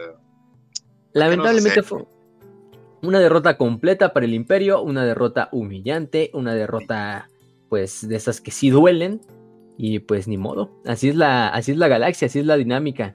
Eh, a veces un underdog como el imperio Tau puede triunfar. Y esta campaña de Taros es el ejemplo perfecto de cómo una buena estrategia por parte de los Tau, eh, una eh, explotando prácticamente las, las, deficiencias de la burocracia imperial, de las líneas de suministro imperiales, el odio que le tienen muchas fuerzas o gente nativa al propio imperio, pues les trajo el éxito, ¿no? en la campaña de Taros. Y eso fue lo que, finalmente les trajo la victoria. y bueno, y son Taos, vayan a tonar cohetes.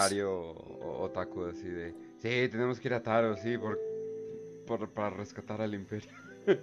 y todo el mundo lo ve así de pinche Totaku, Sí. Coge peces, hijo de la chingada.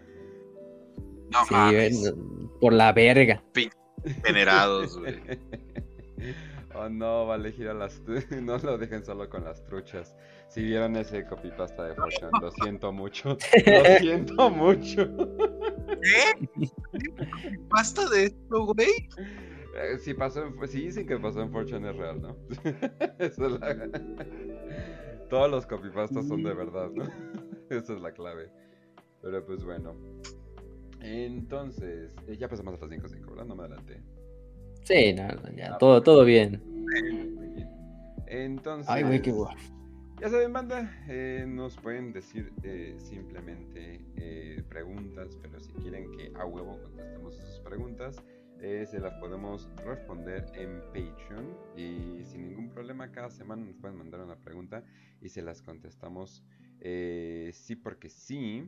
Eh, de hecho, ah sí, también les avisamos que estrenamos un episodio de los Arlequines, pero ahorita está en exclusiva para Patreon. Por el momento, obviamente, obviamente. ya saben que tampoco queremos limitar nuestro contenido para todos. Además que luego les va muy bien esos episodios en YouTube. Pero bueno. Entonces, vamos a eh, la primera pregunta. empezamos con las de Patreon, que dice de Jesús AP. Eh, dice 5 de 5. ¿Hay alguna forma definitivamente... ¿eh? Hay una forma de matar definitivamente ah, okay, a un príncipe demonio para que no vuelva a reaparecer al cabo de los años? eh, Jesús, no solamente hay una forma de matar definitivamente para que no reaparezca en años, que de por sí... Hay varias. Ajá, hay varias. Eh, usualmente involucra eh, o la espada del emperador o también hay varios tipos de, armas necronas que eliminan completamente esos, o ruidos, las, esos ruidos molestos. Las atames. Ah, sí es cierto, no, sí es cierto. o utilizar el nombre también de los, de los demonios. el nombre, no sé, yo creo que hay algún tipo de ritual eh, involucrado, pero sí, definitivamente hay varias maneras para que nunca vuelvan a aparecer. De hecho, tengo una lista completa de demonios que han sido o han sufrido una muerte verdadera, que por lo menos hagamos sus nombres. Entonces, mira, de hecho aquí la tengo. Agalbor, asesinado por Vulcan con el talismán de los siete martillos. Oh. La señora Oscura, asesinado por Azurmen, después de ser eh, eh, apuñalada con la espada de los Azur. Carbot, asesinado en, la deformidad por Caldor Drago. Emkar, asesinado por Manius Calgar y Uriel Ventris en Talazar después de que Ventris gritara el nombre real del, o el nombre mortal del, demonio y que Calgar lo apuñalara con el, fragmento de Erebus. Nekei Bryanon, asesinado por el Inquisitor Adorjin con la espada sagrada Luminous Reproach. Profanity, asesinado por Gregor Eisenhorn con su staff rúnico. Claro. Este, Septicus, asignado por Robot Gilliman utilizando la espada del emperador. Y Yesaril, asignado, este, asignado por Sinch después de un intento de en, que este demonio intentó usurparlo a Sinch. Entonces, pues, ah, también otro, ¿no? Si eres un dios del caos, pues obviamente puedes matar a tus pinches demonios así como, como si nada, ¿no? Así los chasqueas los dedos y los desapareces de toda existencia. Entonces, ese es otro. Puede, XD. Muy bien. Entonces, y la siguiente de José Martínez dice, ¿cuáles son las teorías más fumadas que han escuchado, ya sean de 40k o fantasy? Creo que cualquiera que involucre a tal persona es un primarca perdido. O sea, creo que eso es usualmente cuando ya se empiezan a mamar, así de que cualquier personaje empieza a ponerse tantito mamado y ya es como que, ah, es, que es un primarca perdido. Eh, también de que las dos primar de los dos primarcas perdidos en realidad son eh, mujeres, o sea, son primarcas mujeres. Y es como que, güey, eso ni siquiera tiene sentido. No mames. Sí, o sea, más que nada. Eh, o sea, sí está como que. No, y además eh, sacan sus mamadas de que no, es que el 2 usualmente representa a la mujer porque se ve como el segundo gen. Y yo, ¿qué te pasa? What? Ni siquiera lo que dices tiene sentido, pero pues bueno. Eh, también eh, que... Mm, ¿Cómo se llama? Que la bestia no murió, que en realidad de alguna manera revivió en Gaskell y es como, ah, ni siquiera tienen la misma personalidad, pero bueno. Eh, además le hizo el. ¿Cómo se llama? Le hizo el, el pile driver a, a, un pinche reactor nuclear. Entonces eso suele matar cosas. Digo, no hemos visto a Vulcan, entonces imagínense. Eh, yo, yo la más loca que he escuchado es una de que vi una vez ahí en pinche Reddit que era de los Hrut eran humanos del futuro lejano que como que regresaron el tiempo y como que eso hizo que mutaran y tuvieran una forma, ese pedo como de que envejecen el tiempo alrededor de ellos. Dije, bueno, XD, no sé de cuál te fumaste, pero bien por ti, chingue su madre. Es Reddit, entonces. ¿Son reptilianos aparte? Pues sí, es por la verga. Pero es, este, es bastante cagada la pinche teoría. Es de Mario Brothers donde se supone que hay una. Ah, se supone que se partieron entre monos y reptiles. y se supone que hay humanos reptiles por ahí viviendo en las coladeras. Yo no mames, güey, ni que fuera Washington. Pero bueno, la cosa es de que. Solo que no viven en las coladeras, viven en la Casa Blanca y en el Congreso y. En todo el sistema de cuevas de Y en los, edificios, en los departamentos. Pero sí, de fantasy no he escuchado cosas eh, demasiado locas. Hay una teoría bien pinche loca y hasta le hicieron como una pinche fiction que se llama Age of Sigmar, güey. No mames, pinche cosa bien pinche fumada, que un dragón llega y raza el mundo. Sí, bien drogadicta, güey. No, sí. Con eso? y como que la, y como que las Skavens como que conectan a todo, no, pura pinches mamadas. mentes drogadictas. ¿Quién habrá hecho eso? Lo bueno es que es un fanfic. Sí, sí, sí. No, pues que se quede como fanfic, la verdad, güey. No, vaya a ser y, de y, metieron Space Marines, pero como que. No, no, no, es un asco. Sí, sí, sí, pero bueno. Pero ¿por qué meterías Space Marines en Fantasy, güey? Eso no tiene sentido. Porque quieres vender. Ah, bueno, sí, ¿verdad? ¿Quieres muy- ese dulce dinero? Porque créeme, los Space Marines es la, es la, la venta principal de, de Games Workshop. Eh, la gente principal que se queja de que no mames, es que La gallina de los Venos". huevos de oro. Sí, exacto. O sea, ¿quieres más Venos? Güey, ok, cómpralos. o sea, si quieres más, pues cómpralos, hijo de la chingada. Pero sí, eh, obviamente sí. en el, en el, ¿cómo se llama? En el grupo de Telegram que tenemos, eh, ahí lo pueden encontrar en nuestro canal de, de bueno, tenemos un canal eh, para explicarles tantito, porque sé que mucha gente no está como que muy metida en Telegram. Eh, tienes un canal que es donde alguien puede publicar cosas, pero es como que una persona o los administradores nada más. Eh, que por cierto ya pasamos los 2000, no sé cuánto tiempo, hace cuánto tiempo pasó eso, pero yay. Eh, este punto ME diagonal W40K guion bajo Prieto.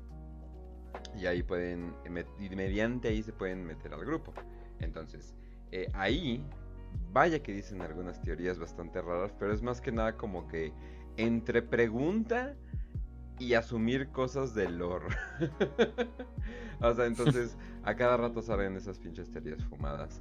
Eh, pero sí, la de las mujeres, la de las primarcas mujeres eh, y que están escondidas por machismo es como, ¿what? Verga. Está muy, Sí, güey, donde- muy especial. De los puestos más altos, que es Inquisidora, Road Trader, pueden ser ocupadas sin pedos por una mujer. Donde en, lo- en los altos, en los altos No de. Terra hay una mujer. Donde de las fuerzas Literalmente existe guerra Santa son Celestina. puras mujeres. sí, güey, sí, escon- escondieron por Se maman. Escondieron, escondieron por machismo, pero bueno. Eh, y me sorprendió, nos dice 5 de 5. ¿Qué Sí. pensaba Baldor de los primarcas? Mm. Pendejo. Ah, cierto. Este. mm, Yo creo que Pues como- igual que el emperador, yo creo que los veía como armas, o sea, o sea, él es un, el custodes, él sí se veía así como de, no, yo voy aquí a estar bien verga hasta el fin de los días, pero estos güeyes, pues, tengo que hacer que mi, mi- mi, eh, el papá tenga, estar cuidando bien a los chamaquillos estos que nos van a servir como, como arma, pero, pues, yo diría eso, Eh, yo creo que también como los custodes, como inestables, ¿no?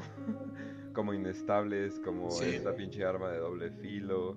Los custodes en general no tienen esta tan, tan limpia idea de, de los primarcas y de los astartes, ¿eh? O sea, no, no hay... Como que sí hubo esta separación así de que como que... ¿Y esos güeyes nuevos qué, no?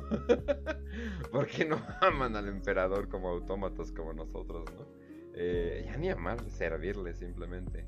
Pero bueno, entonces, ahora sí. Ahora sí pasamos a las 5 de 5 eh, de Kukabara.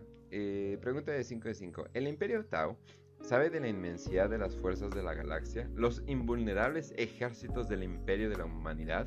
¿Los vastos Wa orcos?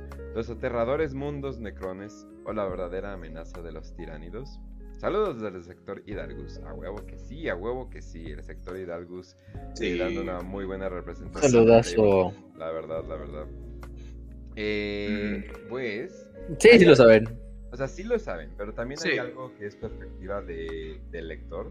Eh, muchos tratan a, a 40k como historia y es como sí, pero trata de pensar que la mayoría de la gente de ahí no tiene esa perspectiva de que, ah, existe el caos, existe no sé qué. La mayoría de la gente no sabe nada, la mayoría de la gente tiene muy poca información, inclusive eruditos hay partes del mundo que no conocen absolutamente nada.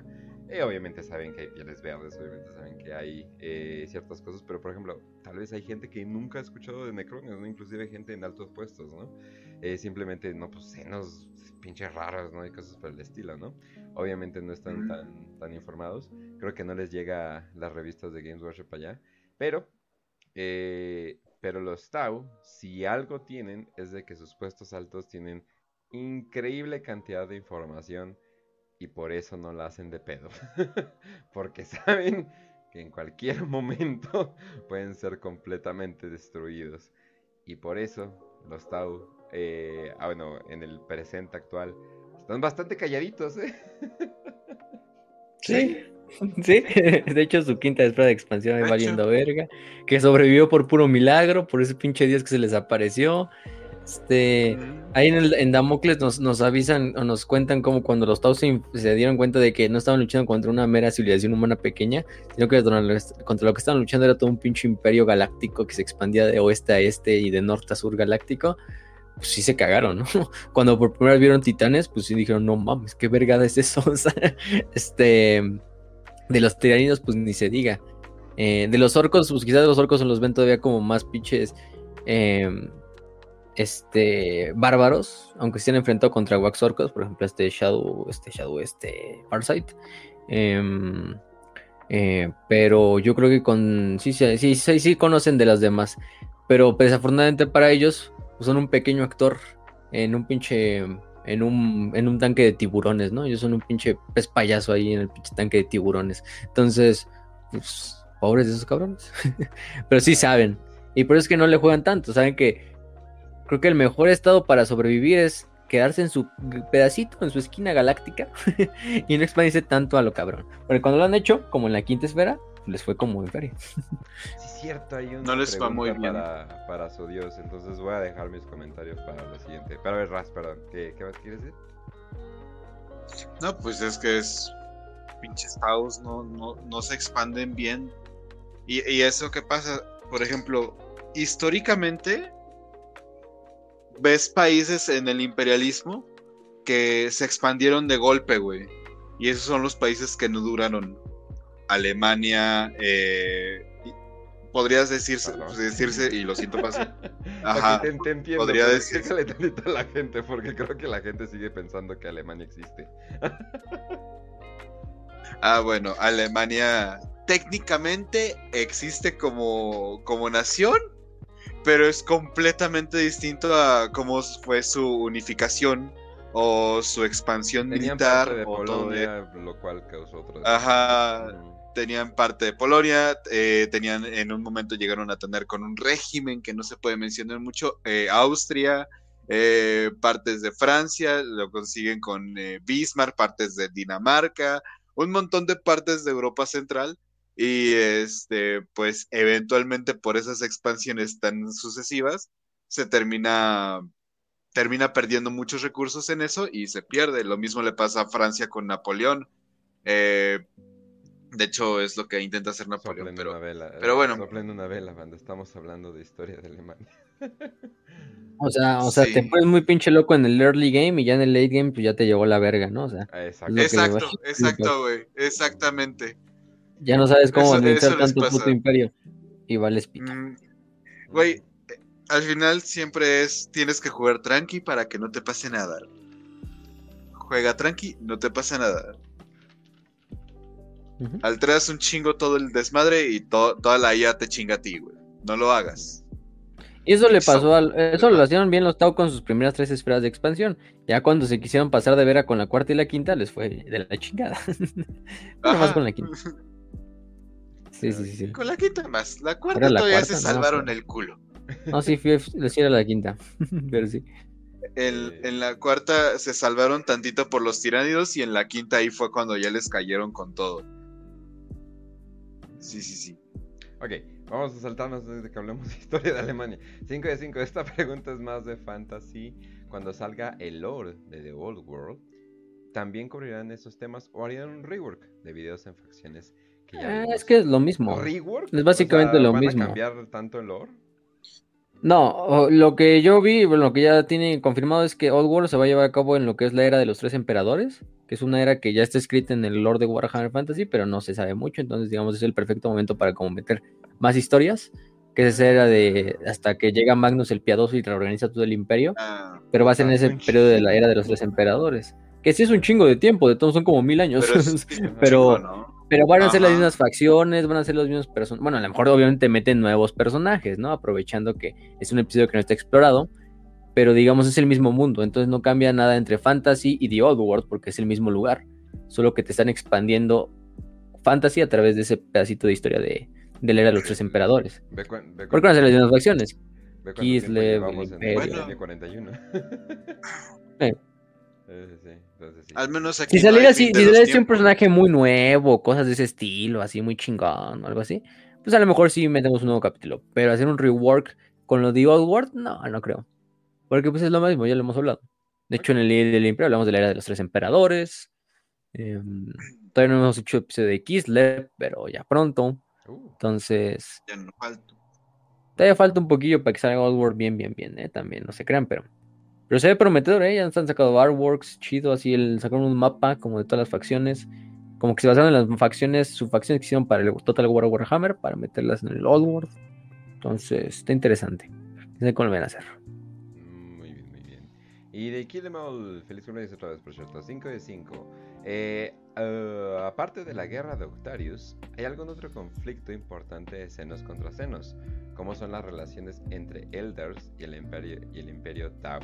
Que por cierto, bueno, ahí sí Eh, está la segunda parte, eh, pero primero lo primero, sí estuve buscando y tiene razón Killem, ¿eh? hay muy pocos conflictos que no sean humanos. Güey, no sé qué. mames. Obvio, somos la fuerza dominante en ese momento, pero pues bueno. Ajá. Güey, no mames, hay un chingo. O sea, sí, Hay un pero, chingo de por ejemplo, conflictos. los grandes peleas de orcos contra sido humanos y humanos y humanos y humanos. O sea, sí, o sea, Güey. Y orcos. O sea, orcos los orcos orcos. pelean más contra. Ah, sí, sí. güey. O sea, los orcos no les, les da igual si pueden pelear contra orcos, contra tiránidos, lo que sea. Pues son orcos, güey. Vamos a pelear. Es como. pues, Va, cáile, puto. Entonces es- eh, pasa eso. Y este, güey, o sea, los Eldar con lo que pasó en Yanden. y Contra ahorita- y Yanden, contra Kraken, ajá. Ajá. Los orcos contra orcos no eh, cuentan, güey, eso sí no. Güey, sí cuentan. Nah, es pinche es- mamada. Literalmente senos contra senos, güey. Pero eso es su estado natural de esos güeyes, no es como que. no es algo nuevo. Este. Eh, los Eldar y los Necrones, eh, orcos también contra Necrones. Eh, Ah, y ahorita todo otra, lo que está La haciendo de. La Sautek. esta de. Bueno, Sautek se mete contra todos. Este, los Ajá. Tau contra. Los Tau y los Drukari contra los Necrones en la esta. Los Necrones contra los Ah, sí, Tiránidos. cierto. en la batalla de. Creo que fue contra High Fleet. No me acuerdo Sí. High Fleet era. Oigan, ¿me Creo prestan más Kira. diplomáticos, por favor? Los ocupo para dialogar. Pero así tan eso. escritos como lo que es Octarius, creo que no. O sea, tan así. O sea, pero sí no llegan a ese nivel, pero sí hay este, hay muchos co- conflictos, por ejemplo, o sea, y, y es que no lo han explorado mucho y eso es lo malo. Me gustaría a mí que sí lo exploraran, lo que es la guerra de los cielos. Porque no mames, güey, es- eso está masivo. Ahí en Este- Workshop, eh, van a tardarse tanto en sacar libros como la, eh, como la duración de la obra de Tracing. que Ujú. tiene. Sí. Eh, Sí. Es que no manches, ¿cuánto le podría sacar? Sí, definitivamente. Ajá, Oye, ahí sí va a haber una gran pelea entre orcos y eldars, definitivamente. Sí, no, ahí, sí todo. está cañón, o sea, los Eldar se agarran un... Es el conflicto que los Eldar recuerdan, güey. Los. Eldar recuerdan el pinche conflicto, no importa que hayan pasado millones de años. Entonces, no mames, ahí están bien cabrón. Sí, el único actual te Este- digo que es el de Yanden, o sea, el de. De hecho, tiene hasta su libro, el de Apocalypse Warzone Valedor, que fue el que salió como de Yanden contra Kraken. Eh, Pero fuera de ese, no, ¿eh? No se me ocurre otro. Así tan grande, eh, hasta con bien escrito como Octarius. Yo ahí, aquí sí no sé, aquí sí me falla un poquillo. Este, ¿cómo se llamaba el? No, sabes que olvídalo, me, voy a confundir mucho más. Este, pero sí hay un chingo de conflictos. O sea, orcos se agarran contra todo. Los necrones tienen a la Sautek, que, que ahorita está como, "Ah, vamos a conquistarlos todos, salgan de mi pantano. Este. Güey, sí hay un chingo. Va. Eh, ok, entonces. ah, de Guillermo, Guillermo Gallardo, 5 de 5. ¿Qué opinión tienen respecto al dios naciente del bien supremo, creado por la psique de las razas aliadas de los. Eh, es una teoría. Eh, ¿Es un dios del bien supremo, o Sinch, o Magnus, o Segorak, troleando? Oye, sí, no manches, si Segorak por ahí se está cagando de Por la favor, risa de la cara sí. de los Tau. Estaría Por cagado. favor. Pero es raro que Segorak ande por el Warpel, anda en otros lugares. Pero bueno. Eh, ¿Qué opinan más que nada del dios naciente? Pues termina siendo que los Tau decían por mucho tiempo, no, no, no, nosotros no lidiamos con cosas del Warp, nosotros no tenemos Psychers, tenemos...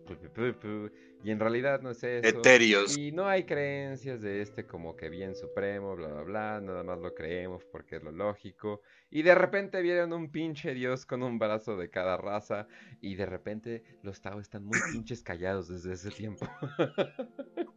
ya no saben qué decir. Eh, ¿Qué opino?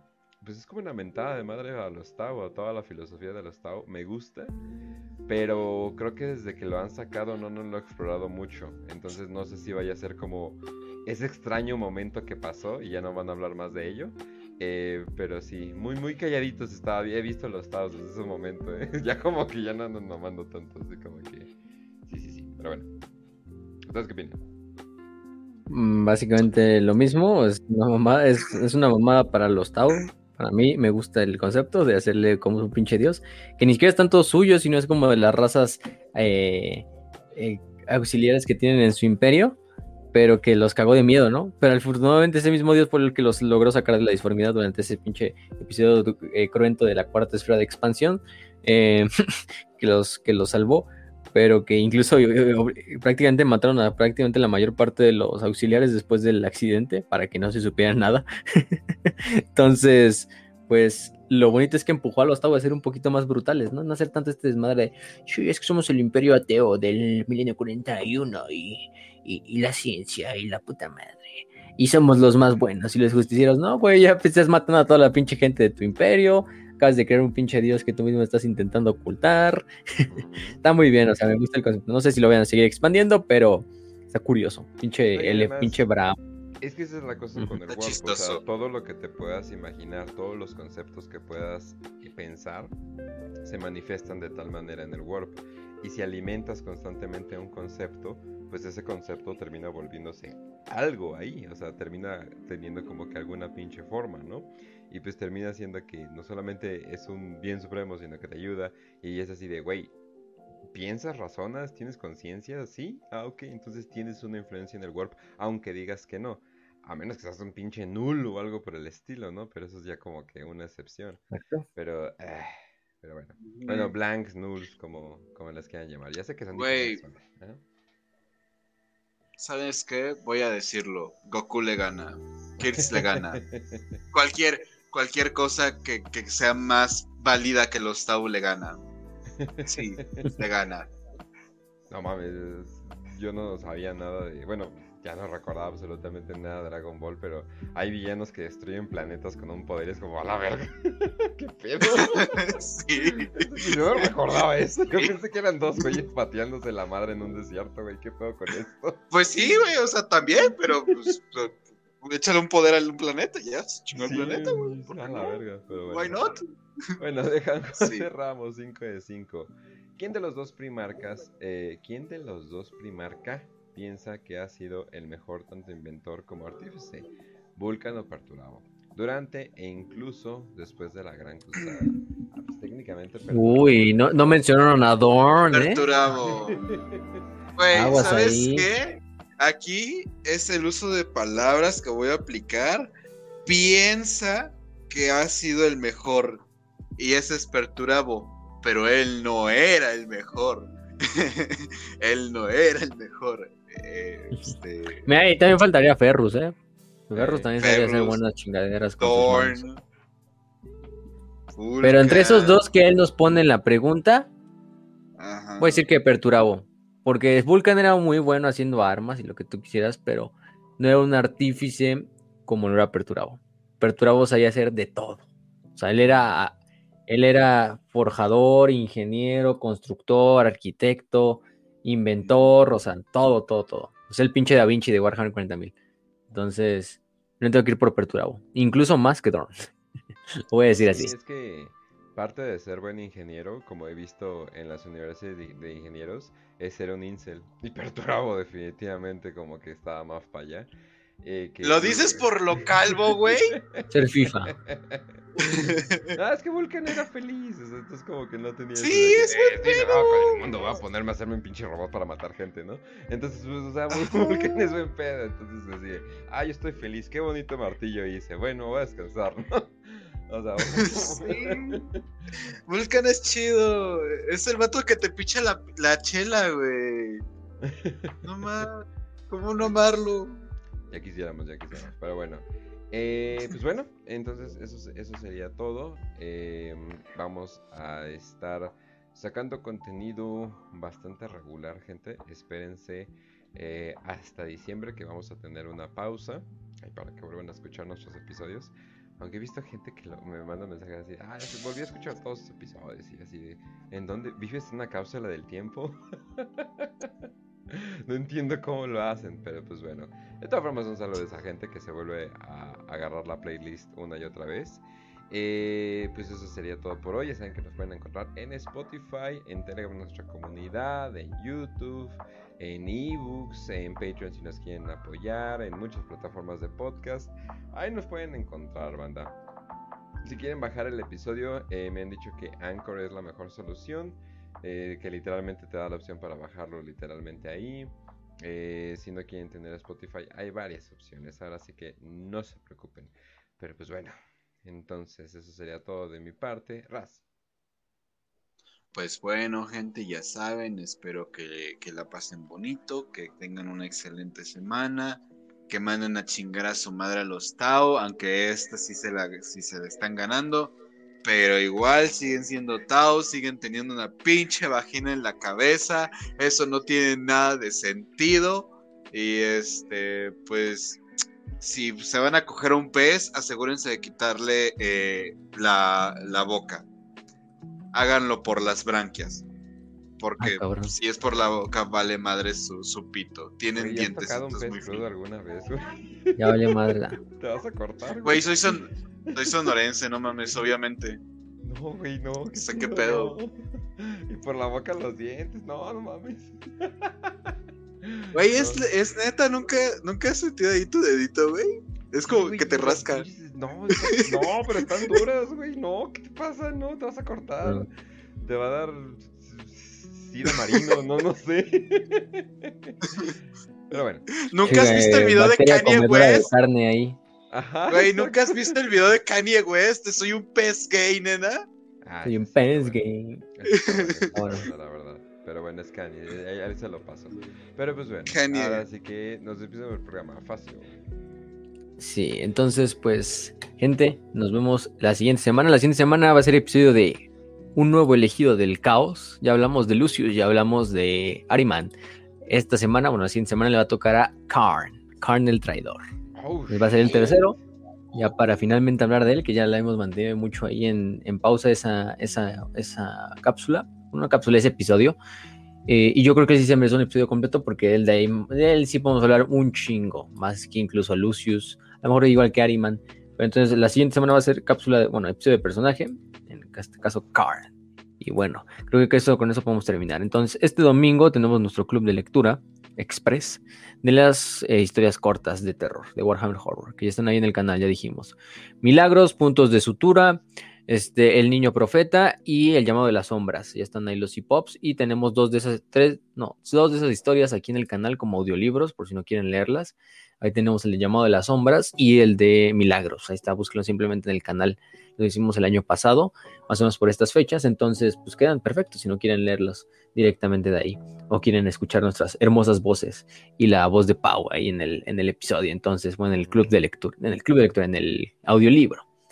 Pero bueno, creo que con eso podemos terminar. Ya saben dónde nos pueden encontrar. Nos pueden encontrar en Telegram, en Evox, en Spotify, Anchor, YouTube, es obvio, también nos pueden encontrar aquí. Facebook, tenemos el canal del grupo de Warhammer para Pretos o Pretos Imperiales, también de Facebook. También les enviamos un saludo a todos ellos, que ya somos un chingo. Ya se hace una buena comunidad ahí también en Facebook, porque ya está memes propiamente, se les pone la marca de agua de Warhammer para Prietos, ¿eh? aunque ni siquiera los hagamos nosotros. Pero muy bien, muy bien. Les enviamos un saludo. Este, y pues sin nada más que decir, les dejamos en nuestras cápsulas que ya están subiendo. Ya subimos la de spoilers. Eh, próximamente se va a subir la de los arlequines, pero si son Patreons pueden eh, eh, obtenerlas mucho tiempo antes. Entonces, Si tienen la, posibilidad y las ganas de apoyarnos en el Patreon, pues ahí está abierto, está en la descripción del grupo, digo del grupo del, del video, ahí están todos los links también de los canales de Telegram y de las demás redes sociales del programa para que los vean, ¿eh, gente? Entonces, pues sin nada más que decir, les enviamos un saludo, les deseamos salud y victoria y que la burocracia imperial los acompañe. No, IMSS.